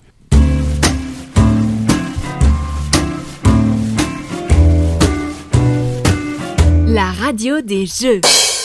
Alors, deux actualités euh, récentes dont on voulait avoir vos, vos petits avis dessus. Euh, première actualité qui date de cette semaine, euh, donc euh, lundi 14 mai, était annoncé les finalistes du Spiel des Jahres, donc grand moment de l'année ludique, hein, suite à la chronique de Mathias. On a énormément de, prix ludiques, effectivement, il y en a énormément qui existent, puisqu'il y a bah, des prix allemands, français, des prix du public, des prix machin, et ainsi de suite. Chaque site, quasiment, a son prix également, mais il y en a un qui est très très loin au-dessus des autres, on en a parlé euh, euh, brièvement, c'est le Spiel des Jahres. Le Spiel des Jahres, bah, c'est un peu l'équivalent du Goncourt ou de, je pense en, en littéraire c'est le Goncourt peut-être le plus, Oui, le oui, plus oui. prestigieux. Voilà, le Spiel des Jahres, c'est l'assurance d'avoir euh, des ventes qui vont se multiplier. L'Oscar nous disait notre invité. Ouais, ou l'Oscar, je sais pas si au cinéma l'effet autant, probablement aussi, ouais. Bah, tu vois, la littérature, je me vois plutôt à un, Pulitzer ou un truc dans ce genre-là, tu vois, Ah oui, une après, résonance euh, je- internationale, oui, en fait, parle- tu vois. on parle- Ouais. Tu vois, en c'est très France, mais le- franco-français, oui, oui, mais... bien sûr. Donc c'est des, euh, c'est c'est un minimum de x 10 pour, enfin c'est toujours estimé puisqu'on peut pas savoir ce qui se serait passé s'il avait pas eu le prix, mais euh, voilà c'est du moins du x 10 et des fois euh, Non, des- moi, je pense que tu peux parler finalement même d'un chiffre carrément rond, c'est 300 enfin en tout cas il y a quelques années on parlait de 300 000 boîtes. Voilà. Ça veut dire quel que soit le succès du jeu en amont, Mm. Ça te faisait 300 000 et, trois- et ça, minimum 50 000 pour euh, les finalistes. Voilà, Spiel des Jahres, ça veut dire en Allemagne en tout cas, c'est un jeu qui va être mis en avant sur en gros, les vendeurs de jeux, de jouets pour Noël en Allemagne. C'est en gros ce que vous allez avoir en première recommandation. Et c'est le même, euh, d'ailleurs, depuis plusieurs années maintenant, c'est la même chose pour le prix enfant qui s'appelle le Kinderspiel des Jahres, euh, qui, pareil, euh, suit une courbe similaire, voire même des fois dépasse son, son pendant jeu familial. Donc là, c'est pareil, c'est des enjeux énormes. Donc, on a eu les résultats euh, cette année, euh, ce, ce- ce lundi. Enfin, Euh, pas les résultats quand même. On non, a- non, on a- eu on les connaît résultats, les on a eu nommés. les, fi- on a eu les finalistes, sachant qu'on aura les résultats, euh, les, vraiment les gagnants. Donc on a trois finalistes dans chaque euh, catégorie, plus des jeux euh, recommandés. Et on aura les résultats absolus, enfin de, des gagnants. Donc pour le, prix enfant, c'est un jury indépendant, ça va être le 11 juin. Et pour ce qu'ils appellent donc le prix principal, le, pion rouge, c'est le pion rouge et le prix connaisseur entre guillemets, ça sera le 23 juillet. Donc c'est une cérémonie qui se passe à Berlin traditionnellement, uniquement en allemand, mais qui est retransmise, voilà que vous pourrez vous pourrez suivre. Donc après cette euh, introduction, les finalistes donc pour le prix principal, donc hyper prestigieux, trois finalistes, deux qui étaient très attendus, hein, euh, Azul qui a gagné l'As d'or en France euh, cette année de Michael Kisling, The Mind euh, d'un auteur euh, qui était quasiment inconnu jusque-là, qui s'appelle Wolfgang, Wolfgang Warsch, et vous verrez qu'on va en reparler euh, d'ici peu, qui est un auteur autrichien, et en troisième place, un jeu qui n'est pas encore sorti en France, qui s'appelle Luxor, édité par Queen Games, et qui est signé par Rudy Gordon, qui n'est pas non plus un, un perdreau de l'année, hein, c'est un, un éditeur reconnu, qui, Un auteur reconnu qui, a- qui a déjà sorti beaucoup de, beaucoup, de, beaucoup de jeux. Donc voilà, une belle sélection. Comme je disais, je pense à Azul The Mind était vraiment très attendu. A priori, Azul très favori, je pense, euh, qui a un accueil extraordinaire. On a vu les boutiques euh, en France, en tout cas, l'ont soutenu et c'est pareil, ça, ça semble être euh, une traînée de poudre à l'international. Voilà. Ce qui est Euh, assez intéressant, c'est que The Mind, il, a, il a fait son trou en très peu de temps. Ouais, en, très, très, en très très peu de temps, c'est un jeu, c'est un jeu, c'est un jeu récent. Voilà. Euh, vos avis sur cette sélection. Alors, je vais quand même en euh, compléter en disant qu'il y a- six jeux recommandés parce que là, ça touche euh, directement euh, Forge Next. Sur les six jeux recommandés, il y en a un en particulier qui s'appelle Majesty de Marc André, dont, dont on a déjà parlé, qui est un jeu estampillé euh, Forge Next. Ça veut dire que vous avez, euh, c'est vous qui avez œuvré à mettre en relation Marc André et son auteur, donc l'auteur de, de Splendor, avec euh, l'éditeur euh, Hansim Gluck, hein, qui est un très très bel euh, éditeur allemand qui a déjà bah, gagné ce prix de nombreuses fois dans les années euh, 90 en particulier avec El Grande et puis bien sûr avec Carcassonne en 2003 ou 2 si je ne me trompe pas qui est enfin son, son énorme succès. Donc ça c'est beau pour vous, vous y attendiez, vous attendiez mieux? Euh, bah oui, nous on espérait que, que Majesty allait avoir un titre. Euh, bon, ça peut encore, ça peut encore le faire. Bon, ce sera pas le Spiel, mais euh, mais en Quel tout cas, on est on est ravi. Un prix, je veux dire, un prix. un Ouais, sur d'autres pays. ouais. Mais euh, voilà, en tout cas, on est super ravi qu'il soit euh, dans les recommandés déjà. C'est- un, c'est un gage de. vous de pensiez que, que Majesty pouvait être dans le. Tu m'en aurais parlé jusqu'au mois d'octobre. Je t'aurais dit oui. Parce que surtout qu'on avait pas mal de retours de pas mal de monde dans ce sens-là. Mhm. Après, euh, sortie d'Azul, euh, le rat de Marie Azul a fait, euh, a fait la fin. Et ensuite, euh, le rat de avait- The Mind aussi, en fait, après. hein. Ouais, euh, après je me disais qu'il y avait toujours une place un peu pour les finales. Après peut-être qu'on parlait des règles à un moment donné euh, sur le, le jury, Tom Felber qui parlait de, de la qualité des règles, il y avait peut-être quelques petits trucs qu'on aurait pu euh, sur l'aide ou quoi que ce soit, mais euh, non j'étais plus surpris par Luxor parce que Bon, les deux après, autres étaient d'une évidence c'est sûr, c'était cohérent quoi. Donc euh, on rappelle, hein, Azul, c'est un jeu, c'est un jeu abstrait, euh, oui plutôt abstrait avec un, très très beau ma- matériel, euh, avec un thème qui est un peu bizarroïde, hein, qui est sur faire des azuleros, donc c'est du un peu de, de, qui représentent du qui du, carrelage. The Mind c'est un jeu avec des des règles ultra simples en fait où il va s'agir de jouer des cartes numérotées de 1 à 100 en, de manière coopérative sans sans communiquer entre les joueurs et de les jouer de, de manière croissante. Alors dit comme ça, ça paraît euh, nul ici, mais en fait, euh, quand on y joue, alors tout le monde n'est pas réceptif. Mais nous, en tout cas ici au- autour de cette table, je pense qu'on l'est à peu près tous. Non. Igor. Non, Ah. Igor. sauf Igor, et, et c'est, je trouve que c'est, enfin voilà, il y, a- il y a vraiment une expérience de jeu et des émotions qu'on qu'on voit. euh, peu ailleurs et donc le troisième qui était moins connu en France donc c'est un jeu de parcours en fait hein, typiquement qui est basé presque sur du jeu de loi, hein, puisqu'il y a, on, on passe dans une pyramide, on rentre dans le tombeau et on va, on va juste, pardon, on rentre dans la pyramide et on va jusqu'au tombeau euh, au milieu. Camel Up ton truc, ouais. Hein ton truc. non, c'est pas Camel Up. Et il y a avec un système de gestion de cartes qui est, qui est hyper intéressant, qui est hyper intéressant, où on a, on a une main de 5 cartes, on va toujours jouer la, la carte de gauche, la carte de, de droite, et celle qu'on va piocher va venir au milieu. On peut pas trier ces cartes en fait, donc on sait un peu, un peu ce qui va arriver. Et après, c'est de la, c'est de la, de la collection d'objets pour euh, essayer de marquer des points, et une gestion de plusieurs, euh, de plusieurs pions qui avancent pour essayer de, faire des combinaisons. Enfin, ça a l'air plutôt, euh, plutôt intéressant. Voilà. Au niveau du jeu enfant, euh, trois finalistes. Alors là, on est un peu, on est même beaucoup, beaucoup moins euh, spécialiste. hein, on connaît vraiment pas très bien. Donc un, jeu qui s'appelle euh, Emo- Emojito, qui est qui est euh, édité par Our. Je crois qu'on dit Our, c'est pour l'éditeur allemand. La, version française est chez chez Tactic, hein, qui est plutôt un éditeur très très grand public. Donc c'est signé d'un auteur lituanien qui s'appelle Urtis. Alors euh. Sulinska, le U, a, sur le S, il y a un espèce de, signe qu'on connaît pas dans, la langue française, donc j'espère que je le prononce bien. Euh, deuxième, euh, deuxième finaliste, Trésor de glace de Lena et Gunther Burkhardt chez ABBA.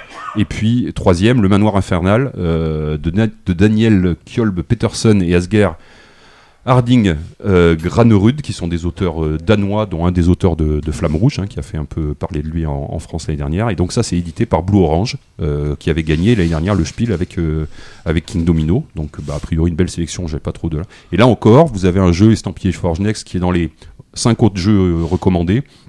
Euh, qui s'appelle euh, Speed Colors de, de Erwan Morin. Donc ça c'est l'histoire Ah bah. de ce jeu. Elle, Bah, elle celui-là, on l'a pas vu venir en- dans la, dans la nomination, en fait, dans les, les recommandés. Enfin, je sais pas toi pour toi, Igor, mais. Ah, euh, il a, euh, quand, quand on l'a fait tourner, il a beaucoup de succès. C'est un jeu qui, en plus, euh, a déjà été pas mal vendu euh, dans certains pays, qui a un gros, gros succès. Euh, on Quand tu sur- dis certains, certains pays, c'est c'est où par exemple les États-Unis. Euh, ouais, Russie, 300 000 ex. États-Unis.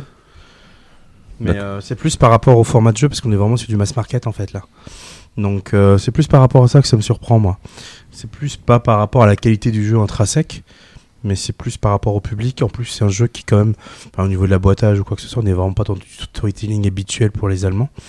Donc euh, c'est plutôt une agréable surprise en fait. Et Erwan Morin, là, c'est son premier jeu euh, Ouais. édité. C'est un, un auteur de, c'est un auteur français. C'est un auteur de Rennes hein, D'accord. qui travaille dans, qui est comment dire, artiste. Qui est artiste. hein. Euh, on a d'autres jeux avec lui. Et qui, est- et qui est venu vers vous, euh, Ouais, tout à ou fait. c'est ou c'est vous qui êtes allé le chercher Non non, c'est lui qui est venu vers nous en fait. D'accord.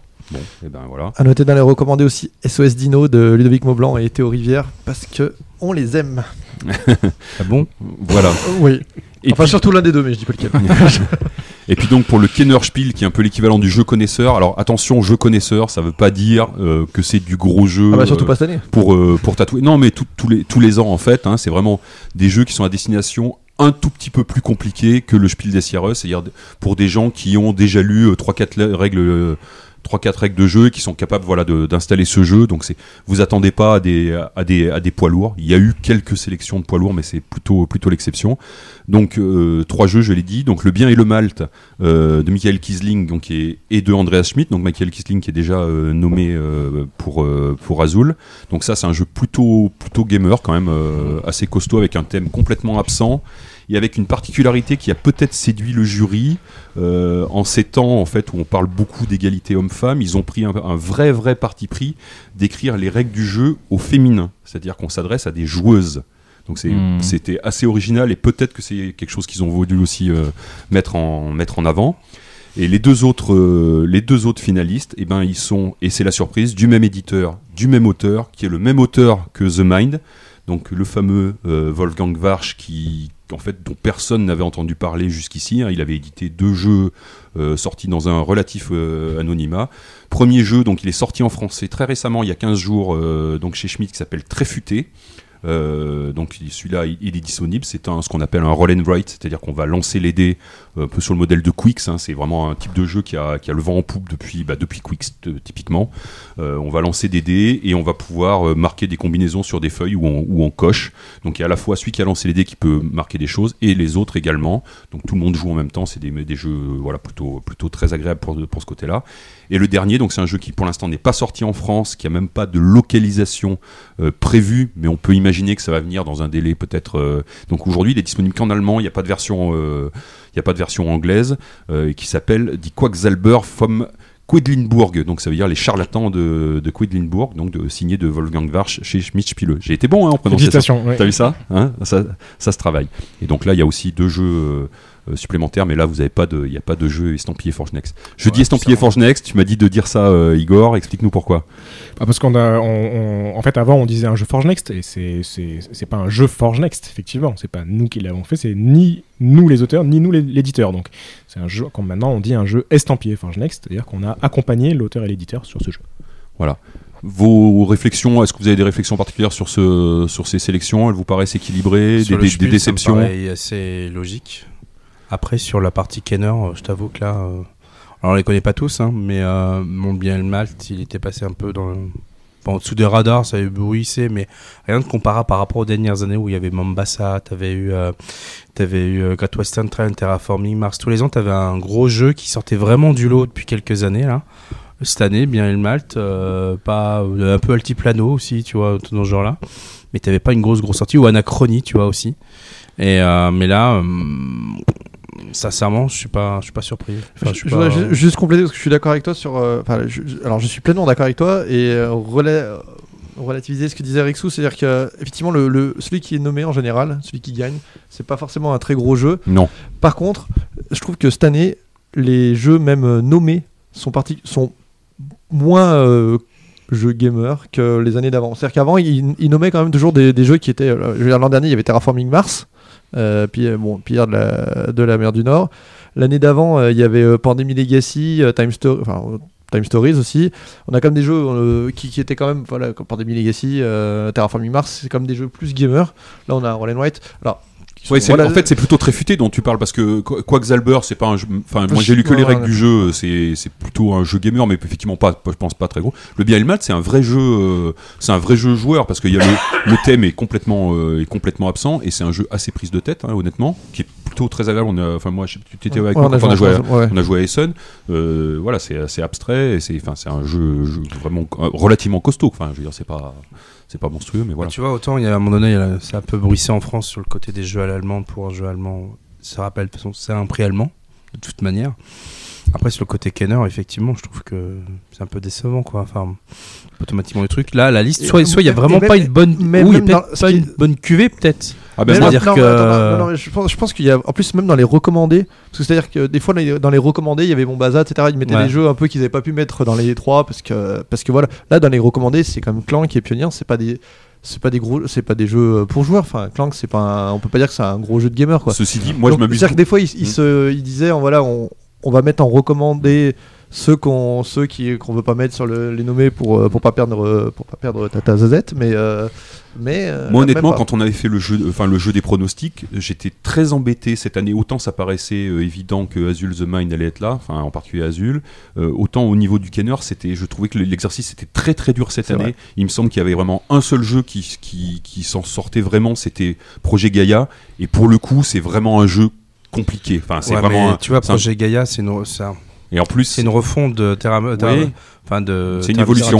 Ouais. Donc, oui, ça a pu euh, jouer. Ouais, voilà. Donc tu vois, là, quand tu vois, ils mettent le, le, le prix euh, spécial à, à, à Matt Leacock pour la, la saison 2, Hmm. tu te dis, la saison 2, mais tout le monde a été euh, ultra positif sur les retours euh, sur la saison 2. Pourquoi pas la saison 2 directement en Kenner aussi? Voilà. Bon, ils ont préféré assurer le coup, mais je pense que pour les mêmes raisons, du fait qu'ils n'ont pas voulu le mettre dans les nominés du, du Kenner, peut-être qu'ils n'ont pas voulu mettre Projet Gaia, Ouais, quoi. Alors voilà, j'en ai pas parlé, mais effectivement, tu as raison. Euh, il y a, ils ont décerné exceptionnellement, et ça fait très longtemps que c'était plus le cas. Normalement, s'ils devaient plus le faire, mais il y a eu un prix spécial euh, du jury euh, décerné à Pandemic Legacy 2, donc c'est ça dont tu parles, en signalant en fait que quasiment tous les jeux de cette franchise avaient, par l'auteur, par Matt Leacock, avaient été sélectionnés. Donc il y a eu Pandémie en premier, il y a eu euh, L'île interdite qui avait été sélectionnée sans gagner, il y a eu Pandémie Legacy 1 qui a été sélectionné sans gagner. Et je pense que c'était un peu une porte, euh, un échappatoire pour dire ben, on peut pas sélectionner Pandémie Legacy 2 maintenant le faire gagner alors que c'est voilà on a déjà quand même euh, et ont ils ont donné un prix euh, spécial un peu directement. Enfin je, vois ça comme ça, je sais pas comment tu. Moi, moi, je le vois comme ça et je le vois aussi pour la même raison qu'ils n'ont pas mis Gaia, quoi. Ça explique euh, peut-être Oui, ce- oui, cette, raison-là, quoi. peut- Après, tu regardes Clever. Moi, moi, je suis un gros, gros fan de, de Roland Wright. Euh, je joue, par exemple, pourquoi Normal, qui est dans la même gamme que chez Schmidt. Bah, Clever, euh, c'est bien, mais sans plus, quoi. Enfin, je veux dire, à un moment donné. Il y a euh, plus d'options. C'est un peu plus. euh, Voilà, mais. t'as plus d'options, ouais. Ça révolutionne pas le genre, quoi. C'est ça. Mm. Bon, Ça mais de toute façon. euh, Finalement, tu regardes la, la sélection du Lesdor de cette année, c'est plus sympa, quoi. Oui, Mm. mais en fait, euh, la celle de l'Asdor de, de cette année, elle correspond en fait au, au de l'année dernière, dernière. ouais, ouais. Et, et effectivement, il y avait des, plutôt des évidences avec, Terra- avec Terraforming Mars, C'est euh, pour ça que la QV ouais, ouais. finalement Kenner cette année Ouais, ouais, et puis bon. ça. Ouais. Voilà. Donc, Un jeu euh, Schmidt qui va gagner euh, pour le Kenner en tout cas. eh ben, probablement, euh, moi je parierais sur les Quacksalber. Euh, je, je dois que sur la, Au- sur la, la lecture de la Au pire, le bien. Malte, c'est de fait d'André- Andreas Schmidt. Ils ont déjà imprimé euh, ils ont- sur, sur le logo, ils ont déjà fait un truc Schmidt. C'est soit Schmidt Spiele, soit c'est Andreas Schmidt. Donc quoi qu'il arrive, c'est un Schmidt qui gagne. Mais Voilà. d'ailleurs, mouillons-nous, euh, Rexou, toi qui. Ah ben moi je pense que ça sera. Alors en jeu enfant, j'en ai aucune Oui. idée. hein, je, suis, je me sens pas du tout compétent. Quacksalber. Euh, je pense que ça sera Azul. euh, bah, Oui. Vraiment, il est extrêmement favori pour avoir le doublé après, après l'As d'or. Et je pense que les, les Quacksalber euh, a de bonnes chances pour, pour les raisons qu'on vient d'évoquer. Hein, Tréfuté, c'est peut-être un petit peu simple. La, la et, le bien et le, et le bien et le mal, est peut-être un peu compliqué pour gagner. Ils sélectionnent historiquement des jeux, mais ils en ont jamais fait gagner des jeux un peu plus gamers. Quoi. La cote, elle est de 1-0-1 pour, euh, pour Ouais, Azul et Quacksalber. on, peut, Mais- on vous donne les réponses tout de suite, ça sert à rien d'attendre- juillet. hein. Le doublé Asdor euh, Spiel, ça a été déjà fait par Colt Express, Colt ça? Express. Alors sur Andorre, il avait gagné l'As d'or, il a gagné le Kenner. Euh, Seven Wonders, Antoine, il avait gagné le l'As d'or Non, Seven Wonders a gagné l'As d'or, il a gagné le Kenner derrière. Bon, Voilà. Enfin, il a gagné je sais pas combien de prix. Oui, il en a gagné plusieurs, on va dire ça. Allez, je vous mets une petite virgule. La radio des jeux. Alors, deuxième, Deuxième- news, vas-y. Une deuxième, une deuxième actu euh, qu'on voulait euh, développer. Euh, Rexou, tu, tu nous en parles, c'est sur euh, une, affaire. Osons dire, voilà, on va faire un petit peu, un petit peu comme ça. C'est l'affaire. C'est le moment Euh, de- sur le, sur Nostromo, Oh, le. The Alien Board Game, euh, un jeu avec une histoire ou pas de, plagi- de plagiat, mais en tout cas de, un débat là-dessus. Alors pas vraiment, enfin je pense pas vraiment le, le- peut-être que plagiat n'est pas pla- non, absolument pas le bon le- terme, c'est pas le bon terme, ouais, tout à fait, ouais, ouais. Euh, donc vous êtes- plusieurs à m'avoir demandé à, à parler de ça parce qu'effectivement c'est quand même quelque chose qui a secoué le, le secteur euh, bah, il y, a, il y a quelques il y a quelques semaines. Je vais essayer de m'en tenir euh, au fait. Je me suis alors j'ai pris que des notes. Je vais peut-être m'embrouiller un peu. J'espère euh, pas, pas trop. Et je me suis basé en particulier de deux sources d'informations qui ont été très bien là-dessus, qui ont pu dialoguer avec les, les deux parties. Vous allez voir qu'il y a deux parties. Donc d'une part un article de Marilyn Aquillo sur Ludovox et d'autre part une vidéo de, de l'UNEMA qui est un, enfin l'UNEMA c'est une, une chaîne YouTube spécialisée en jeux de société qui est sur Toulouse où euh, euh, réside à la fois euh, l'auteur et l'éditeur de, de, voilà, de, de l'affaire dont on va parler. Une longue vidéo d'ailleurs. Alors, première chose, les, les faits de qu'est-ce qui s'est passé euh, il, y a, il y a quelques jours, et ensuite on va revenir un peu sur un, sur un historique. Il y, a, il y a quelques jours, le 17, euh, le 17 avril, on, euh, se lance une campagne de précommande. Alors parce qu'il n'y avait pas de, pas c'est pas un Kickstarter, hein, c'est pas un financement participatif, de précommande pour un jeu euh, qui s'appelle Nostromo euh, avec une licence Alien. euh, qui est qui manifestement a été acheté à la à la Fox à la 20 euh, à la 20th Century Fox. Donc euh, gros euh, gros truc. Édité donc par un éditeur toulousain qui s'appelle Wonder Dice. Donc c'est un petit éditeur qui a sorti pour l'instant un seul jeu qui avait été financé sur sur Kickstarter. Et donc c'est son son deuxième jeu mais avec une énorme licence. D'accord? Le Wonder Dice donc société de a priori de trois personnes. Le même jour, alors comment, comment expliquer ça? Oui, le, le même jour, en fait, euh, on se rend compte que sur ce, sur ce jeu, il n'y a pas d'auteur crédité. Et cette société Wonder Dice, au même moment que de lancer ce, ce truc, prévient euh, François Bachelard, qui est, euh, alors on va voir, on va en rediscuter. Un auteur. Un auteur, en tout cas, qui, qui est peut-être euh, en tout cas une inspiration pour, pour ce jeu, François Bachelard. Il prévient que le jeu est en préco, mais il n'est pas crédité en auteur, euh, il n'a pas de contrat, en tout cas de, en contrat d'auteur. Le 18 avril, dès le lendemain, euh, réaction de la Société des auteurs de jeux, qui a priori est plutôt dans son rôle, pour dire attention, euh, euh, nous condamnons ces, pratiques. On a un jeu qui est inspiré d'une création d'un auteur, François Bachelard, et qui dit, à défaut de réaction légale, de, de réaction légale coûteuse et de toute façon très aléatoire du fait de l'ambiguïté du statut du jeu de société, le seul moyen d'action disponible reste d'informer auteurs, joueurs des mauvaises pratiques de Wonder Dice afin que cet éditeur rencontre l'insuccès qu'il mérite. Et donc elle rappelle son soutien à François Bachelard et ainsi de suite. Ce communiqué, euh, Bruno Fedouti, donc qui est auteur euh, fameux français, qui est un des, responsables hein, de cette société des auteurs de jeux en France et du qui fait partie du alors je sais pas comment on dit du comité de direction ou enfin voilà euh, poste la même chose sur euh, euh, le site américain Board Game Geek pour aussi euh, euh, diffuser cette nouvelle à l'international. Donc à partir de là, évidemment, euh, ça se passe. euh, alors pourquoi il dit euh, les réactions légales euh, coûteuses? Pourquoi? Parce qu'on en a déjà parlé plusieurs fois dans ces émissions. Il est très très très dur euh, de, euh, de de prouver, de dire que voilà, c'est un, un- qu'un un jeu est une copie d'une autre et ainsi de suite. hein. On en a déjà parlé plusieurs fois. Pourquoi? Parce que c'est très dur de protéger euh, des mécanismes de jeu et pour des raisons qui sont tout à fait valables. hein, parce que imaginez que quelqu'un euh, euh, commence à breveter le lancer de dés ou le piochage de cartes, ça va devenir tout de suite très très compliqué pour, pour créer des choses. Voilà. Et donc à partir de là, bah, évidemment, euh, torrent de euh, appel au boycott euh, et torrent de, de, de- de- en fait d'insultes ou de, réactions sur Wonder Dice qui effectivement euh, ben, se fait euh, se fait défoncer hein, pour le dire euh, un peu euh, un peu crûment euh, jusqu'à ce que bah, effectivement cette euh, commande cette euh, cette précommande soit annulée et en disant bah, voilà nous, reven- nous revenons bientôt. Donc les deux articles dont j'ai parlé, un Ludema et Ludovox, sont venus euh, interroger les, Les parties en présence. Voilà, les parties, les parties en présence, à la fois l'auteur et puis, euh, et puis euh, l'éditeur Wonder Dice, et on peut établir un peu une chronologie des faits. En fait, ce qui se passe, François Bachelard, c'est un auteur de jeux qui a publié peu de jeux, deux, deux ou trois jeux il y, a, il y, a, il y a quelques années, mais voilà, qui a encore des prototypes qui tournent. Il y a 4 ans, il présente un prototype qui s'appelle Nostromo, qui est clairement euh, dans l'univers d'Alien. C'est un, prototype qui fait tourner, euh, a priori, chez plusieurs éditeurs, dont Wonder Dice, et Wonder Dice ne s'en défend absolument pas, dont Edge également, euh, la société toulousaine qui a été rachetée par euh, l'année dernière, donc qui, a eu ça. Et c'est Edge qui a d'ailleurs lancé l'alerte pour dire attention, il y a un jeu qui est assez proche. Ces deux jeux semblent euh, donc celui qui a été présenté il y a 4 ans et celui qui est édité euh, semblent très proches. Je dis semble, j'ai pas pu le vérifier. À l'époque, les, les règles des deux jeux étaient en ligne. Maintenant, bah, le deuxième, on n'accède plus aux jeux en ligne. Mais encore une fois, Wonder Dice euh, ne conteste pas le fait d'avoir vu le proto et ne conteste pas tout à fait le, fait que c'est qu'il y a, eu en tout cas une inspiration. Qu'est-ce qui s'est passé? Wonder Dice, c'est des gens donc qui cherchent des protos parce qu'ils sont éditeurs de jeux. Ils ont effectivement bossé avec François Bachelard et ils une affaire quand ils voient ce, truc-là. Ils, sont en connexion avec euh, Cool Mini or énorme éditeur américain spécialisé dans le, dans le financement participatif.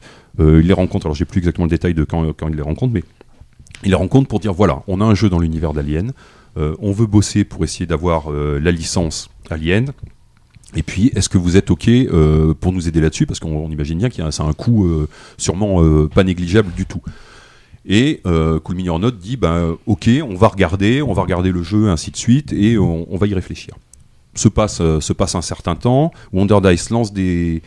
Donc c'est une petite société, je rappelle, se lance dans des démarches pour avoir cette licence avec la Fox. On imagine que c'est absolument pas simple quand on part de rien. hein. Enfin, je pense à des gens comme vous et moi qui partent là-dessus monte euh, en fait arrive à finalement à débloquer le truc et à se dire bah oui on a des possibilités sûrement pour des sommes qui n'ont pas été divulguées mais qui sont sûrement assez impressionnantes d'avoir les droits pendant plusieurs années sur la licence Alien les quatre premiers films et des droits mondiaux donc effectivement qui est un, beau truc sûrement pour une petite société euh, toulousaine au moment où ils sont prêts, donc euh, ça veut dire qu'il y, a eu- du battage, du travail euh, sûrement d'avocats sur plusieurs endroits, des gens qui se sont impliqués.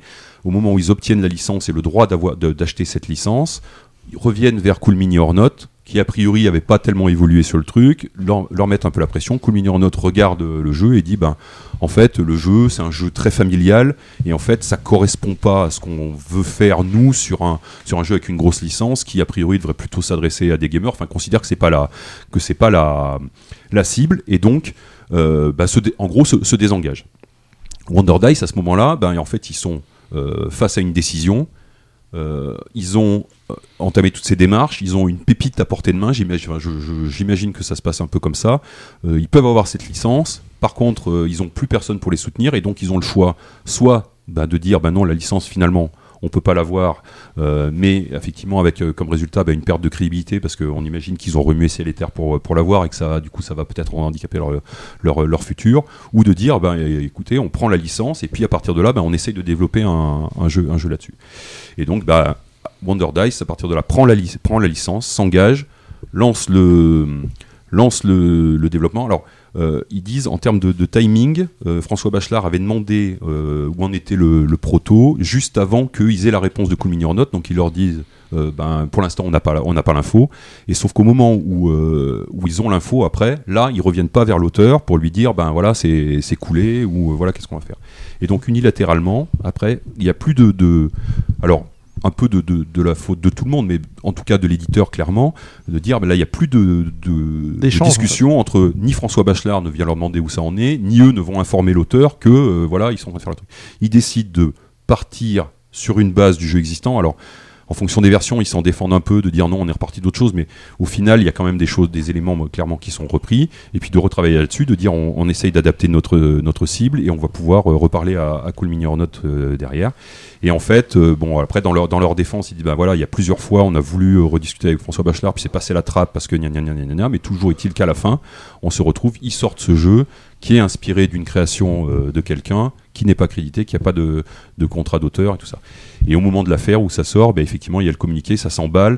Il y a eu un peu des tentatives de médiation pour dire on essaye de, on essaye de, de s'arranger. Au final, euh, il semble que ça n'ait pas abouti. Alors là, on sait pas, on ne sait pas aujourd'hui où, ça en est, mais voilà, c'est. Donc on a sur un sur un truc qui est parti, euh, qui je pense qu'il y a un peu un mélange de, maladresse et effectivement de alors, on ne sait pas là, de maladresse, mal- malhonnêteté, ça c'est des, trucs très, très judiciaires, mais de dire voilà, on, au final, on publie un jeu qui clairement a été une création euh, d'un auteur, qui forcément a été modifié, euh, développé comme le font la plupart des éditeurs, et on est, euh, on est sur, un, sur un précédent, et on comprend que des sociétés, des auteurs de jeux, voilà, réagissent là-dessus. Est-ce que j'ai à peu près résumé ce que vous avez connaissez Qu'est-ce que vous, quelles sont Est-ce que vous avez des réactions euh, là-dessus? C'est des sujets un peu compliqués. hein. Bah, en tant qu'agent d'auteur, Ouais. on- on crie U et on lance des tomates. Mais euh, après, euh, c'est parce qu'on on est là pour défendre l'auteur, nous. Donc, euh, c'est notre métier, c'est notre boulot. Donc, c'est normal qu'on prenne tout de suite le parti de l'auteur en tant qu'individu. Après, voilà, il y a, est-ce qu'il y a maladresse, est-ce qu'il y a malhonnêteté Euh, Finalement, c'est peut-être pas à nous de le dire. En tout cas, euh, Oui, hein. en tout cas, ce qui est sûr, c'est que euh, de toute façon, l'éditeur a fauté. De toute façon, à partir du moment où ça, ils le reconnaîtront, ça se passera peut-être mieux, mais ils ont fauté, que ce soit par maladresse ou par malhonnêteté. C'est- Bon, De toute façon, le... voilà, moi je suis. La différence entre Igor et moi, moi je suis un peu plus rentre dedans, mais euh, ayant déjà croisé les deux personnages, euh, ils avaient fait un peu le souk euh, sur une conférence il y a un an. J'ai tendance à pas être tellement, comment dire. À Cannes À Donc, Cannes, sur les conférences sur les droits d'auteur, euh, où ils avaient tenu des propos un peu, euh, un peu limite, limite, on va dire. D'ailleurs, on les avait coupés à la, au montage parce qu'on trouvait que que c'était pas hyper réglo, ça vendait un petit peu, ça survendait certains éléments, que c'était pas, c'était pas honnête, quoi. Ce qui ne veut pas dire que c'était le même comportement qu'ils ont sur, euh, sur le, par rapport à Nostromo, mais donc j'ai un a priori sur, euh, sur les deux personnages de base négatif. Donc euh, je suis pas automatiquement le plus objectif pour parler de ces deux personnages-là. Par contre là je rejoins complètement Igor sur le mode de fonctionnement. Et, euh, et là enfin, je pense que c'est à la fois de l'incompétence, ça c'est une incompétence crasse, ça c'est sûr. Euh, la malhonnêteté pour moi c'est quasiment sûr parce que sinon euh, il y a un auteur, enfin je veux dire à un moment donné euh, il y a quand même une volonté de pas faire quoi. Ouais. Ça c'est juste pas possible. Après moi ce que je note aussi dans l'histoire c'est que c'est il y a des choses qui ont votre- noté. Par- Il y a- Est-ce que de votre point de vue, c'est possible qu'ils aient pas fait exprès? Non. De votre point de vue, après, je- sans. sans- C'est compliqué. Euh, Est-ce que, est-ce que vous, vous, vous qui êtes professionnel du, du- du milieu du jeu, est-ce que c'est possible qu'on ait oublié que dans les, dans les, on, a, on avait été contacté puis qu'on qu'on développe un jeu à partir Ouais. de zéro C'est compliqué. c'est- Vous pensez- de Bon, toute soit ils sont vraiment très très cons, excuse-moi, hein, euh, je suis cash, hein, soit ils sont vraiment très très cons, euh, et euh, soit ils sont, euh, ils sont très très cons, et en plus ils sont, euh, ils sont malhonnêtes. Non, Mais, de euh, manière plus euh, douce, je veux dire, à partir du moment où tu Nuancé. édites, alors c'est là que je rejoins Gaëtan quand il dit euh, c'est un manque de compétences flagrant. C'est pas forcément péjoratif, c'est-à-dire qu'on a le droit de pas être compétent dans, dans, dans, dans ce qu'on fait, on apprend et on fera mieux le prochain coup. Mais là, quand on, on se dit concrètement, qu'est-ce qu'on va mettre sur la boîte? Bah, On va mettre notre logo. Il y a un autre truc à mettre? Ah bah je sais pas. Ok. Qu'est-ce qu'on va mettre sur le dos de boîte? Il y a, il y a un nom à mettre? Je sais pas. Qu'est-ce qu'on va mettre sur les règles? Est-ce qu'il y a un nom à mettre bah, Je sais pas non plus. Enfin, à un moment donné, quand tu te poses des questions de fabrication, de production, tu ne peux pas oublier l'auteur. Surtout que ces gars-là, ils ont, donc, ils ont fait la conférence l'année dernière à Cannes. Euh, ils étaient là. Euh, c'est quand même un sujet de bataille qui est quand même extrêmement fort dans le monde du jeu depuis suffisamment d'années. Il y a eu suffisamment de discussions par rapport à ça. Je veux dire, soit ils sont enfermés, et c'est pas le cas. hein, la Ouais, c'est dur non. de plaider la naïveté, c'est ce que tu veux la- dire. la- Voilà, la naïveté, elle est juste impossible. C'est pour ça que je suis assez fort dans mes termes en leur disant qu'ils sont très très cons parce que c'est pas possible. La Bon, pour- naïveté, c'est pas possible. Pour le coup, euh, enfin, en tout cas, ça risque d'être compliqué. euh, là, il se retrouve avec une licence, peut-être pas de jeu qui va sortir. Enfin, je, bon, là, on, on verra comment ça, ça évolue, mais voilà. Après, euh, Il y a eu un emballement médiatique. Il y a eu un C'est- emballement c'est- médiatique. C'est Alors ça, c'est fou à dire vois, dans notre petit, dans, et qui a notre- dans peut-être un petit alors, milieu. peut-être moins médiatique. qui a peut-être effectivement en plus empêché une, média- un peu une- les choses, euh, Alors une- ça, une je pense que oui. C'est moins que- médiatique que communautaire. Euh, il a été communautaire. Communautaire. Ouais. Ouais, c'est vrai, parce que nous, on était, euh, on était en Amérique du Nord, donc ça s'est passé. Je te jure qu'on a, on ouvre Alors, le truc. ju- juste, il y a les deux. Les deux. hein. Mais c'est- t'as tout à fait raison. hein. Tu, tu- tu fais bien de dire qu'il y a un emballement communautaire, mais du coup médiatique aussi, parce que du coup les médias font que leur euh, leur, tu- leur, les leur médias se sont précommande emparés- a dû être annulée. Non, mais Donc, les médias se sont c'est- emparés de la colère de la communauté, mais c'est la sûr. communauté qui, qui, qui- a crié haro immédiatement. Nous, on a suivi ça de loin et en décalé, mais euh, C'était hallucinant. impressionnant. C'était hallucinant. Quelques heures. hein. C'est euh, un non, enfin c'est un, c'est un feu de prairie, un feu de paille, mais d'une violence vue de l'extérieur incroyable quoi. J'ai, euh, nous on est arrivés, c'était c'était le brasier quoi. Ouais. Et c'est c'est pour ça que je- je- j'ai cité plusieurs fois Ludovox et Ludema. Enfin, moi, je, à titre personnel, j'ai trouvé ça hyper sain qu'ils puissent prendre le temps, effectivement, aussi de Tout prendre, fait. euh, de prendre la, la parole de l'éditeur, ce qui permet quand même de mettre certaines choses en perspective. Enfin, voilà. Après, on, Ouais, parce on- que on c'est vrai qu'à un moment donné, c'est c'est vite. Alors, en toute honnêteté, moi, au début, je savais pas qui était Wonder Dice quand ça s'est arrivé et que c'est parti. Moi, mon premier avis, premier avis, c'est vu comme c'était emballé sur Facebook, sur tous les trucs, je dis ouais, alors là, on va peut-être se calmer deux secondes parce que tu sentais qu'à un moment donné, ça s'emballait plus. La communauté faisait que, il y avait un mouvement entre guillemets de moutons et compagnie, tout le monde un mouvement de foule. rentrait dedans et, et voilà. Bon, après, quand tu vois les deux, les deux personnages avec le- la faible, comment dire, euh, expérience que j'avais eue avec eux, j'ai dit ouais, donc là, je commence à être. euh, À comprendre l'emballement médiatique. à comprendre. Mais par contre, c'est vrai que ça a été violente, quoi. Il y a un truc que je veux quand même dire, qui a été bien spécifié aussi par la Société des auteurs de jeux, et qui est un message en fait qu'on donne, et peut-être que vous relayez auprès des, des jeunes auteurs.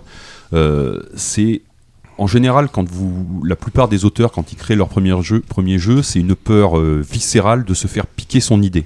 Hein. Et donc la première réaction, c'est de se dire, je fais des enveloppes solo, je me barre de partout. Et en gros, au fi- oui, non, mais voilà. Donc c'est bien ça que je veux dire.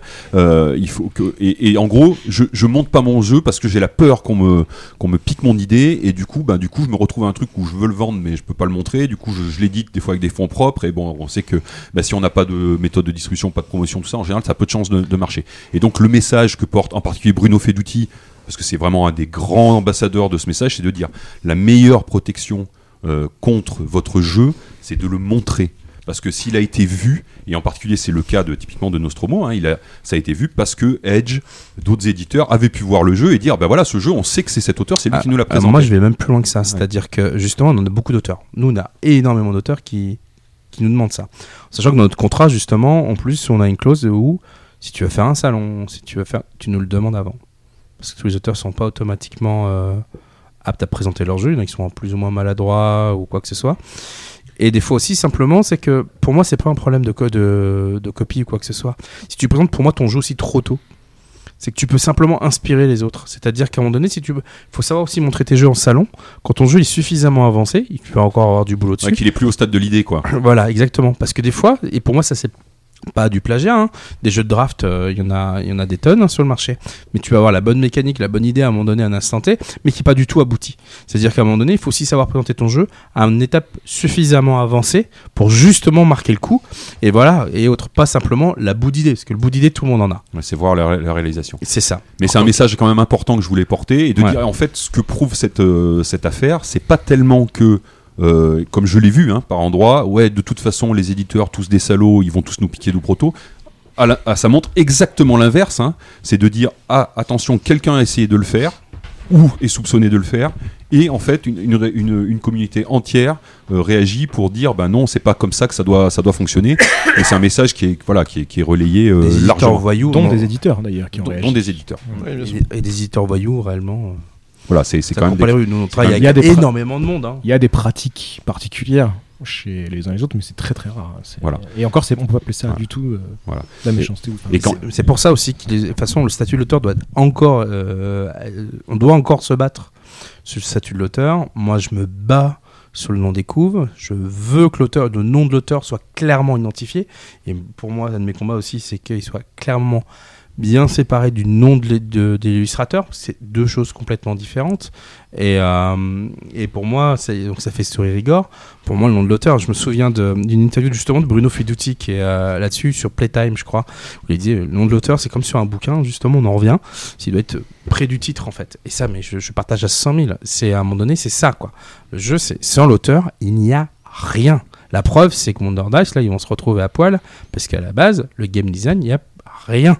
Donc, euh, c'est le- c'est c'est la pierre angulaire. euh, il, faut être, il, faut un, il faut un éditeur. il faut Oui, un ça veut dire qu'ils sont pas seuls. mais- Mais le, le, le- le game designer, il est au centre de ça. Il faut le mettre en avant et on a encore énormément de boulot sur cette partie-là. Bien. C'est bon, on a tout Oui. dit? Ouais, je voulais juste remercier euh, ceux qui nous posent, ceux qui posent des questions, les auditeurs qui nous qui Oui. posent des questions. On les a pas sur, tous euh, cités aujourd'hui, d'ailleurs. euh, Trick Track, euh, Mm. j'ai Trick Trick, je crois. ceux, ceux qui sont sur Trick Trick. c'est un autre site. Voilà. ah oui, c'est ça. C'est un site pour nous, nous on aime les jeux. Euh, et puis sur notre site, sur la radio des jeux, il y a eu des questions euh, d'Arf, Seito, Alkayas, Bad Fever, euh, Mimi Alex et tous ceux que j'oublie. Merci pour vos questions, c'est vraiment très Et appréciable. pour ceux qui ont encore des questions, il faut surtout pas hésiter à nous les poser, que ce soit sur Facebook ou que ce soit sur, euh, sur le site internet ou quoi que ce soit. De toute façon, c'est notre job d'expliquer, même si c'est des gens qui sont pas au final intéressés par le métier d'agent. Plus on fera de- d'explications, mieux ce sera. Voilà. Ça marche. On passe donc à notre petit tunnel final maintenant, euh, et en commençant par la euh, Par à côté rubrique de la boîte. à côté de la boîte. À côté de la boîte. La vie, c'est comme une boîte de chocolat. On ne sait jamais sur quoi on va tomber. Alors à côté de la boîte, c'est cette rubrique euh, qu'on a failli nous enlever, J'ai pas réussi quoi. euh, où on demande bah, à nos invités de nous recommander euh, un truc Non. Un seul truc. Juste pour Non. info, c'était hyper serré hein, le sondage, je crois 94% pour la garder. C'était à peu près une, une république bananière, mais je, je soupçonne que vous ayez plusieurs comptes sur Twitter. On nous demande, on demande donc à, à- à nos invités bah, de nous recommander quelque chose. Ça peut être euh, quelque chose de culturel, une activité, quelque chose qui leur a plu, et de nous en parler et de nous donner envie. Alors, qui commence, messieurs? C'est Igor qui commence pendant que Gaëtan tousse. Ouais, en fait, moi j'ai eu un coup de cœur euh, littéraire il y a pas très longtemps euh, sur une, trilogie qui s'appelle euh, Red Rising, donc le soulèvement des rouges. Euh, et c'est de Pierce Brown. Voilà, donc c'est euh, une super trilogie. Alors c'est de la SF pour ceux qui, qui aiment pas trop ça, euh, s'abstenir. Mais c'est de la SF épique dans lequel donc il y a des, castes et il y a le- les rouges, c'est la caste la plus en bas, la plus la plus battue, la plus méprisée et qui va essayer de s'en sortir autrement. D'accord. Et ça se passe quoi Sur Terre? C'est intergalactique? C'est comment? Alors, En c'est termes d'univers dans le système solaire. L'humanité a- a- s'est installée partout dans le système solaire et, Et c'est un ça, ça un se fight un peu partout. C'est un soulèvement populaire en fait. C'est un soulèvement populaire et interplanétaire. Il y a, peut-être des, des- des paraboles sur euh, d'autres choses. C'est c'est super sociologiquement, c'est génial. Euh, ça, ça apporte beaucoup de choses. Et euh, c'est écrit de manière très nerveuse, très rythmée. C'est, on a l'impression de, de regarder un film en même temps qu'on lit. Et c'est un patch turner euh, par excellence. Quoi. D'accord. Alors, Le, ti- titre en anglais, pardon, le titre en anglais, mais c'est en français. C'est en français. hein. Le Non. même titre. Le titre en anglais, oui, c'est Red Rising. Red Rising en et tu français, l'as en français. titre. D'accord. Mais Et c'est c'est- tout, c'est- c'est tout en anglais, donc c'est de l'auteur, c'est euh, Pierce Brown. Ouais. Donc c'est Red Rising, effectivement, le premier, ti- le premier tome, Golden Sun, le- deuxième, et Morning Star, C'est- le troisième. Traduit et disponible en France Non, pas Ouais. du tout. Oui. Oui, Oui. parce que en fait, cet enfoiré, il me l'a filé euh, il y a, il y a Mais- trois mois. Et du coup, Et je l'ai avalé les trois tomes en, en deux secondes. c'est quel euh, éditeur Non, vous, vous savez Euh, pas. je l'ai lu sur Kobo, Ouais, hein, pas. tout, tout sur ma liseuse. Ah oui. que- Del Rey Books, visiblement, dans la version originale, Ouais. mais je sais pas du tout pour la version Donc vous chercherez Red Rising de Pierce Brown. Et donc euh, Gaëtan, tu- aurais-tu la même recommandation Alors, moi, clairement, le dernier coup de cœur, c'est celui-là. Enfin, c'est vrai que j'écoute pas mal. C'est chez Hachette, hein, pardon. Ah, donc Je- c'est une vraie pour- bombasse, pour- ce jeu, enfin ce, pas ce jeu, ce, Ce livre. ce livre. Euh, moi j'aurais tendance à dire, moi je- j'essaie de, de lire le maximum de choses. Alors culturellement, j'aurais tendance à te dire, la série Malocène, en bouquin, Pennac, c'est classique, mais c'est ultra bon. Attends, En- attends, attends, attends, on parle pas- La série Malocène de Daniel Pennac, c'est du classique. Ça, c'est des classiques hein, Oh des années 90, ouais. C'est voilà, c'est juste, voilà. Euh, BD Grand Bouffeur du Schinkel de Rosinski. D'accord, ça c'est pas tout jeune non plus. C'est pas tout jeune. Ouais, mais justement, à un moment donné, c'est toujours d'avoir les derniers trucs et de temps en temps, dans les vieux, c'est dans les vieux pots qu'on fait les- la meilleure soupe, comme on dit. Donc c'est un gros roman gra- graphique en noir et blanc. Euh, Ouais. donc Rosinski c'est le dessinateur historique de Torgal, en particulier, mais voilà, celle-là c'est un seul euh, gros tome. C'est ça. Euh, C'était peut-être sorti en trilogie, je sais pas au début. Non, Enfin, non, on va dire non, trois actes dans le ouais, bouquin, mais c'est un seul, c'est un actes, seul ouais. gros bouquin. C'est puissant comme euh, moi ça m'a marqué.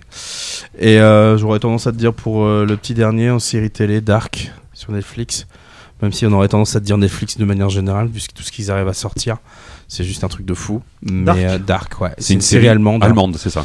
Toujours euh, un peu de niveau matinée SF qui, euh, qui sort vraiment du lot. Là, ils font euh, une série suédoise avec euh, The The, Rain. Rain, qui est vraiment bon. Non, le problème, c'est que Netflix, t'aurais tendance à dire, euh, c'est juste de la folie. Avec euh, HBO, avec The Unmade Tales qui vient de saison 2 qui vient de sortir, là. Donc, euh, Question euh, série télé, il y a Altered Carbon aussi qui est excellent. Moi j'ai trouvé. on n'a pas, on n'a pas les mêmes goûts parfois. visuellement, c'est bien.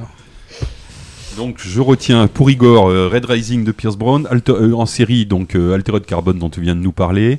Euh, chez Gaëtan toute la série des Malocènes, donc Mm. euh, les titres sont en train de m'échapper. Il y a la petite Le, le, fée car- au- le petit fait carabine, le bonheur des Voilà. dames, au bonheur, euh, Au bonheur des ogres. Au bonheur des ogres. Il y en a eu un tout dernier Et il y a après, il y a deux tout ans, dernier qui est le sorti il y a deux ans, je sais pas Malocène. c'était une trilogie, il y en a eu au moins un quatrième et peut-être un cinquième 4-5, derrière. je crois qu'il y a plus tard, quatre, qui ont été écrits beaucoup plus tard, ouais, avec des couvertures euh, à l'époque qui étaient dessinées par euh, Tardy, en tout cas. sur Des chrétiens et des morts, au fruit de la passion. Ouais. Voilà, Ça, c'est juste. euh, ça c'est c'est- c'est des bons a souvenirs. Ça, ça commence à être vieux ça. Et juste parce que quand même c'est mon, c'est, c'est mes chouchous moi la fantasy. C'est The Red Knight. C'est Miles Cameron. C'est excellent. Si vous aimez la, la fantasy, c'est pareil. C'est une trilogie et c'est ça se dévore. Ok.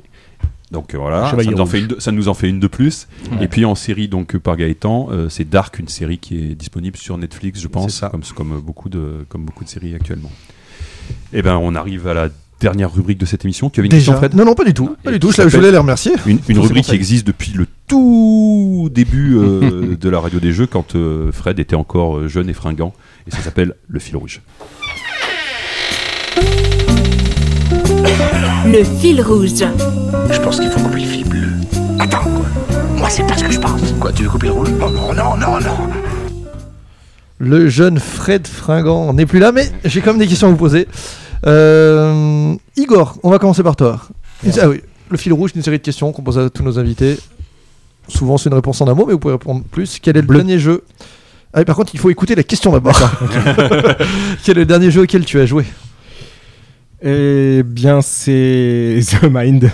Non, Non, c'est pas vrai parce qu'on a joué ensemble hier soir et c'est pas ça. Ah oui, non, oui, oui, non, que eh oui, qu'on a joué ici hier soir, c'était. Tu as pas de chance parce que le titre était. Tokyo, to- euh, c'est euh, Tokyo Bus Road, Route. Road, euh, Tokyo. Bus Route. Ouais, c'est ça. Non, mais avant de venir ici, effectivement, c'était The Mind. euh, J'aurais jamais dû l'avouer à Gaëtan parce que normalement, je, je ne suis plus censé jouer à ce jeu. Un excellent jeu japonais auquel on a joué hier. Euh, Oui, c'est vrai. Vraiment, vraiment très bien. De... Il n'y a pas de rôle, mais de write, tout court. et qui est pas mal du tout. Euh, draw and write, j'ai envie de dire. On tire une carte. C'est beau. Euh, Gaëtan. Gaëtan, le dernier jeu auquel tu as joué. Un grand galop, malheureusement. Un grand galop de l'immense Klaus Teuber, quoi. Ouais, Donc un jeu Goldzieber euh, des années 90. Putain, Le- Vous m'avez fait subir ça hier soir. Quoi, Et qui était dans les finalistes du, du Spiel, qui est un des jeux préférés de Ludovic Maublanc. Voilà. Et c'est quand même. euh, Et on avait trouvé qu'on avait une part de contrôle qui était quand même assez, assez importante. Quoi. C'est ça, ouais. En fait, On a- en fait, il faut jouer avec les vraies règles. on a des petits problèmes de règles. Non, c'est voilà, on sent, on sent que c'est quand même une autre génération de jeux qui sont qui est sortie à peu près en même temps que Catan du même auteur pourtant, Mm. et c'est quand même euh, là c'est c'est- ça a vieilli quoi. Graphiquement, il y a eu 2-3 deux, trois, deux, trois évolutions depuis. Ouais. Ou- Chez les Allemands, je suis pas sûr. Euh, Gaëtan, si tu devais jouer à un jeu juste après l'émission, ce serait lequel? Secret Hitler. Secret Hitler. Ouais, ça c'est. C'est- Je suis pas party game du tout, mais alors je te jure pas du tout. Mais alors Secret Hitler, c'est. Jeu à rôle caché. Pour hein. moi, c'est c'est le summum. euh, juste après, il y a Talouva, mais c'est c'est au-delà de tout. quoi. c'est énorme. Igor, Euh, on partage cette euh, passion commune pour Secret Hitler, mais je dirais quand même que là j'ai un petit coup de cœur parmi les, les- les jeux qu'on a en agence et qui vont bientôt sortir. C'est Oriflamme, ça s'appelle, et ça sortira chez Motago, que, Commercial, lui. dont je suis mais sérieusement euh, ultra fan. et donc c'est à ça dont tu as envie de jouer après l'émission. Ah ouais. Et tu l'as amené ou pas? Et non. Ah bah bravo. Ah ouais, d'accord, Ça ok, va être merci. pratique. Bien joué les mecs. Ouais, Euh, le jeu qui a moins d'un an et qui t'a particulièrement plu. On parle de jeux plutôt édités, mais bon. ça peut- Ouais, plutôt édité. Euh, The Mind, je crois, non? Non, clairement non. Euh, Azul, ce serait trop simple. Euh, Non, pourquoi dire, pas. euh, euh, Galarapagos. Galarapagos. Ouais. Donc on- Pour un jeu de groupe, vraiment très sympa. Je conseille. Ça marche. Numéro 10 du... des ventes. Du, du- des ventes, je le dis parce que comme ça, je- comme ça Rexou sait que je l'écoute un peu. Mais juste un peu. un tout petit peu. The Mind. The Mind. Ouais, sur. Euh, Gaëtan, le jeu de tes débuts qui t'évoque des souvenirs immédiatement. Euh, Full Metal Planet. Ouais. Ouais, c'était ça. Ou Tarot, comme je disais tout à l'heure, quand avec mes, avec mes parents, mais euh, voilà, c'est ces deux-là, quoi. Igor Avait été Ténébrae, on en a parlé. On a Ouais. compris. euh. D'ailleurs, sur Full Metal Planet, des, des agents, euh, ça peut pas négocier entre les auteurs, ça peut pas faire des liens entre des auteurs qui seraient pas d'accord pour ressortir un jeu, etc. On va pas se mêler là-dedans. En plus, il faudrait refaire le jeu. Tu sais qu'il y a des vieux jeux. Il y a un jeu de, de 68 dont on est en train de négocier les droits depuis des années. Et c'est galère, quoi. Mais pourtant, il est bien. Il est énorme. Je comprends bien. Igor, le jeu, les jeux que les autres semblent souvent aimer, mais qui toi te laissent un peu indifférent. Un The- jeu, un jeu. The Mind. C'était facile. Gaëtan Là, tu me plantes. Eh oui, on n'a pas prévenu ça. Euh, J'en sais rien du tout, du tout, du tout, du tout. Les parties game en général, de toute manière. Le Toi, party elle est game Ah ouais, partie game en général. euh, je suis complètement hermétique à ça, en fait. D'accord. C'est drôle quand même d'avoir vendu 800 000 concepts. Ouais, mais justement, c'est un jeu hyper clivant. Et pour te dire, la petite histoire, c'est que moi, j'y croyais pas deux minutes. Je croyais que c'était un jeu, jeu vraiment intellectuel et compagnie. C'était pour moi, c'était pas euh, du party game. Et, euh, et voilà, comme quoi. si, Terraforming Mars peut-être. Ah ouais, mais je m'en fous. La dernière partie, j'ai gagné, euh, j'ai battu Ludovic Maublanc et Stéphane Brunel. Donc c'est bon, maintenant, je peux arrêter. Euh, Gaëtan, y a-t-il un jeu à paraître que tu attends particulièrement? Alors, sincèrement, et là, sans faire du euh, clocher, c'est vrai qu'Oriflamme, je l'attends particulièrement. Parce que ça, c'est de l'interne. Euh, C'est qui l'auteur du coup Ah, C'est qui l'auteur c'est deux frères. C'est euh, Axel et Adrien Essling. C'est ça. Et, et- et l'éditeur Matago. Matago, d'accord. Et euh, je t'avoue que là, j'ai pas du tout de Donc ça sortira entre arrive. 2018 et 2024, c'est ça? Non, parce que là, on a été assez loin parce qu'on a fait On a quelqu'un qui a travaillé chez Matago, donc je me moque. Non, on a fait le, on a Ah fait- bah attends, moi ça me concerne plus. hein, on a fait le studio, donc euh, on a bien avancé là. Très bien. Donc on a livré tout, euh, tout le jeu livré. Enfin, Igor? Alors moi, il y a un jeu bah, ch- chez euh, Repoprod, Just One, qui est sympa. Ça, c'est surtout euh, c'est un party game, donc euh, je sais que je vais le faire jouer tout de suite. euh, Donc c'est la réédition de We Are the World. hein. Voilà. Et euh, un petit proto qu'on a testé chez Matago aussi avec des dés. euh, Ah, Dungeon Academy. Dungeon Academy, qui m'a particulièrement plu. Ah, je pense que j'ai joué ça à Cannes l'année dernière, moi. C'est quelque chose où ça fait, on fait un, un plateau Ouais, genre, ça a genre, euh, ça a de bien évolué, quelque hein. chose comme Ouais, ça. ouais. Donjon- le donjon ADD de Et Julien Alain qui avait gagné appartenait il y a. Ouais. J'ai trouvé ça pas Ça- mal. ouais. ça a bien tra- euh, ça a Celui-là, je l'attends, effectivement. On a joué au Gathering of Friends, et t'as raison, c'est plutôt pas mal. En dehors du jeu de société, euh, ton hobby, l'autre hobby. Euh, moi, c'est je lis énormément. Non, jamais. T'es un grand grand lecteur? Je, je suis un grand grand lecteur, surtout de fantasy. hein. Quasi après, uniquement de après, fantasy, après ouais. du fantastique, euh, de la SF. Et puis après tout ce qui me tombe sous la main qu'on m'a conseillé, euh, je, je, je prends. tout Tu lis en VO. Et je lis en VO, effectivement. Et j'ai le, le- le gros euh, défaut de lire sur mon téléphone. Alors tout le monde me dit Ah. attention, c'est pas bien pour tes yeux et tout. Mais euh, j'ai. Alors, sauf quand on me file un bouquin euh, physique, ce que j'adore aussi. Mais la plupart du temps, je lis sur mon téléphone parce que comme ça, je lis partout. Tout simplement. temps. Tout le temps. Ça c'est pas souvent. Alors par contre ça c'est pas souvent. hein. Je, suis- je, Mm. je suis euh, étonné. Et t'as même, t'as même pas Un une, grand lecteur t'as pas, une, ça t'as pas une liseuse? Non, non, Parce que non. peut-être ça serait une amélioration justement au niveau de ta, de ta vue quoi. Écoute, mon anniversaire, c'est le 10 juin. On n'y manquera pas. ton hobby Gaëtan. Ton Lire. autre hobby. Lire. Alors, je lis pas autant que lui parce que lui, c'est c'est maladif. Euh, J'ai jamais vu quelqu'un lire autant. Je crois que même sur le trône, tu dois lire, c'est pas possible. Euh, Surtout. surtout. Ah, mais après, s'il lit, il lit une page sur 10, moi, il m'a dit. Mais ouais, non, moi, le, le livre, et je n'ai pas suffisamment de temps pour lire. C'est vraiment quelque chose qui me manque. D'accord. Euh, et donc, dernière question, et la plus difficile, mais cette fois, on vous a prévenu un peu à l'avance, vous avez eu le temps d'y réfléchir. À l'avenir, euh, quel, invité, quel invité aimerais-tu entendre à nos micros, euh, Gaëtan? Putain, j'avais j'avais dit quelqu'un, j'ai complètement zappé depuis. Euh, j'avais dit quelqu'un tout à l'heure. Bon, Euh, Vas-y. Igor. Dominique.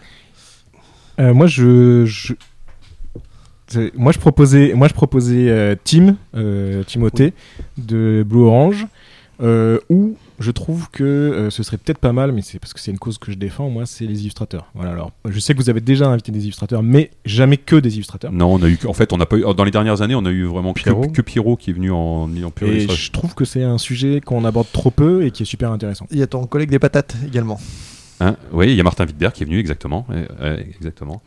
Et- Mais après, c'est vrai, toujours dire, l'illustration, euh, l'illustration, c'est enfin, c'est pas forcément le meilleur média, le- la radio, pour en parler. Quoi. Illustrateurs, on, on- enfin, alors, on a fait une, on a fait la conférence à Cannes là, cette année sur Dessine-moi un jeu. Et les illustrateurs ont besoin aussi de, de, de, de, de- de- de dire ce qu'ils ressentent sur Ouais. le secteur du jeu. Et on leur laisse pas souvent la parole à ce niveau-là. c'est vrai. Et souvent, euh, ils se sentent, et ils, à raison, un peu euh, délaissés de temps en temps. euh, euh, et voilà, ils ont aussi des choses à dire super intéressantes, pas que sur leur métier, mais aussi sur l'industrie. Donc, Comme un manque de reconnaissance, des informations nous donner, venez crier à la radio des jeux, on vous accueillera. Et ça me revient, et merci Antoine de me le rappeler, euh, Isabelle Vandamme. Chez Ankama, effectivement, elle a pas mal. euh, c'est un peu le numéro 2 de la boîte. Et vous parliez tout à l'heure justement de, de femmes dans le milieu du jeu. C'est vrai qu'il n'y en a pas beaucoup. Et je pense que ce serait plutôt pas mal. Et Ankama, a priori, qui est un éditeur qui, qui s'est lancé dans le jeu de société il y a maintenant quelques années et qui a passé euh, la deuxième ou la troisième ou la quatrième vitesse là parce qu'on a Ouais. l'impression qu'ils ont plus gros volume euh, avec plutôt des maintenant euh, la recherche de- d'avoir des, des jeux d'au- des jeux d'auteur euh, Bah, c'est un de nos clients, donc après on peut toujours nous taxer là-dessus. Mais euh, oui, je pense que ça, c'est un des, des Là, c'est quoi éditeurs qui monte. Quand tu dis que c'est vos clients, je re- on a fini l'interview, mais euh, Ouais. on vous avez pas de, de- c'est toujours for- c'est toujours un petit peu au forfait. C'est à Ouais. la mission qui vous demande. Tout C'est à pas, fait, il y a ouais. pas, vous n'êtes pas, je sais pas, salarié ou euh, etc. De loin. ou- D'accord, très bien. Part 51% des parts, euh, il y a pas de- Bien, la base. Alors c'est si la je peux avoir base. Ce serait pas mal. 51% des parts de Ankama, je crois que je cracherai pas dessus. Mais je crois qu'ils vont pas être d'accord.